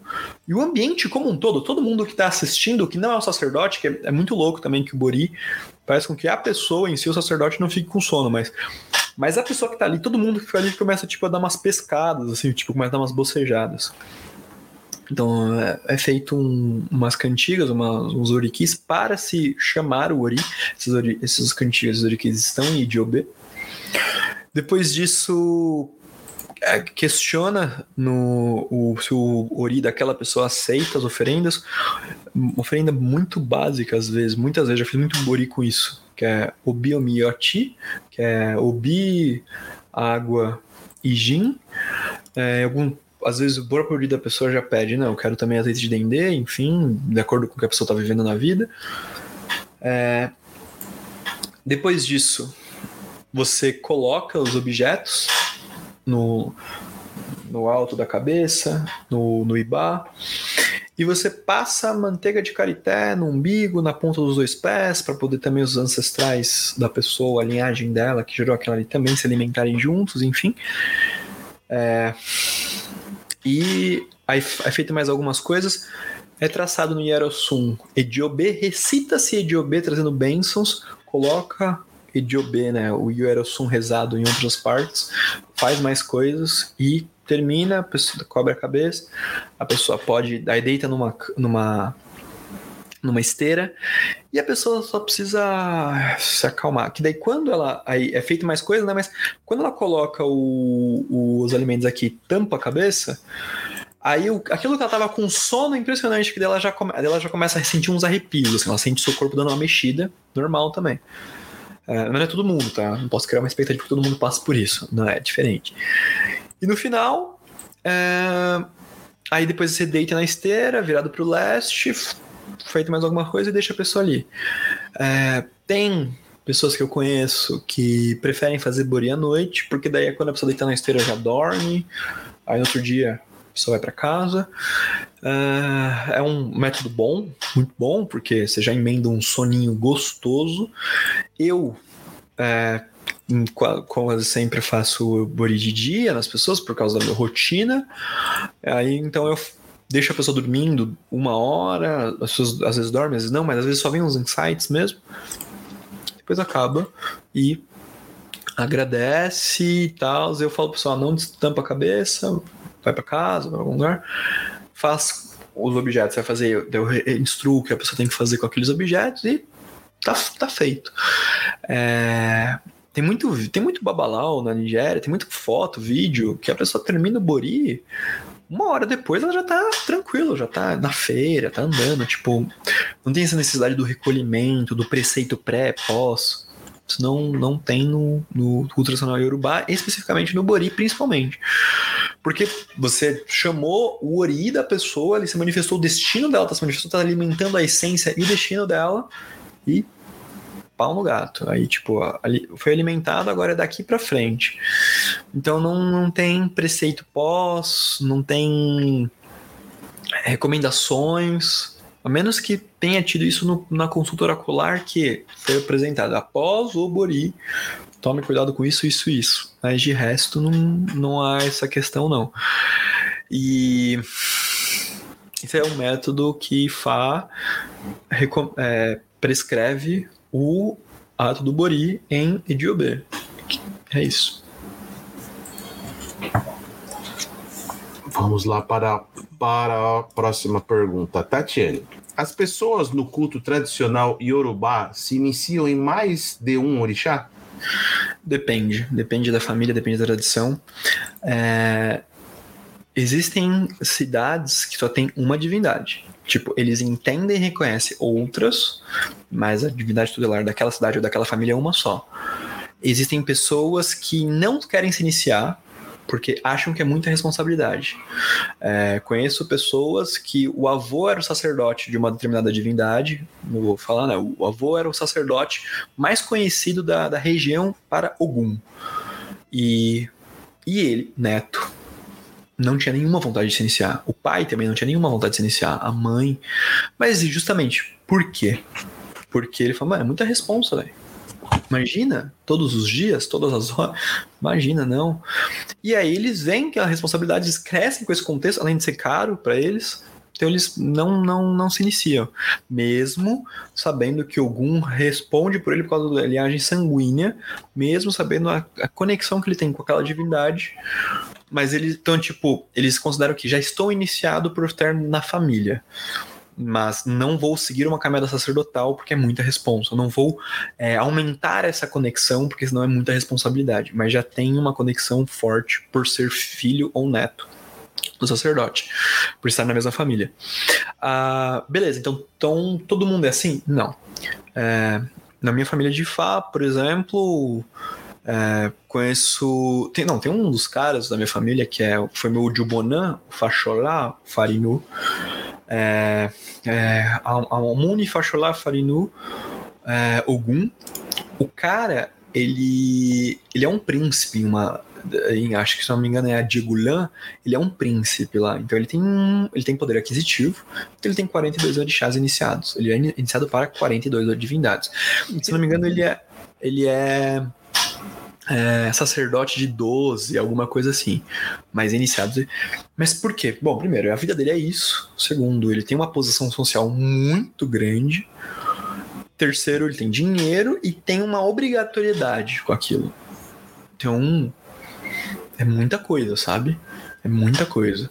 É, e a vida dele é isso. A vida dele, mesmo ele sendo da linhagem real, de uma determinada região, ele é, é, a vida dele é isso. Tanto que ele é um dos braços direitos do, do Arabá, justamente por o Arabá Lussadio e Kalé, justamente por, esse, por, esse, por todo esse contexto que eu acabei de citar, né? E tem isso. Então, indo pro, pro ponto, então existem lugares que você só vai nem vai se iniciar. Tem os lugares que a pessoa vai defender isso, a iniciação, mas para um, no máximo dois. Tem lugares que não, que você se inicia para mais de um. É, mas assim, não é 16, é tipo. Depende muito do, do contexto da sua vida, o porquê, para quê, como, quando, onde, qual é o objetivo disso. E tem, pessoas, e tem lugares que não, que você se inicia para bastante, mas você tem uma responsabilidade, mas não é para bastante de uma vez você inicia para um, depois para o outro, depois para o outro. E assim, ao longo da vida, por, pela, pela função social que ele tinha, ele tem todos esses essas divindades no, na vida dele. Entendeu? Se, se postar isso no Twitter, vão vir um cara lá e vai falar assim: nem existe tanto orixá assim como que ele tá iniciado. Claro, é, mas é porque o cara lá assim tem mais conhecimento do que, do que eu, do que todo mundo junto. É. Não, mas o cara que vai comentar isso é um cara de 16 anos que. Que tem foto de anime, foto do Naruto no perfil. É, e, e recebe mesada dos pais, tá ligado? É isso. É, é isso. É, é, literalmente, é esse cara que vai, que vai comentar. Vai nos dar trabalho. É. Próximo, japonês. Vamos lá, próxima. A Karina Oliveira. Júlio, indica livros para quem quer aprender mais sobre o IFA. Tá. Uh, indico sim. Vou pegar um aqui. Mas eu também não recomendo você estudar IFA através de livros, tá? Por quê? Existem estudos, artigos científicos, que são pesquisas acadêmicas publicadas, algumas no Brasil e outras não, sobre, sobre a observação do orador, né, a observação do estrangeiro perante o culto. Então, o estrangeiro ele vai, ele vai narrar aquilo que ele está vendo e que ele percebe que é digno de nota. Então, tem coisas que são importantes que ele não vai, vai pontu, pontuar. Por exemplo, ah, o eu acordo de manhã, eu viro-me para o leste, faço as orações matinais. Só que exatamente para onde eu estou virado tá o meu ornome lá. Então, se um estrangeiro estivesse visto, vendo a minha oração, ele falaria: ah, então ele acorda de manhã, vira para o ornome lá, e, e reza. E não que meu Oromilá está virado para o leste. Você entende? Então talvez ele não tenha nem não, é, muitos, alguns não tem nem a a não teve nem o, o insight de, de pontuar algumas coisas que ele viu, mas ele não percebeu como uma, uma dinâmica, né? Então, isso é a primeira coisa. É, então, primeiro que tem muitos livros que são muito ruins, muito ruins. Tem outros livros que são, que são pesquisas que são relativamente boas, mas elas estão com, com umas percepções boas, outras equivocadas, mas no geral, 90% tá bom. E são duas. Uma do William Baston, que é. que é. é putz, eu- pior que eu mandei, eu mandei pro do Douglas esses dias. Eu agora fui falar o nome e esqueci, deixa eu ver aqui. É If Divination, do William. William Bascom, que é Communication Between God and Man in West Africa. É um livro em inglês, só existe em inglês, não foi traduzido para português. Existe umas Existe algumas pessoas que se aventuraram em jogar no Google Translate, adaptar algumas coisas né, espalhados pelo Brasil afora. Tá muito ruim a tradução, você não consegue entender uma série de coisas. Por quê? Porque já é um estudo acadêmico de uma percepção escrito em inglês. Quando você traduz português, você tem algumas, uma- alguns problemas do- da tradução. Exemplo. Oferenda. É, o povo iorubá tem uma palavra, a palavra oferenda, né? Não é só ebó, tem outras palavras, que a tradução para essa oferenda, é, o dicionário, eles aprenderam que é appeasement. E aí, eles, quando eles conversam com você, eles falam, ó, Exu, é, você precisa appeasement Exu. Então, você precisa é, apaziguar Exu, se você traduzir ao pé da letra. Isso automaticamente faz você pensar que Exu tá puto com você, e por isso você precisa apaziguá-lo. Mas não. O que ele tá recomendando é que você precisa oferendar Exu pra Exu se aproximar de você. Então veja que existe também a barreira do idioma, né? Então, beleza. Então, se você traduzir ao pé da letra no Google Translator, vai gerar problemas. Mas traduzido muito bem no Brasil já pela tá na editora Edu USP, que é da, da editora da USP.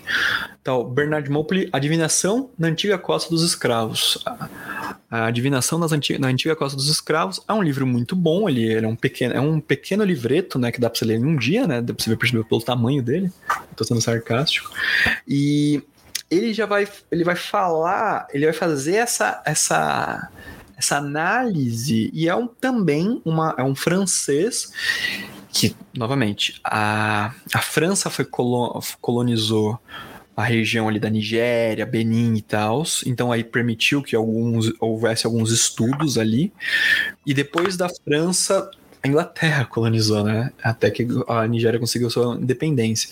Então você tem essas, esses momentos de, colon, de colonização, onde que esses países, essa região era colônia, você tem alguns estudos de algumas pesquisas que eram feitas, mas sempre numa ótica de vamos tomar nota.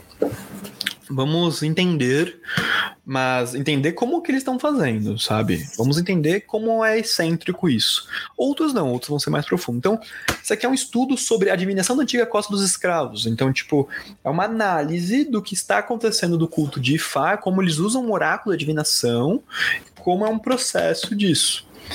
Enquanto o William Bascom é a comunicação entre humanos e deuses também se manifesta, também é presente na, na ótica de Fá. Então você vê que Fá, para esses, esses dois pesquisadores, é um, é um sistema como que eu falei agora, a gente está há três horas falando sobre o quão isso é complexo, quão isso é, quanto, como isso é rico de detalhes e simbologias. Uh, por fim, mas não menos importante, tudo isso cai por terra quando você se aproxima de uma família e se aprende como aquela família crê ou segue aquilo. Porque, pode, porque aqui são as regiões que eles analisaram. São regiões centrais, costeiras, enfim. Mais para o centro ou lugares exteriores já tem outra forma de ver completamente. Uh, então, livros eu recomendo esses dois. Existe outros, existe alguns, alguns sacerdotes. Era yorubás muito conceituados, como o Abimbolá, o Popola e o Elebuiban. É, você vê que eu falei com o sotaque, tá difícil até transcrever, né? Mas esses três sacerdotes, que são famosos, são presidentes do Conselho Internacional de Fá, são arabás, alguns deles fazem filmes. Por exemplo, um filme muito bom sobre Fá, tá no Netflix, chamado Aniculapo. Aniculapo. Anicu com K, Lapo, P-O. Aniculapo. É um filme muito bom. O, um dos filhos do Ale Boiban, que é um arabá, ele, ele é diretor de cinema, ele mora na Inglaterra. Um dos filhos dele, tem mais, ele tem quase 100 filhos, né? Um dos filhos dele é diretor de cinema e mora na Inglaterra. E, e o filme é envolvido com um dos o diretor, um dos filmes dele. Começa o filme com ele recitando o Saifá. E o filme inteiro é baseado nesse Saifá que ele recita. E, e a história inteira vai falar sobre uma série de coisas. E aí mostra, ele aparece no filme como sendo, exercendo né, a função dele, como direcionando o rei. E, enfim, então então existem filmes, existem, como eu falei, o Eli Boiban, o Abimbolá e o Popolá. Esses três caras escreveram artigos científicos sobre Fá. Outros também escreveram artigos científicos. É, alguns escreveram livros sobre isso, mas muitos livros estão todos em inglês. É difícil você achar o PDF deles. É difícil você achar conteúdo. O Popular você acha mais. O Aleboiban você acha. Aleboiban não. O, o Abimbolá você acha. A, a tese científica dele. Ele, ele estudou no doutor.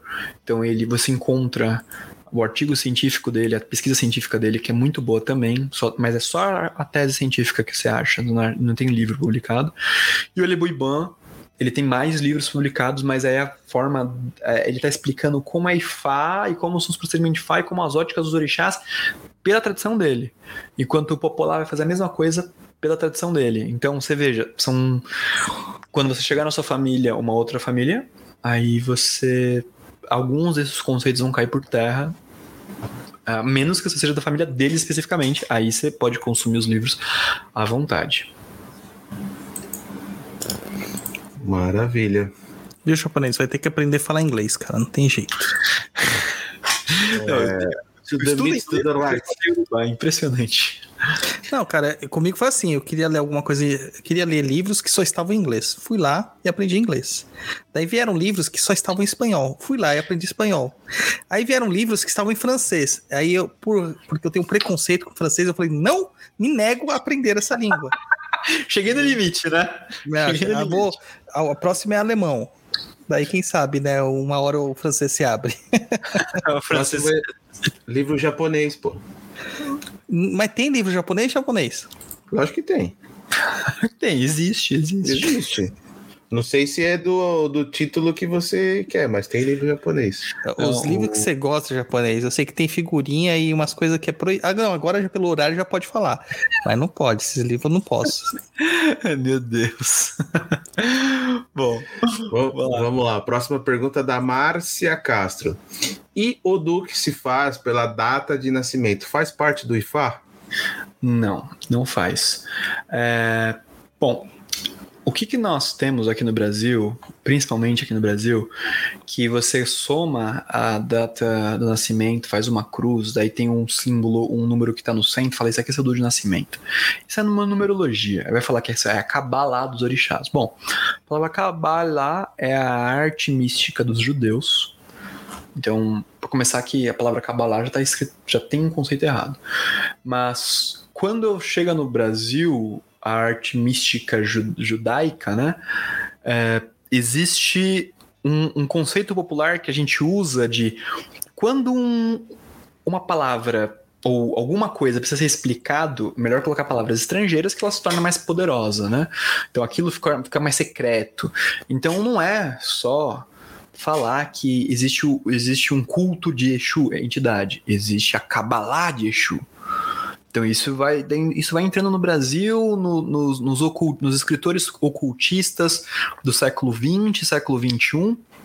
É, a gente até citou um aqui, né, que é o Fontenelle, vai falar isso bastante, mas vamos usar uns termos assim execráveis. E aí tem essa questão. A palavra Kabbalah ela entra para descrever que é tipo um método muito secreto de algo. Muito poderoso, porque é secreto, então é poderoso. É, então, Kabbalah vai, vai ganhar essa função. E aí então vai falar Kabbalah dos orixás, porque envolve números, porque dentro da Kabbalah, ou da Kabbalah é, judaica mesmo, existe uma questão, assim como no sufismo, mas sabendo que o sufismo é muçulmano e Kabbalah é judaica, de você escrever coisas e fazer símbolos, é, colocando em lugares diferentes para determinada magia. Então, existe um quadrado mágico dentro do sufismo e tudo mais. Então, a Kabbalah, nesse sentido, vai naqui, né? Então, faz, forma uma cruz que vai coloca uns números. Então, sabe? Então, você vê como é uma construção, é uma construção, uma coisa de retalho de conceitos. Bom, aí uh, os orixás, na verdade, os odus, eles não são especificamente os números. Assim, a, a manifestação de algo em um determinado local. Ou, um determinado, ou através de uma determinada coisa.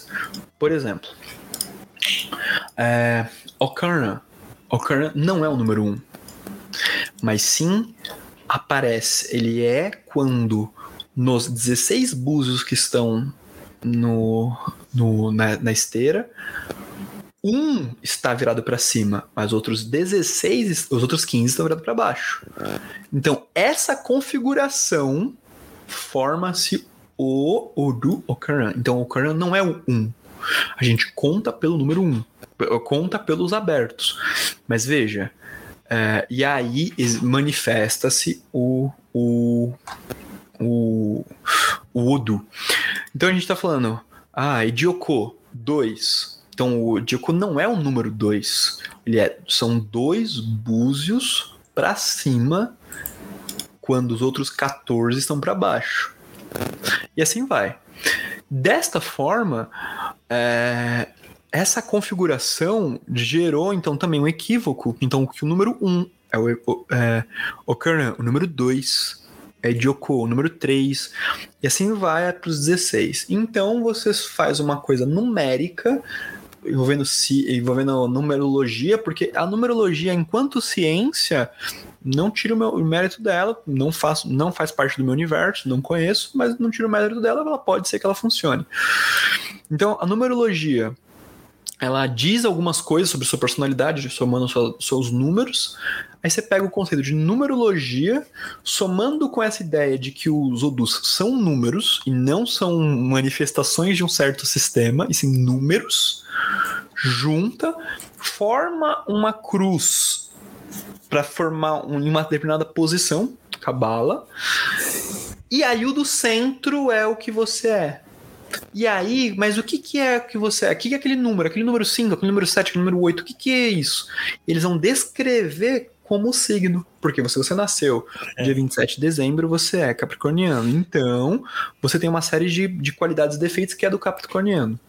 E não que o Udu, ele, ele é uma um universo de histórias dentro para se manifestar. Você entende? Então é isso que eu que é, é esse Odu de nascimento. Ele não faz parte de Fá e que pese, infelizmente, algumas pessoas no nosso Brasil que são babalaus ou se posicionam como, não, não tenho como aferir a iniciação deles, é, publicam livros falando sobre isso. Eu também não posso julgar se isso está sendo de boa índole, de má índole, ou se eles de fato aprenderam isso, então só foram enganados por uma outra pessoa, que sabe? Então é um, é uma constância de aprendiz de erros, e aí eles não estão agindo de má fé, porque faz parte da tradição dele. Eu não sei. Mas o Udo de nascimento ele faz parte deste conceito. Mas existe sim um Udu de nascimento na tradição Yorubá. E ele só é manifestado no terceiro dia do nascimento. Então, ou seja, quarto dia é possível? Não. Segundo dia é possível? Não. Tô com 40 anos nas costas. É possível? Não. No seu terceiro dia, após o nascimento, você nasceu. Três dias depois, o nome do, do, do ritual chama-se Ikoshedaye um babalau vai, vai até você, o bebezinho, né? E os pais colocam, os pais que submetem o conceito, coloca a criança em cima do pão e fá, faz uma série de coisas e é manifestado um Odu. Aí naquele Odu vem uma série de. Daí vem um Elá. Aí ele fala: ó, o seu nascimento, no seu nascimento, manifestou o Odu tal. Então, o que eu tenho para te falar é. Aí fala pros pais, não pra criança. Pros pais, ó. Provavelmente essa criança vai estar ligado a isso. Ela precisa fazer isso. É, Ela tá vindo, ela é um ancestral da sua linhagem ou da sua linhagem. Ela vai ter aptidão ou facilidade para trabalhar com tal coisa. Então é para os pais poderem é, errar menos com você. Os pais poderem ajudar a construir ou facilitar o acordo que você teve antes de encarnar. Então, numa ótica é como. Aí é o lance, né? Seus pais já recebem um spoiler do que você tem que fazer. Aí eles têm que te ajudar vocês a manterem. E assim vai indo. E aí depois você vai recorrer no Ifá e assim vai indo. Não nasci Yorubá. Não tenho. Não, não tem como nascer de novo. Terceiro dia passou. Aí esse é o que a gente pode chamar de do nascimento. Mas o importante não é o Odu ver, desculpa, não é esse número não faz parte da sua vida, e sim aquelas mensagens que foram manifestadas ali. Porque se aquele Babalou só conhecesse cinco histórias, ia ser uma das cinco histórias. Se ele conhecesse 400 histórias, o Odu se modificaria para melhor aplicar uma das 400 histórias, ou duas ou cinco das 400 histórias que ele conhece. Então veja, o Odu se modifica porque ele é uma, ele é uma forma de indexação do conhecimento. Então, o que, eu tenho que falar para ela? Manifesto Odu, aí você sabe que você tem aquela história, aí vem o Eli e você sabe exatamente o que falar para aquela pessoa. E é isso. Então, o Odu não é importante, e sim o que é importante neste caso é o que foi falado através do Odu. Aquilo que foi te aconselhado, ou aconselhado para os pais saberem sobre você que está vindo na Terra. Então não tem como aferir isso, não tem como verificar isso depois que você já tá com, sei lá, 20 anos nas costas. E esse negócio da cabala é uma não tem de Fá. Beleza? Ô, Júlio, você acabou de destruir a maior brincadeira, diversão de todo mundo do Umbral, cara. dos apoiadores do Copa da Inclusa. Porque a nossa Cara. maior diversão é jogar pro pessoal lá, pro pessoal calcular, pra ficar desesperado. Desesperado, entendeu? Eu, teve uma época da minha vida que eu adorava a Helena Blavatsky e a teosofia. Aí eu fazia cálculo ali para saber qual era o arcanjo, qual era o, o, o mestre ascensionado, qual que é o raio da cor da pessoa. Eu adorava aquilo, era divertido para um caramba. Mas hoje em Olha, dia, se, se for seguir na cabala, o meu número central é 10, cara. olô. Hum, vai ter que fazer bom. Ixi, brincadeira. O pessoal fica muito puto lá com o 7, né? O pessoal Sim, ai, caiu surto. 7. Nossa, o pessoal fica surtado, o pessoal fica surtado. É. Faz, faz parte. Vamos lá, próxima pergunta do Gustavo Borges. Aueto Tata, boa noite a todos. No IFA, há algum Odu que trate de despertar a mediunidade de um indivíduo? Cara, não. O que Fá vai falar. é, na verdade, trata de despertar a mediunidade. Parece que então que os Odus ele tem funções. É, não é bem por aí, mas existem algumas histórias que vão falar de comunicações entre humanos e o mundo não humano. Então, tipo, existe sim seres e no- dentro da cosmovisão Yorubá existem seres que não são humanos. Que eles são seres, que eles têm o nome de Wins ou outros nomes.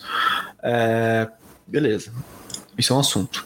E existe ou, ou, a- também a presença de, de, de ancestrais que podem se comunicar com você, que precisam que você fale alguma coisa.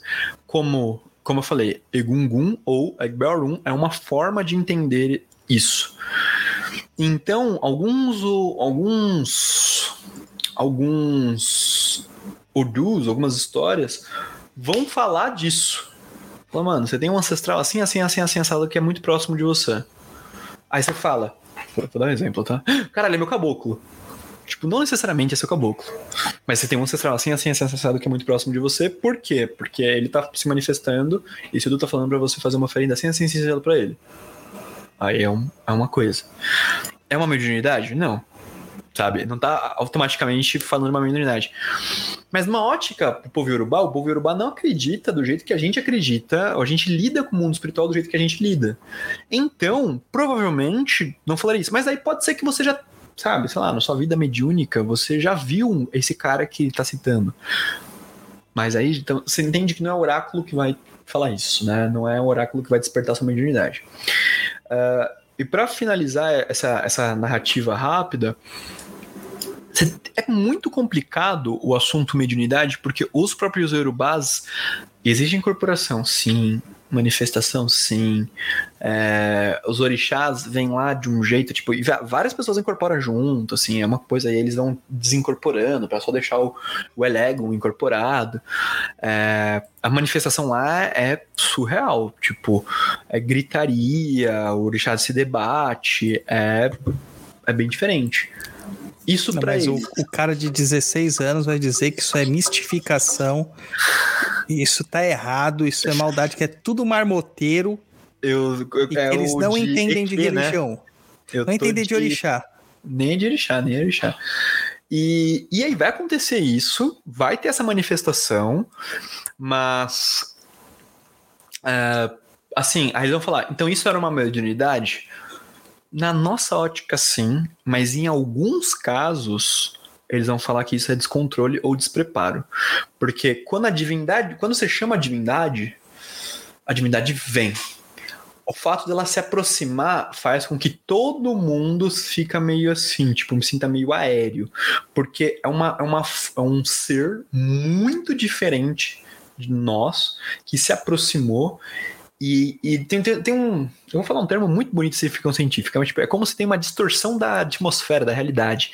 Mas é só de ficção científica, tipo, é, todo mundo sente aquilo, todo mundo fica tipo.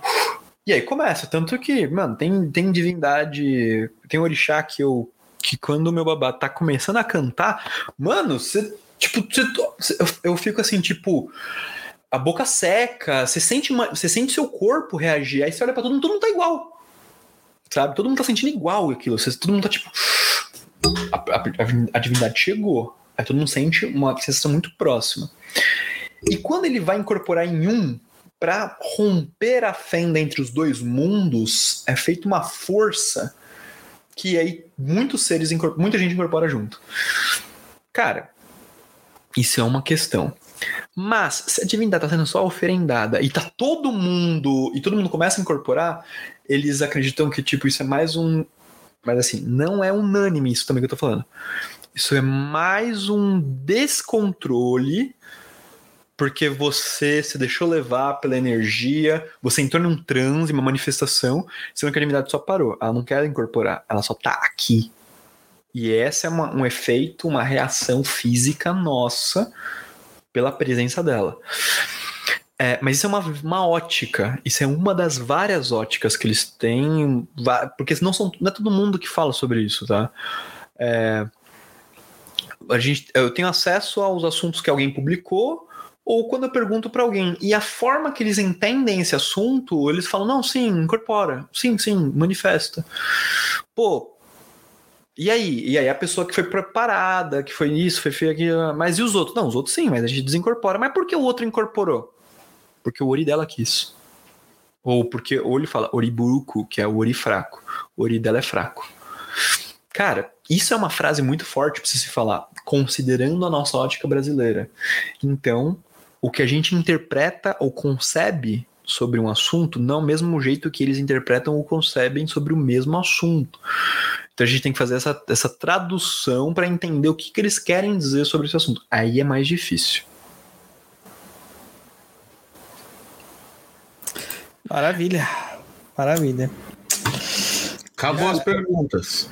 Desculpa sempre me estender muito assim para explicar. Não, foi Desculpa fantástico, mesmo. cara. Fantástico. É, a gente queria mesmo isso aí, porque é um assunto que a gente nunca tinha trazido pro Papo da Encruza e tinha muita gente com dúvida, né? Com e nada melhor do que falar com quem tá dentro do negócio.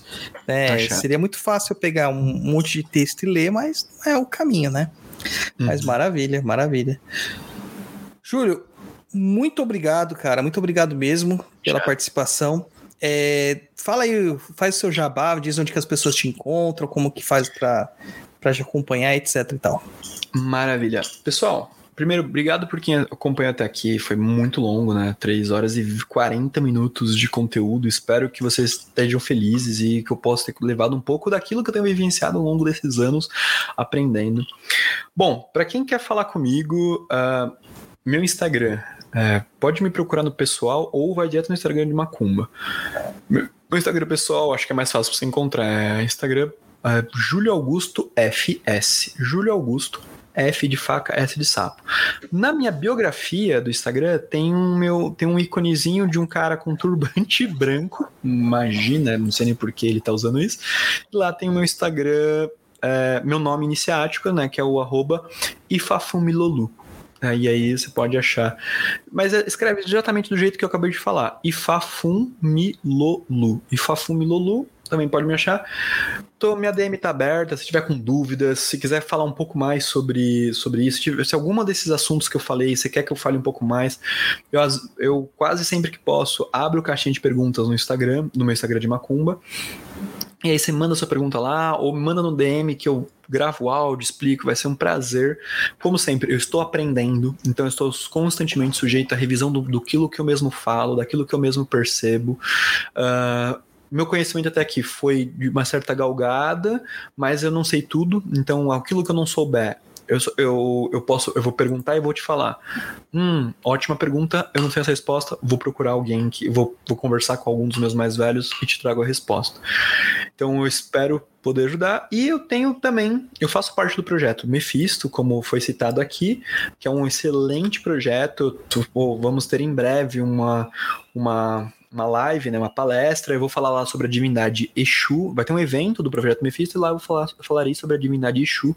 E vai ser só um dia só sobre Exu, vai ser legal pra caramba. Vai ser o dia de falar do, do Odara, né? Espero que, que vocês gostem também.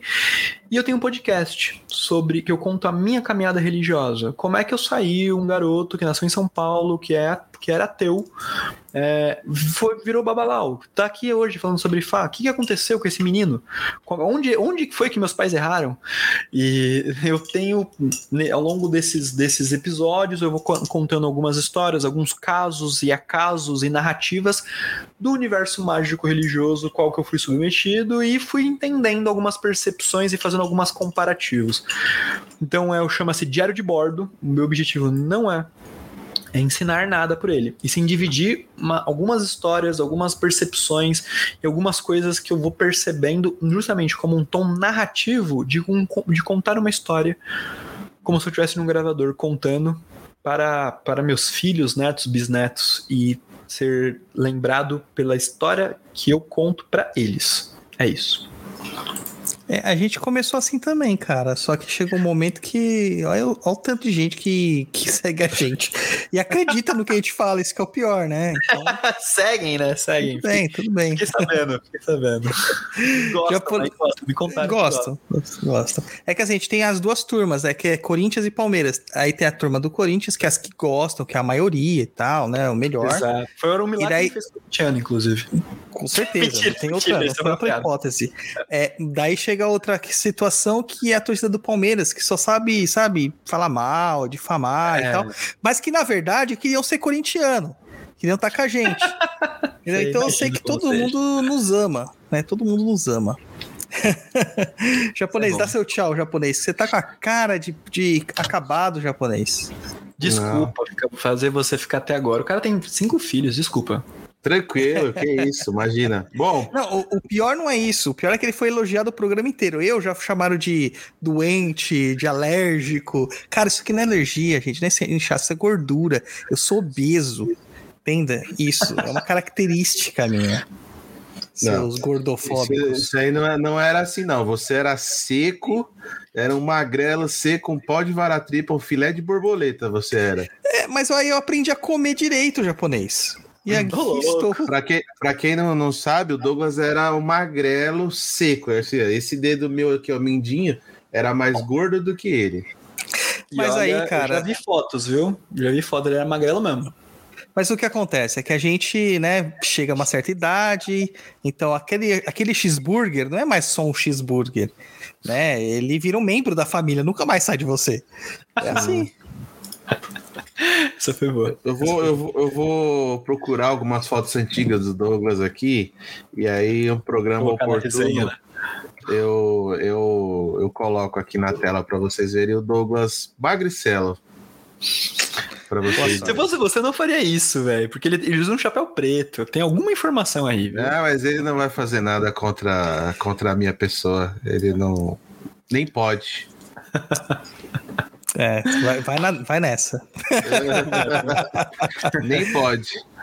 Vai lá, japonês. Bom, mas vamos lá. Júlio, obrigado aí pelo, por estar aqui, ter aceitado o convite. É, enfim, o assunto é extenso. Eu acredito que o programa ainda não deu para falar, sei lá, 1% do que é, tá dentro aí, né, da, da, da sua religião. Tem muita coisa, mas deu para explanar bastante, ter uma ideia de como que é, ser um Uhum. sacerdote aí, tá dentro da religião. Muito obrigado.